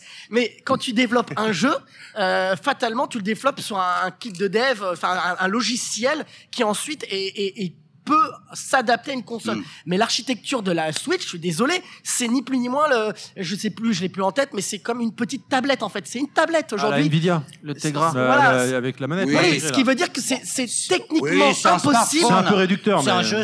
Dans l'idée, hein, Un peu, oui. C'est un peu Ah, mais- réducteur de mais- dire ça, mais. Bah, c'est ce qui sort un peu des. des Après, des ce que j'ai cru comprendre quand même, c'est que la Switch, contrairement à la Wii U, pour la développer, c'est quand même plus facile d'accès. Beaucoup plus facile. Mais bien Donc, sûr. euh, t'as ça, raison dans le sens où euh, la, la One et la PS4 sont similaires au niveau des architectures et la Switch est à part. Mais vu que c'est plus complémentaire. facile à développer, a priori, Et- les développeurs devraient moins souffrir Oui, et peut-être un peu plus se risquer. Et même tous les si- jeux sont développés sur Mais PC tu, tu te maintenant. rends pas compte le temps que ça met de faire un développement d'un jeu et tu prends Horizon aujourd'hui. Ok, voilà, Zelda, on parle pas les graphismes, Horizon il est beaucoup plus beau. Aujourd'hui, tu prendrais Horizon et tu voudrais l'adapter sur la Switch. Alors on parle du jeu qui a été développé. Alors techniquement, Horizon peut tourner euh, sur euh, n'importe quel, sur la One ou sur la PS4 aujourd'hui. Techniquement, elles sont au même niveau. Aujourd'hui, on prend le cas concret là. hein. Tu veux mettre Horizon sur la Switch, impossible. Ouais, c'est ouais. impossible. Donc, c'est ce que je suis en train de vous expliquer. Tu développes un jeu sur la Xbox One, il peut aller sur la 4 et inversement. Mais On- le cas on- concret. On ne parle pas de la même chose et pourquoi pas, hein, chacun mais son c'est- non, en avis. fait, moi, c'est pour te On dire que la, la, la Switch, on ne pour parle moi, pas je de ne la vois même pas un chose. avenir. Euh, Moi, j'aime les jeux Nintendo. Tu n'aimes pas les jeux Nintendo. Ah, si, j'adore. En fait, Soyons clairs. Soyons clairs et précis. Depuis toujours, si tu achètes une console Nintendo, c'est pour jouer aux jeux Nintendo. C'est pas Exactement, pour jouer aux jeux des. En éditeurs tiers. Euh, Enfin, quand même. La Switch n'est pas concurrente de, de la Xbox ou de la ouais. PS4. Ah, non, la Switch est un marché. Je, Ah, je je suis d'accord avec dire. toi, c'est un autre marché. Du reste, ils le disent eux-mêmes. Le PDG de de- Sony, à je crois, le disait, ils ne sont pas en concurrence directe, c'est autre chose. Non, mais moi, je suis quand t'achètes une Switch, t'achètes une Switch en sachant que tu vas jouer à, une- à À un des panel jeux de Nintendo. jeux euh, Nintendo. Nintendo, qui est- parce que tu c'est sais l'ADN. à quoi tu t'attends Oui, et c'est tu que sais ça. à quoi tu vas jouer. Là, là où Wawa il a raison et où je vais le Mm. rejoindre un petit peu, c'est que bon, moi sur ma, j'ai la Switch, hein, bien sûr, je l'ai acheté Day One, euh, Nintendo, Mm. euh, Take My Money, comme on dit, Mm. euh, Funboy, etc. Euh, j'ai, je me suis créé un compte japonais pour télécharger la démo de Dragon Quest Heroes 2, qui est un Mm. beat'em all avec Mm. plein de personnages qu'on voit à l'écran, et j'avais euh, vraiment terminé euh, quasiment à fond euh, Dragon Quest Heroes 1 sur PS4, qui tourne en 60 FPS, etc. Mm. Et euh, Dragon Quest Heroes 2 sur la Switch, il est beau, il y a pas de souci. Bon, la résolution, elle est pas aussi belle que sur PS4, c'est un petit peu, c'est pas du 1080p, c'est, c'est inférieur. Et surtout au niveau du framerate, c'est vrai que ça, ça tout saute un petit peu. Donc effectivement, on va avoir raison, techniquement parlant, c'est un petit peu moins bon. Mais est-ce que c'est l'intérêt aujourd'hui d'acheter des jeux triple A typés PS4 sur la Switch? Non, je ne pense pas. Et de toute façon, aujourd'hui, Nintendo, là où ils sont très intelligents, enfin, moi je, trouve, c'est que ils te vendent une, euh, ils te font un line-up. C'est la première fois qu'on voit ça dans l'histoire du jeu vidéo. Enfin, moi j'ai jamais vu ça avant. Euh, de faire un line-up sur la durée en fait. C'est-à-dire qu'ils te sortent une console au mois de mars, mais comme tu l'as dit tout Mm. à l'heure, HL, la vraie sortie, elle va se faire au mois de décembre. Oui. Et là, à ce moment-là, on verra le parc de consoles installé, Et toi, tu combien trouves ils en ça ont vendu. intelligent? Oui, je trouve ça intelligent dans le sens où, à ce moment-là, euh, les, les éditeurs tiers vont pouvoir se dire Ok, on est rassuré, la Switch s'est bien vendue alors qu'il n'y avait pas beaucoup Oui. de jeux dessus, et là, nous, on va pouvoir y aller parce qu'il y, y a du potentiel. Absolument. ce que tu je dis pense qu'ils vont Au mois de décembre, Mais- ils vont faire le constat, enfin, ils vont faire le, le, le constat de se dire, est-ce qu'on va pas? Alors, attendez, je vais juste revenir. Ne déformons pas mes propos dans le sens où je dis pas que je suis complètement d'accord. Si, si, tu l'as dit. On achète une console. dit. Je l'ai entendu. On achète une console Nintendo pour jouer aux jeux Nintendo depuis tout le temps Oui. parce qu'ils ont leur politique. Oui. Ça, je, suis- je suis complètement d'accord. hein. Je sais tout à fait que la Wii U, la, la oui, tu vois, là, pour moi, j'ai. Lapsus Oui, exactement. La Switch, pour moi, ce sera essentiellement des jeux Nintendo. Il y aura des éditeurs Oui. tiers, mais ce sera des jeux Nintendo. Je suis pas en train de faire ce constat-là. Je suis juste en train de faire le constat qu'aujourd'hui, il n'y aura pas, je pense pas, à mon sens, la Wii U, c'est un- un- une catastrophe industrielle. Ça a été un échec, Ouais. un truc de fou. Et là, oui, ça a été un triomphe industriel. Bon, Oui, c'est oui, la vie, un d'accord. jour on gagne, un mais, jour on perd. mais d'une certaine manière, on sait comment ça fonctionne depuis la Nintendo 64, la GameCube, etc. On le sait dans les off et tout, tu dois le savoir que Nintendo, euh, quand t'as un jeu, par exemple, encore à l'époque de la N64, il y avait un éditeur qui, enfin, qui arrivait avec un jeu, il disait stop, il y a mon jeu qui va sortir avant. Ton jeu sortira après. C'était comme ça. Nintendo régulait. C'était le fameux seal, seal of quality. Il n'y avait pas que la charte du fait que tu avais un jeu qui, qui était jouable, il n'y avait pas de bugs, etc. Il y avait aussi le fait que tu n'inondais pas le marché avec du, du- de tout et n'importe quoi, un peu comme il y a eu le crash d'Atari, où il y a énormément de jeux qui sortaient. Donc on sait que depuis des années, depuis la N64, Nintendo gère aussi un petit peu ça. Tu vois Et depuis tout cette ère-là, eh ben les, les éditeurs sont très réticents. Et on l'a vu, ça a commencé à se dégrader avec la, Wii- la Wii. Bah, bien sûr. La Wii U, il y a eu de moins en moins d'éditeurs, et en plus, n'ayant moins des moins des éditeurs, c'est ce qui a fait que les consoles bah, se J'aurais sont même moins dit vendues. La N64 et la GameCube, déjà, les éditeurs avaient commencé à prendre la. euh, Oui, à s'enfuir. Hein. La Non, parce que t'as dit la N64, Wii. non, non, ils ont commencé à la, à la Mais- N64, mais ils ont commencé à mettre des, des, Mais des freins. pourquoi? Parce qu'il faudrait mettre les choses au point et voir les différences. Euh, Microsoft et euh, Sony sont des fabricants de consoles. Ok, ils vendent des consoles et ils essaient à travers ça de vendre des trucs comme du Ils DVD. vendent C'est pas la même des- politique. Des services, ils vendent beaucoup de services. Nintendo, c'est complètement différent. Nintendo est pour moi un éditeur et pour moi est le plus grand éditeur du monde. C'est un éditeur qui accessoirement fait des consoles pour qu'on joue, pour qu'on puisse jouer à leurs jeux. Mais c'est pas des fabricants. Avant tout, c'est un éditeur. Alors après que les éditeurs tiers se barrent, oui, et ils ont tout à fait raison parce que Nintendo, bon, j'adore leurs jeux, mais euh, politiquement, économiquement, c'est des enfoirés de première. C'est carrément des, des, Ah, c'est clair. des semis euh, pas escrocs, mais c'est moi même, qui pose ma première ils- fesse ils là. sont quelquefois, ils sont quelquefois un peu borderline. Par exemple, Ouais, je me clair. souviens de l'époque où, si tu voulais sortir un jeu sur Super Nintendo avec une cartouche de 32 mégas, ça coûtait une fortune. C'est un éditeur, tu étais obligé de vendre une fortune. Et eux, ils sortaient euh, Donkey Kong Country au même prix, alors qu'il était sur 32 mégas. C'est-à-dire que il y a une concurrence inégale. Ah oui, et c'est vrai, c'est éditeur tiers. Pourquoi tu vas essayer d'aller... Attends, aller jou- sortir un jeu d'éditeur tiers euh, sur une console Nintendo au moment où tu as un Zelda qui sort, au moment où tu as un Mario qui sort, tant t'as pas envie, tu sais que tu vas te faire viander. Oui, mais Parce alors- que les Oui, gens qui sûr. sont sur la console Nintendo, ils sont pas là pour Call of Duty ou pour Assassin's Creed, ils sont là pour Mario, ils sont là pour Mario Kart, ils sont là pour Zelda. Oui, mais Quant à, pour revenir à l'histoire de la sortie de, de la fin d'année qui sera fondamentale, soyons clairs, Zelda, c'est un jeu gamer. Ça a toujours été, j'ai beaucoup discuté avec euh, le- des boss de Nintendo, ça a toujours été un jeu qui vendait beaucoup, beaucoup moins que Mario. Mario, c'est le jeu grand public, qui attire le grand public, et Zelda, c'est le jeu qui attire les gamers. Alors là, ils ont fait une sortie gamer qui a été totalement réussie, et quand ils vont arriver avec leur Mario et quelques autres jeux, ça va cartonner, à mon avis, parce que là, c'est le grand public qui va venir. Ça, je l'espère. Et troisième chose, il y a quand même un truc, c'est que de toute façon, Nintendo a toujours été imité. Et moi, je suis prêt à parier tout ce que vous voulez, enfin, non pas tout ce que vous voulez, mais enfin, je suis prêt à parier sur le principe que, en ce moment, Sony et Microsoft sont en train de travailler à un projet hybride qui va ressembler, comme ils ont toujours tout piqué à Nintendo. C'est Nintendo qui innove toujours, Ouais. et les autres, ils suivent. Ils ont suivi euh, le dira, hein. le Kinect, le, le Mais voilà, PS mais moi, Move. Voilà. Et là, je te garantis qu'une console hybride, sauf que ça va leur mettre euh, deux ans pour venir, ils vont s'en sortir une. Mais moi, pour le coup, voilà, c'était, je voulais euh, dire qu'effectivement, moi, pour moi, il y aura pas d'éditeur et que Il y en aura ah, pas le trop. gros, le, Franchement, il n'y en aura pas trop, t'as raison. Mais on s'en mais, fout. mais, le mais oui, mais regarde la. Wii U, pourquoi elle n'a pas fonctionné? Alors, ça a été assez catastrophique Non, dans les, dans l'image du public. Nintendo. Mais oui, euh, oui, mais d'une certaine manière, regarde, la, la Wii U, elle s'est cassée la figure. Non, mais attention, si la Wii U s'est cassée pas la figure, la, la Switch serait pas encore aujourd'hui. Elle sera en train de, elle aura encore Oui, sa vie, hein. Absolument. Tout à Donc fait. euh, c'est c'est parce que ça a été un échec très rapidement parce qu'on fait pas une console en deux mois. Néanmoins, quand on voit l'architecture, on peut se poser la question Cela de la rapidité à faire la console. Il n'y a pas que l'histoire des jeux. Dans la Switch, je pense que le concept hybride est une bonne idée. Alors tout le monde ne peut pas nécessairement apprécier, mais globalement, moi c'était mon fantasme de joueur. J'ai connu des tas de joueurs qui, à travers les années, n'avaient qu'un fantasme, c'est de pouvoir continuer à jouer leur jeu quand ils partaient de chez eux, de pouvoir le jouer. Ça quelque part, je pense que c'est un concept qui est Mais vraiment tu peux même pas brancher ta, très ta, ta, intéressant. ta, ta- ta console, tu peux même pas la brancher dans un avion. Parce que c'est une prise spéciale. Mais non, mais attends. Comme- On est, d'accord pour ça. C'est ce que j'ai vu euh, Julien qui, moi j'ai pas C'est vu. une euh, prise USB, non? Oui, mais apparemment elle est USB, je sais pas quoi. Ah, USB-C. Ouais, non, non, pas même pas. Je sais plus. Bah, je sais plus. C'est une vidéo. Non, je crois que tu peux la brancher, moi. Enfin, je sais pas. après, après je, je, je sais Il me pas. semblait dans que un- genre, je- Julien je Chess prends il pas disait l'avion un tous truc les comme jours. ça que tu pouvais même pas la brancher, tu sais, dans les dans les dans les trains et tout. Mais bon, je, je- c'était ça le, dé- le dé- à la base le, dé- le Non, mais on a c'était- parlé, on a, on a, on a demandé l'avis sur la super Switch. Donc intéressant oui, effectivement, on est, on est en plein dedans, là, D'accord. clairement. Il a Mais, dit quoi? euh, Il a dit quoi? J'ai dit, on s'est emballé. On s'est Ah oui, emballé. d'accord. On se calme. On se calme.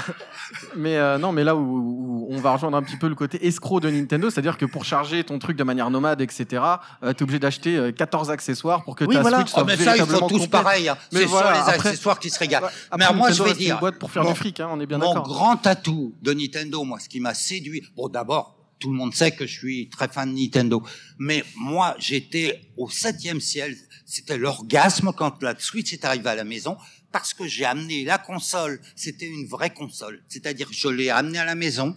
Je l'ai branché, j'ai mis mon jeu, j'ai allumé. Il m'a pas demandé d'installation. Exactement. Il m'a pas demandé une mise à jour console. Il m'a pas demandé une mise à jour de jeu. Ah, C'est J'ai joué tout de suite. Et pour moi, les consoles à l'époque, pourquoi j'avais basculé sur les consoles et pas sur les PC, c'est parce Ça, que vrai, c'était ça. du plug and play. C'est vrai. Un, ton jeu il était terminé, et deux, tu le jouais tout de suite quand tu l'avais acheté. Et pour moi, c'est la base. Alors que je suis désolé, j'adore jouer sur PS1, PS4 et sur Xbox One, sauf que la dernière fois que j'ai joué, j'ai voulu jouer Gears of 4, of War 4. Il m'a demandé une mise à jour console d'abord. Il m'a demandé après une mise à jour du jeu. J'ai dit, ils me font chier, je suis passé, j'ai allumé ma PS4. Il m'a demandé une mise à jour. Et même quand tu fais une mise à jour, là, deux jours après, t'en as encore je une autre. suis Ouais, désolé, ils clair. nous prennent pour des cons. Ce ne sont plus des consoles. Ce sont des PC. Oui, Quand oui, tu oui, installes le jeu, Ah, et en ça. plus, et en plus, ils ont un autre truc que j'aime avec Nintendo, c'est la théorie de Miyamoto, c'est que quand le jeu sort, quand il est terminé, et non pas quand le marketing dit ah bah c'est Noël dans deux mois, Tout à fait. il faut qu'on le sorte maintenant. Alors qu'est-ce qui nous sort? Pourquoi il y a des patchs sans arrêt? Pourquoi il y a des mises à jour sans arrêt? Parce que les jeux ils sont pas terminés, ils sont pas optimisés. Alors il y a peut-être quelques défauts techniques certainement dans le Zelda. Mais tu le joues le Zelda, il est vraiment terminé. Il est nickel. Et la jouabilité, t'as jamais un problème. Et- Et, donc ça, je trouve que c'est quand même quelque chose. Et ce soir, tu rentres chez toi, tu vas lancer, t'auras une heure de mise à jour. Qu'est-ce que j'ai dit aujourd'hui bah, ça, mais je pense pas. Hein. Pour l'instant, ça, ça le fait pas. Et je rajouterais pour euh, également que AHL a toujours raison. Voilà. Ah non, mais moi, arrête, oui, c'est un principe. de- C'est bon. Bon, est-ce que j'ai des fans ici au moins là pour. euh, Voilà. non, non, moi si, je si, vote, bon, euh, je vote pour HL pour la présidentielle. C'est pour ça que t'as ma voix. Ah bon On continue dans les questions, messieurs. Mais en fait, il a tout dit. Bah, en fait, c'est que là, qu'il- il, a- il a franchement- vraiment tout dit. Bon, euh, passez une bonne journée. Alors, non, Merci. enfin, oui, vas-y. vas-y. Euh, euh, HL, tout à l'heure, tu as raconté comment tu as, atterri dans le monde du jeu vidéo. Et alors que Wawa, toi, finalement, euh, t'as au départ, t'as- pardon, tu as, as démarré en- en- sur comme tu l'as dit tout à l'heure, puis tu es passé sur YouTube euh, pour te faire euh, des vidéos. À, la base, c'est un trip personnel, j'imagine bien. Et puis après, avec le temps, ça a évolué et explosé. Et tout doucement, on t'a vu, euh, bien évidemment, toujours sur YouTube, mais tu as basculé, tu es passé de YouTube à euh, Gameblog, avec notamment les backstage. tu as même participé à des magazines également, avec euh, Rétro, Retour vers le futur. Rétro vers le Rétro vers le futur, pardon, j'ai les deux premiers numéros en plus. Comment on atterrit? Comment on bascule finalement du côté, entre guillemets, euh, j'allais dire avec des guillemets euh, am- amateur semi-professionnel parce que tes vidéos sont très professionnelles mais tu, restes- tu, tu n'es pas euh, tu, ne gagnes pas ta vie avec Ça ça, poches. initialement Non. donc ça reste quand même du travail amateur pour basculer finalement dans euh, de l'autre côté finalement de la barrière et, euh, dans Et le côtoyer des gens comme Alain. et voilà Euh, bah, en fait, c'est simple. euh, moi, je voulais- j'ai toujours voulu faire du cinéma, moi, à la base, de la réal, etc. Et j'ai toujours aussi, je suis fan de cinéma, je suis fan de jeux vidéo. Je me suis dit, faire du cinéma, c'est pas possible. Il faut un cadreur, il faut un, preneur de son, etc., etc. Je me suis dit, la seule chose que je vais pouvoir faire, c'est euh, simplement, c'est faire pourquoi pas une émission de jeux vidéo où je posais un trépied, je posais mon caméscope, je posais un éclairage, je mettais un micro-cravate et j'aurais plus donc le cadreur, j'aurais pris j'aurais plus le preneur de son, etc. Donc je me suis dit, ça, je peux le faire. Et j'étais super fan de, de, de jeux vidéo à, mort, euh, très hardcore. Et donc j'ai commencé à mettre au point une émission, j'ai regardé comment se faisait la télévision, etc. Donc j'ai commencé à regarder à droite à gauche. J'ai voulu arriver tout de suite avec quelque chose de très carré, très propre. On se dise oh c'est beau et tout. C'est en 2008 que j'ai commencé, euh, j'ai commencé ça en, en août 2008 à étudier et ma première émission a été diffusée en avril. Donc il y a eu un long processus technique, etc. Et je me souviens encore, j'avais été une, à une avant-première d'un- d'un- d'une sortie d'un bouquin Pixel 9, j'avais été voir Florent Gorge, ouais, j'aimerais bien faire une émission. Ah oui, oui, oui, je prépare une émission où ce serait des jeux. Et je voyais les mecs, parce que je voulais des fans qui puissent venir s'asseoir dans mon fauteuil, et je les voyais bien, euh, ah ouais, ouais, d'accord, et qui m'écoutaient, je dis, ouais, en 2008, un mec qui parle de ça, ouais, d'accord. Et quand j'ai commencé à sortir mon émission, bah, vu que j'ai voulu avoir quelque chose de vachement propre et tout ça, tout de suite on m'a dit, oh mais c'est pro, t'as une équipe technique derrière toi, t'as ceci, t'as cela. Non, j'ai personne. Et ça a motivé. Je me suis dit, si je veux faire venir les gens chez moi et les faire euh, poser leurs deux fesses sur mon canapé, il va falloir absolument que je les attire et que ce soit pro. Sinon, euh, si c'est un truc amateur filmé à l'arrache, ils vont pas vouloir se déplacer ces gens-là. Donc voilà. Et en fait, petit à petit, tu fais des choses propres. Euh, bah, t'as les gens qui te regardent, t'as- t'as des Julien Chies, tu fais venir des Cyril Drevet chez toi, tu fais des émissions, et puis, au fur et à mesure, les gens deviennent de plus en plus, t'as le joueur du grenier, t'as tout le monde, ça parle, etc. Et en fait, voilà, ça- et, et puis en fait, de partant de rien dans mon, dans mon petit chez moi à étudier ma petite émission, et ben je me suis vu après côtoyer eh ben, tous ces gens-là. Après euh, que Julien me dise euh, quand Cyril veut faire son, émission, quand ils ont fi- fini le versus avec Alain, j'ai envie de faire quelque chose. euh, à Cyril- euh, enfin, Julien lui dit mais tu devrais faire. Regarde Wawa, il fait un, un espèce de vidéo, où il se balade un peu. J'avais vu sa vidéo, c'était déjà en 2010. Il se balade dans la rue, il fait des vidéos, il va à droite, à gauche. Tu devrais faire un truc comme ça. Il a dit ok, je le fais, mais je le fais avec lui. Donc il m'a contacté et tout. Et puis je- le fait que je fasse les choses bien, Julien a dit tout de suite oui. Ok, bah vas-y, euh, Wawa, c'est du bon travail. Donc effectivement, je pense que si tu fais quelque chose avec lui, bah voilà. Et en fait, c'est ça. C'est c'est con à dire, mais c'est le travail, c'est enfin, être assidu dans ton boulot, le faire bien. Je dis pas que je le fais bien for- forcément, mais c'est les retours que j'ai. Et voilà, en fait, je me suis construit le fait que voilà, vous voyez là, je suis assis là, vous êtes en train de me poser des questions, je suis assis à côté d'Alain. En 88, euh, j'avais 9 piges, je lisais les, ses magazines, euh, je l'ai rencontré petit à petit. Et voilà, je suis là, il va venir dans mon émission. Maintenant, quand on, le fait d'être ici, bah, je suis pas à son niveau, mais je suis avec lui en train d'être euh, interviewé. Et voilà, et tu te dis, tu pars de rien. C'est con, hein, c'est le, le, le, le discours de, de, de vieux con. Hein, le mec qui dit, euh, le Jean-Claude Van Damme qui dit, je suis parti de la Belgique, je suis arrivé aux États-Unis. Voilà. Mais à, mon, à ma petite échelle, bah, tu pars de rien, de- à poser une idée de truc, tu évolues ton idée, et puis tu te retrouves là dans un salon invité, tu fais des dédicaces. euh, voilà, c'est ça un peu le truc, quoi. Tu pars de rien, tu fais un truc carré, propre, et tu te retrouves, euh, tu te retrouves assis ici là. Juste beau. la classe. C'est beau. Franchement, c'est beau. Et On euh, applaudit Ouais le moment émotion. Et dans euh, une, une dernière, enfin, il y en a plein d'autres, mais juste ça là me tenait à cœur également. Dans Rétro vers le futur, le magazine, donc, tu as fait une rubrique qui est assez particulière, j'ai envie de dire, qui est pas commune. Il me semble, enfin, euh, j'en ai lu beaucoup des magazines, même si pour moi, console plus power, bien évidemment, console plus c'est le top, c'était. Euh, tu as fait une rubrique sur les. Bah, je vais te laisser expliquer c'est quoi cette rubrique finalement, qui Bah, était c'est- assez spéciale? Bah, parce qu'en fait, moi, euh, dans tout ce que j'entreprends, je suis vraiment hardcore. Tu- En fait, vraiment, quand on, enfin, dans le jeu vidéo, je suis à fond, tous les détails, le cinéma, le mec, le producteur, le ceci, cela. Et j'ai un autre domaine que j'aime beaucoup, qui est assez lié pour moi, parce que tu l'avais, on l'avait dans les bars, etc. C'est le flipper. Et, euh, et le docteur Lacave m'a dit, parce qu'il savait que je connaissais un peu les flippers, tu me parles d'un flipper, ah oui, il y a ça, il y a ci, il y a ça. Tu voudrais pas faire un test, des tests de flipper? J'ai dit, bah pourquoi? Non, en fait, non, c'est pas ça. Il m'a dit, tu voudrais. C'est pas ça. Oh là là, le mec, il commence à perdre la, la, la boule. Il m'a dit, tu voudrais pas tester des jeux vidéo dans notre, euh, dans notre magazine ou faire quelque chose, une rubrique, comme il y a Benzaï qui va faire une rubrique un peu spéciale. Je dis, bah pourquoi pas des flippers? Mais alors là, quelle erreur j'ai faite Parce que je me suis dit, putain, mais ça n'a jamais été fait. Noter un flipper, comment tu, comment tu parles d'un flipper Comment tu le notes Quoi Tu parles de quoi? Du gameplay graphiquement? Alors je me suis dit voilà, un jeu vidéo, il y a le graphisme, bah, le flipper, il y a le plateau, euh, il y a les animations dans le, le, le DND, le, petit écran. Euh, après il y a le gameplay, il y a toutes les, animations, il y a tout ce que tu peux faire dans le jeu. Et, et j'ai euh, j'ai fait quelque chose qui effectivement n'existait pas. J'ai dû inventer un style, mais je me suis rapproché de ce qui était fait dans les tests de jeux vidéo d'une certaine manière. Donc j'ai essayé d'adapter ça quoi. Voilà, c'est ce que je veux dire. Tu l'as adapté finalement la sauce flipper. Flipper. Et c'était juste, mais c'est juste une tannée pour faire un test. C'est un truc de fou. D'accord. Ouais, c'est un, peut-être un truc de fou.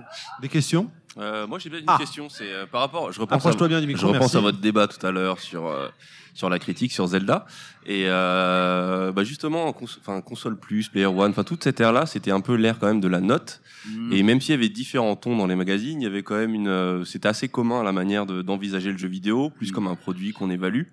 Et c'est vrai que maintenant, ça a quand même beaucoup changé. Il y a toujours ce côté-là, et ça peut être très euh, pertinent pour un jeu qui va être destiné à de la compète, où là, il faut l'évaluer comme, comme une voiture. Mais c'est vrai que maintenant, il y a quand même plus de diversité dans la manière d'aborder le jeu vidéo. Euh, bah, comment vous vous retrouvez, vous, là-dedans Euh, bah, J'ai déjà une petite idée, justement, le côté, euh, j'en ai rien à foutre des, des FPS, ou... euh, euh, mais... euh, euh, Est-ce que l'héritage de ces notes a pas été trop lourd et ce qui fait qu'on a du mal quand même à passer de l'ère du test à l'ère de la critique? Euh, non, je pense pas. Enfin, en tout cas, moi personnellement, je suis plus dans le dans le truc des tests, mais je pense que ça, oui, ça a évolué énormément. Avant, mais en- fait, la, la notion de test, je pense que ça a été beaucoup lié avec ces notes. C'était un côté un peu scolaire, parce qu'il faut pas oublier que dans le début, c'était des écoliers Ouais, qui faisaient vrai, ça, ouais. des jeunes ou ados, mais c'était à l'école. Donc, ça avait un côté école. Et après, c'est devenu une tradition. Euh, en plus, bon, ben moi, j'ai- trouvé déjà que les notes, c'était euh, bon. J'ai eu souvent des problèmes à console plus. Souvent, j'ai eu envie, puis j'ai jamais réussi à changer le- les notes parce que je trouvais qu'on notait un peu trop généreusement. Euh, J'aurais aimé aussi que ça se passe différemment. Pour moi, le problème des magazines, c'était un problème de toute la presse spécialisée, c'est que globalement, la moitié de tes recettes, c'est la pub, et il se trouve que c'est les éditeurs qui Ah, sortent les jeux Ça qui te font la pub. Et Ouais. c'est toi qui... Ce qui fait que, je veux pas dire qu'on était vendu, absolument pas, mais moi, personnellement, si j'avais... Mon rêve, c'était, ce qu'on n'a jamais réussi à faire, c'est avoir des édits, d'avoir des, des annonceurs extérieurs, c'est-à-dire Coca-Cola, machin, mais pas les éditeurs de jeux. Mm. Et là, si j'avais pu faire ça, j'aurais vraiment creusé la note. C'est-à-dire que un Zelda aurait toujours euh, 100%, voire 110%, mais j'aurais creusé pour les jeux qui étaient mauvais, que souvent on leur donnait euh, 60 ou 70%, et qu'en fait j'aurais bien aimé qu'on leur donne 20. Mais c'est vrai qu'on se faisait un petit peu une autocensure. Alors maintenant le problème est différent. D'abord la presse papier n'existe pas. Bon, alors, il y a des notes Quand même, sur elle existe. Gameblog, Ah il y non, a les des notes, trucs. Elle, elle est revenue Mais quand même. soyons clairs, l'ambiance est devenue, à mon sens, euh, différente. Aujourd'hui, je suis dedans, mais j'ai un peu de recul quand même. Hein. Je suis pas 100% dedans. Je, je participe à Gameblog, je ne fais pas partie de la rédaction de Gameblog, donc effectivement. Mais j'ai un- recul et d'après ce que je ressens, c'est qu'aujourd'hui les éditeurs, ça les emmerde un petit peu d'avoir euh, des connards de journalistes qui vont mettre des notes et qui vont pouvoir critiquer et qu'il est nettement plus agréable de filer du fric à un YouTuber qui va te mettre Ah, j'aime bien ce débat. cool, tranquille, et qui va pas mettre de notes, qui va pas faire de critiques, qui va juste empocher le pognon sans s'emmerder. Et ça, ça plaît beaucoup plus que ces journalistes qui sont des casse-couilles.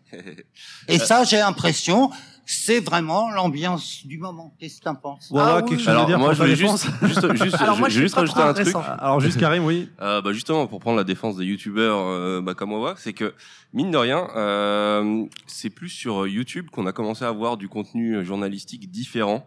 Euh, C'est-à-dire que C'est la- pas toujours journalistique, ça. Oui, Mais oui, parfois, non. mais soyons clairs, il C'est y en a qui sont pas, pas souvent. Ah, journalistiques. Euh, Franchement, il Mais- y a 80% des tests sur YouTube où c'est juste je joue à ah ah ah i, i, i, Oui, oh, oh, mais, oh. oui. mais euh, je veux dire sur des sur les grands magazines de jeux vidéo euh, online, je vais pas trouver beaucoup d'articles intéressants sur le game design. Par contre, je vais sur YouTube. Alors français, ça commence à se développer, mais pas encore. Mais je trouve des vraies vidéos intéressantes sur le game design, sur euh, enfin des qui, qui a- qui approchent le, le jeu vidéo autrement que bah j'ai joué à ce jeu, c'était bien, j'ai joué à ce jeu, ah, c'était pas bien. Mais c'est intimiste pour le coup. C'est des petites vidéos bon, et- rien. qui sont pas forcément vues par euh, Ah, grand ça, monde. ça commence à avoir son succès quand même. Qu'est-ce que t'entends par succès? Euh, Je sais pas moi, des chaînes comme celle de Mark Brown ou euh, bah c'est que c'est surtout C'est combien de vues, c'est ça en fait Les chaînes françaises, alors ça je sais pas combien de vues, je regarde pas le nombre de vues, mais c'est des, c'est des chaînes à j'imagine 30 000 vues. Oui, c'est pas mal. Mm. C'est bien déjà, ouais. Après comme bien. je dis, c'est plus euh, sur les sur l'internet anglo-saxon. Ça commence à arriver euh, sur les chaînes françaises, mais c'est pas encore assez développé. Mais c'est de la niche, hein, tu sais, c'est un peu comme le rétro gaming, c'est de la niche. hein. Après, euh, de toute façon, sur YouTube, bah, là, c'est un, un, autre dé- un autre débat pour le coup. Mais sur YouTube, les, les, les, enfin, pour moi, c'est pas des tests, c'est des, c'est des, c'est des gameplays quoi. Oui, vraiment. C'est un euh, gameplay, C'est hein. pas du test. Ouais. C'est je joue. Merci. Je, Oui. je mets, il y en a très peu, enfin. j'en parle, je regarde pas. pour le coup, où c'est vraiment objectif, euh, j'en vois pas. Tu prends par exemple Cyprien euh, Gaming.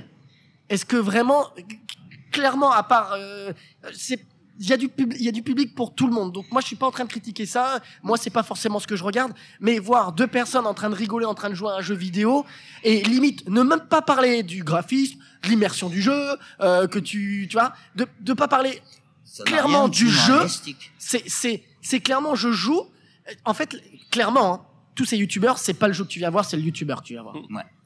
C'est clair que tu viens voir le youtubeur peu importe s'il fait une partie s'il il, il meurt dix fois limite tu t'en as rien à foutre. La seule chose qu'il faut sur YouTube c'est faire A E I A O U. Tu vois c'est ça faire euh, gueuler faire du cut cut cut cut cut.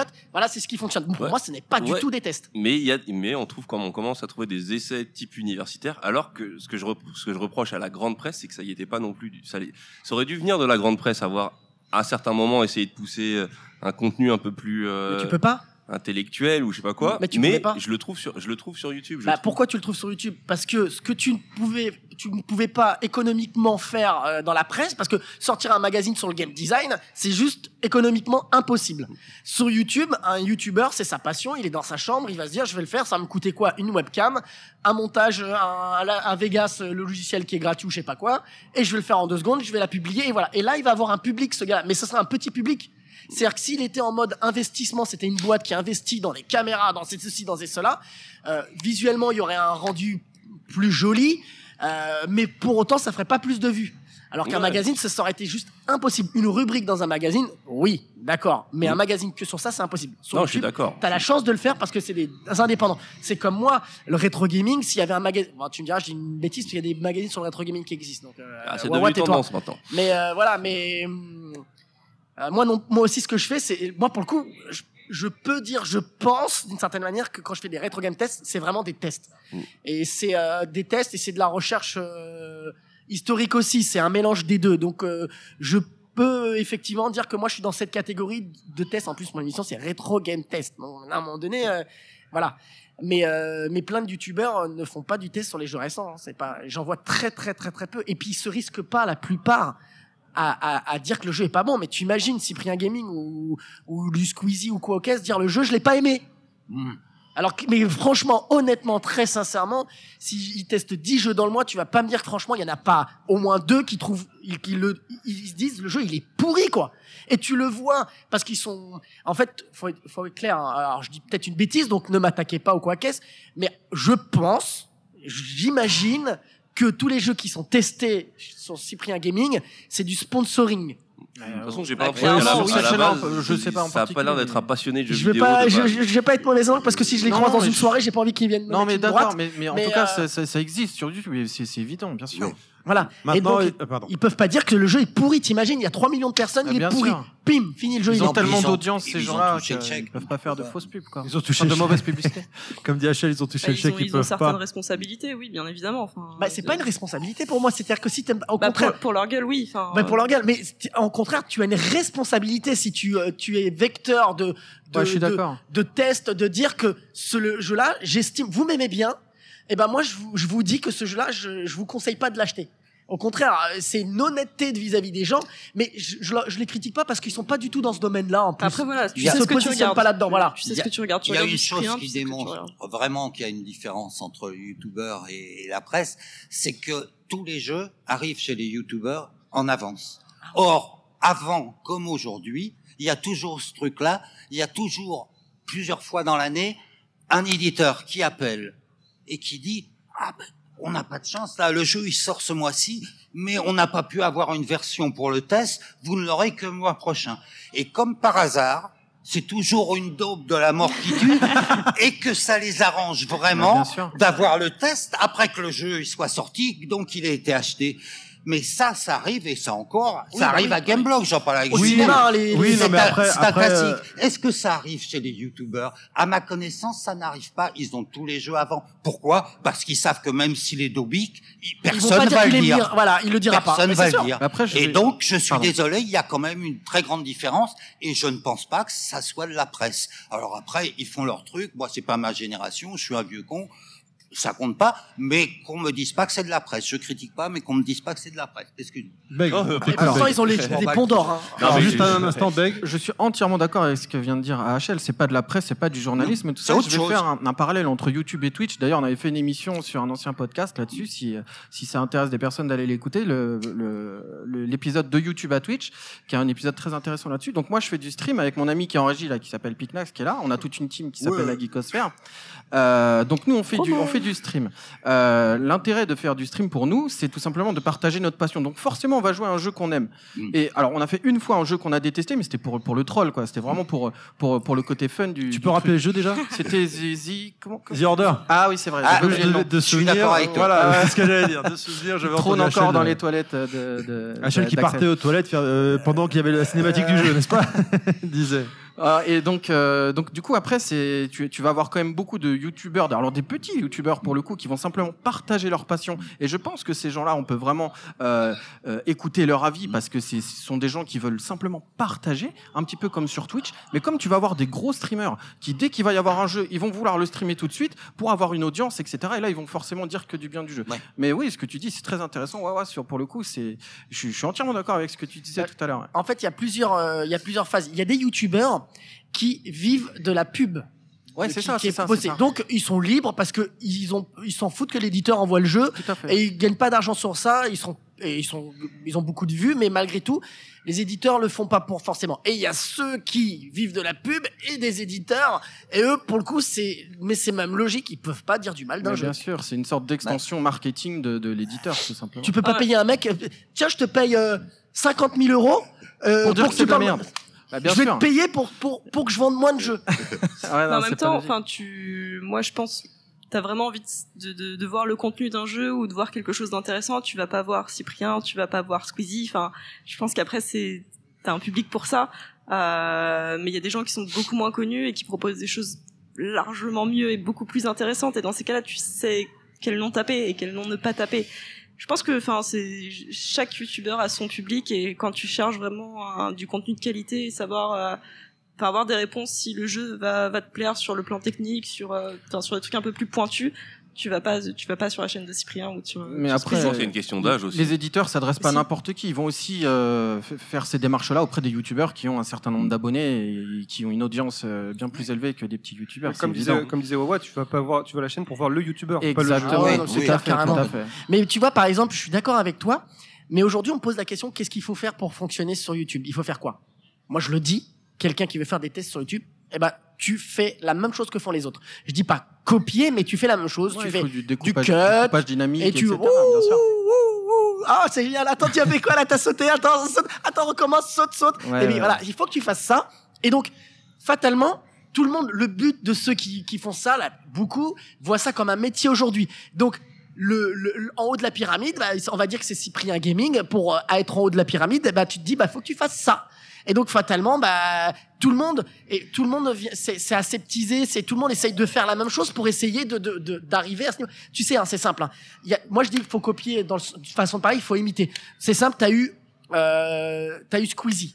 Eh ben, Squeezie, il a fait des cuts, il joue à des jeux indépendants. Mais alors aujourd'hui, il y en a au moins cinq ou six qui l'ont fait, qui le font et qui ont dépassé le million de vues. Tu Ah as, tu as comment, tu as Cyprien normal qui ont fait. Tu as eu le rire jaune. Tu as eu toute la clique euh, de je sais plus quoi, je n'ai pas leur nom. Et ils ont tous dépassé le million de vues. Ils sont mis devant une caméra, ils ont fait exactement la même chose. Alors avec des thèmes différents, mais la forme est exactement la même. Ouais, la Donc, structure de On en l'émission. voit Mais oui, beaucoup. et tu vois que ça, ça porte ses fruits. Donc aujourd'hui, quand tu vois Cyprien qui est en haut de la pyramide, et ben, et que tu vois tous ces petits exemples, tu te dis, eh ben, si je veux être là-haut, il faut que je fasse exactement la même chose. Alors, pas n'importe qui peut le faire parce qu'il faut aussi une personnalité. Cyprien, Bien il a aussi sa personnalité. Squeezie, moi, honnêtement, je regarde pas ses vidéos, mais le peu que j'ai vu, je trouve qu'il est hyper dynamique. Oui, il a un rythme dans ses montages. Il a vraiment quelque chose en plus qui fait que s'il est là, c'est parce qu'il a été un des premiers, parce que bon, il a suivi euh, PewDiePie, etc. Euh, D'une certaine manière, il a adapté, mais voilà, il, a, il y a un truc en plus, c'est-à-dire que tu peux le rire jaune. euh, Il y en a plein qui l'ont fait aussi. Hein. Attention, il y en a plein qui l'ont fait. Des, des centaines de personnes sont mis avec une caméra, style fish hey, euh, et vas-y, je fais la même chose. Voilà, mais ceux qui arrivent à, être- à tenir à avoir en fait c'est un c'est une idée c'est un concept. Il faut étudier. Quand je vous disais au début quand j'ai fait mon émission je regardais comment c'était la télé Ah ouais. comment ça se faisait les codes etc c'est à dire que c'est un c'est un business plan. YouTube tu regardes le rire jaune tu regardes Cyprien et tu regardes attentivement tout ce qu'ils font. Tac tac. Cyprien Gaming qu'est-ce qu'ils font? Là ils ont cuté à ce moment-là. Ils ont fait ci. La vignette elle est comme ça elle est comme ci. Et ben si tu arrives à suivre et que tu as la personnalité c'est-à-dire que tu as la t'as une une personnalité qui plaît, t'as un sourire, t'as une belle gueule, tu, ou t'as une gueule atypique. Si tu as ça, mais, et que tu suis les rails, tu as, si tu te démerdes bien, t'arrives au million de vues, au million d'abonnés. Et il y en a plein qui ont fait ça. Je... D'accord, je vais être obligé malheureusement parce que Gwen euh, me tape, sinon il va me taper. Donc la toute, toute dernière question, qui la donne? Qui l'a dit? Ok, personne. À quoi vous jouez en ce moment Tout simplement, en fait? Vous êtes avant tout des gamers quand même. Donc quel est votre jeu du moment? Bon, on va pas redémarrer sur Zelda. Non, allez. Actuellement, je joue, comme je joue généralement plusieurs jeux à la fois, là, je joue Zelda et puis j'ai repris, euh, j'avais pas terminé Resident Evil 7 que je joue sur PC du reste. Et donc essentiellement, c'est les deux jeux que je joue actuellement. Et je viens, je venais juste de terminer le jeu qui m'a le plus branché ces derniers temps, qui était euh, Inside. Un, Ah. petit, Ah, jeu, bah, un voilà. petit jeu indépendant, mais qui franchement vaut bien plus. Oui, On en a parlé beaucoup dans les plus émissions. que plein Est-ce de que ça vaudrait, gros euh, jeux à. Parce que l'expérience et non pas les graphismes. Exactement. Ouais. Est-ce que ça vaudrait un 20 Inside? Hein? Ah ouais, ouais pour Ah moi bah, ça va. ah, voilà. ouais. D'accord. Ouais, ouais. Ah, techniquement, Bah c'est Petit tacle. c'est 2D. Alors c'est 2D alors.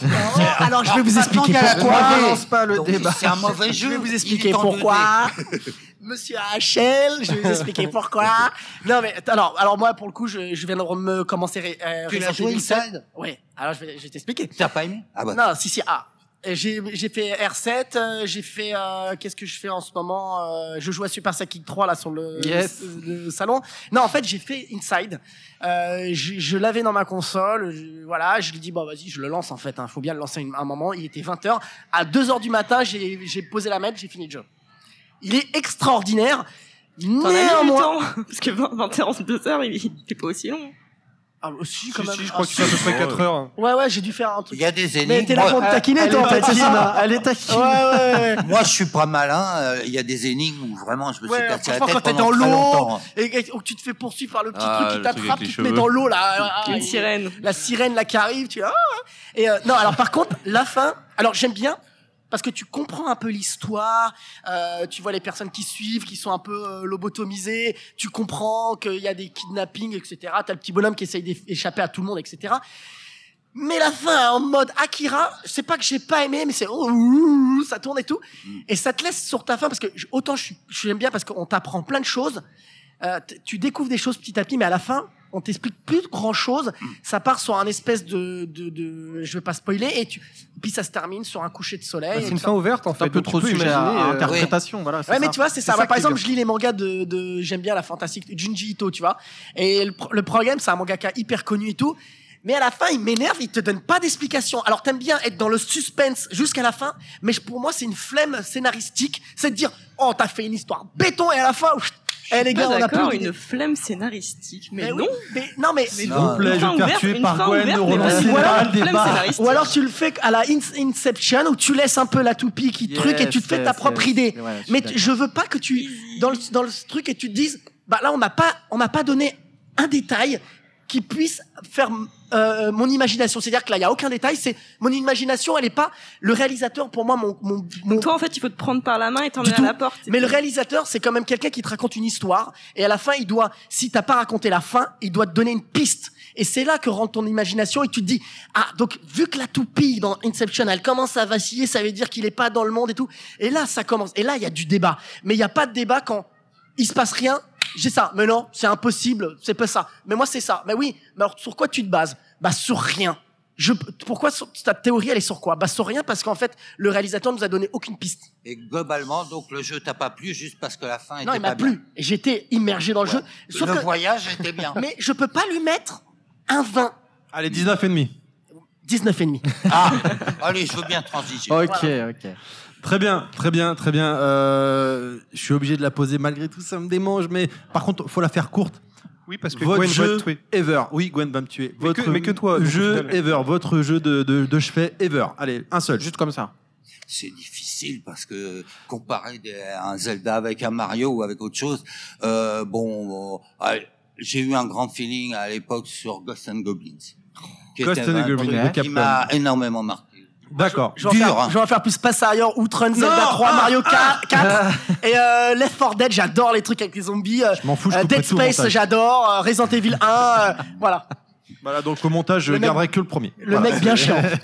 Non, mais Un grand- fait chronologiquement. hein. un grand, grand merci de nous avoir accordé de votre temps. Messieurs, où est-ce qu'on peut vous retrouver si on veut vous suivre sur l'Internet moderne?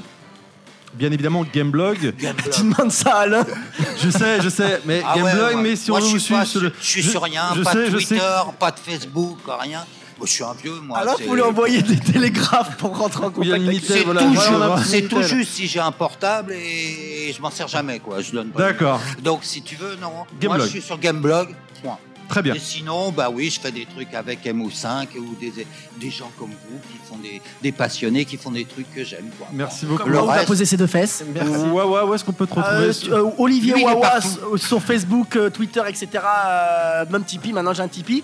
Et sinon, c'est euh, Retro Game Test, Back in Toys sur euh, YouTube. Voilà. Très bien. Karim, où est-ce qu'on peut te retrouver sur Twitter? Bah, sur Twitter. D'accord. Non, j'oublie toujours mon pseudo. Je crois que c'est Choco Chocs en ce moment. Ah d'accord, super. Merci Attends, Ken. change tout le temps. Euh, pareil sur Twitter, alors je sais pareil, je crois que c'est Ken Balayette. Pas. Ken Balayette, Exact, merci. J'ai changé. GLaDOS, où est-ce qu'on peut te retrouver? Euh, underscore whatever Minger sur D'accord. Twitter. Beg, Donc moi sur Twitter, @begformy91 et sur le Facebook de la Geekosphère. un grand merci à vous tous, vraiment merci, merci beaucoup, merci de nous avoir accordé du temps. Merci également tout à l'heure, on a reçu au début encore une Merci fois Raphaël. Guesca et Monsieur Philippe Dessoli. Merci au public d'avoir été présent. Je vous rappelle qu'on a une page Merci Facebook. beaucoup. Les podcasts de Level Max, qu'on est disponible sur SoundCloud, iTunes et Hardzis. J'espère que vous avez passé un bon moment avec nous. Merci à ceux qui nous ont pas écoutés également. Et je vous dis au mois prochain. Salut Bisous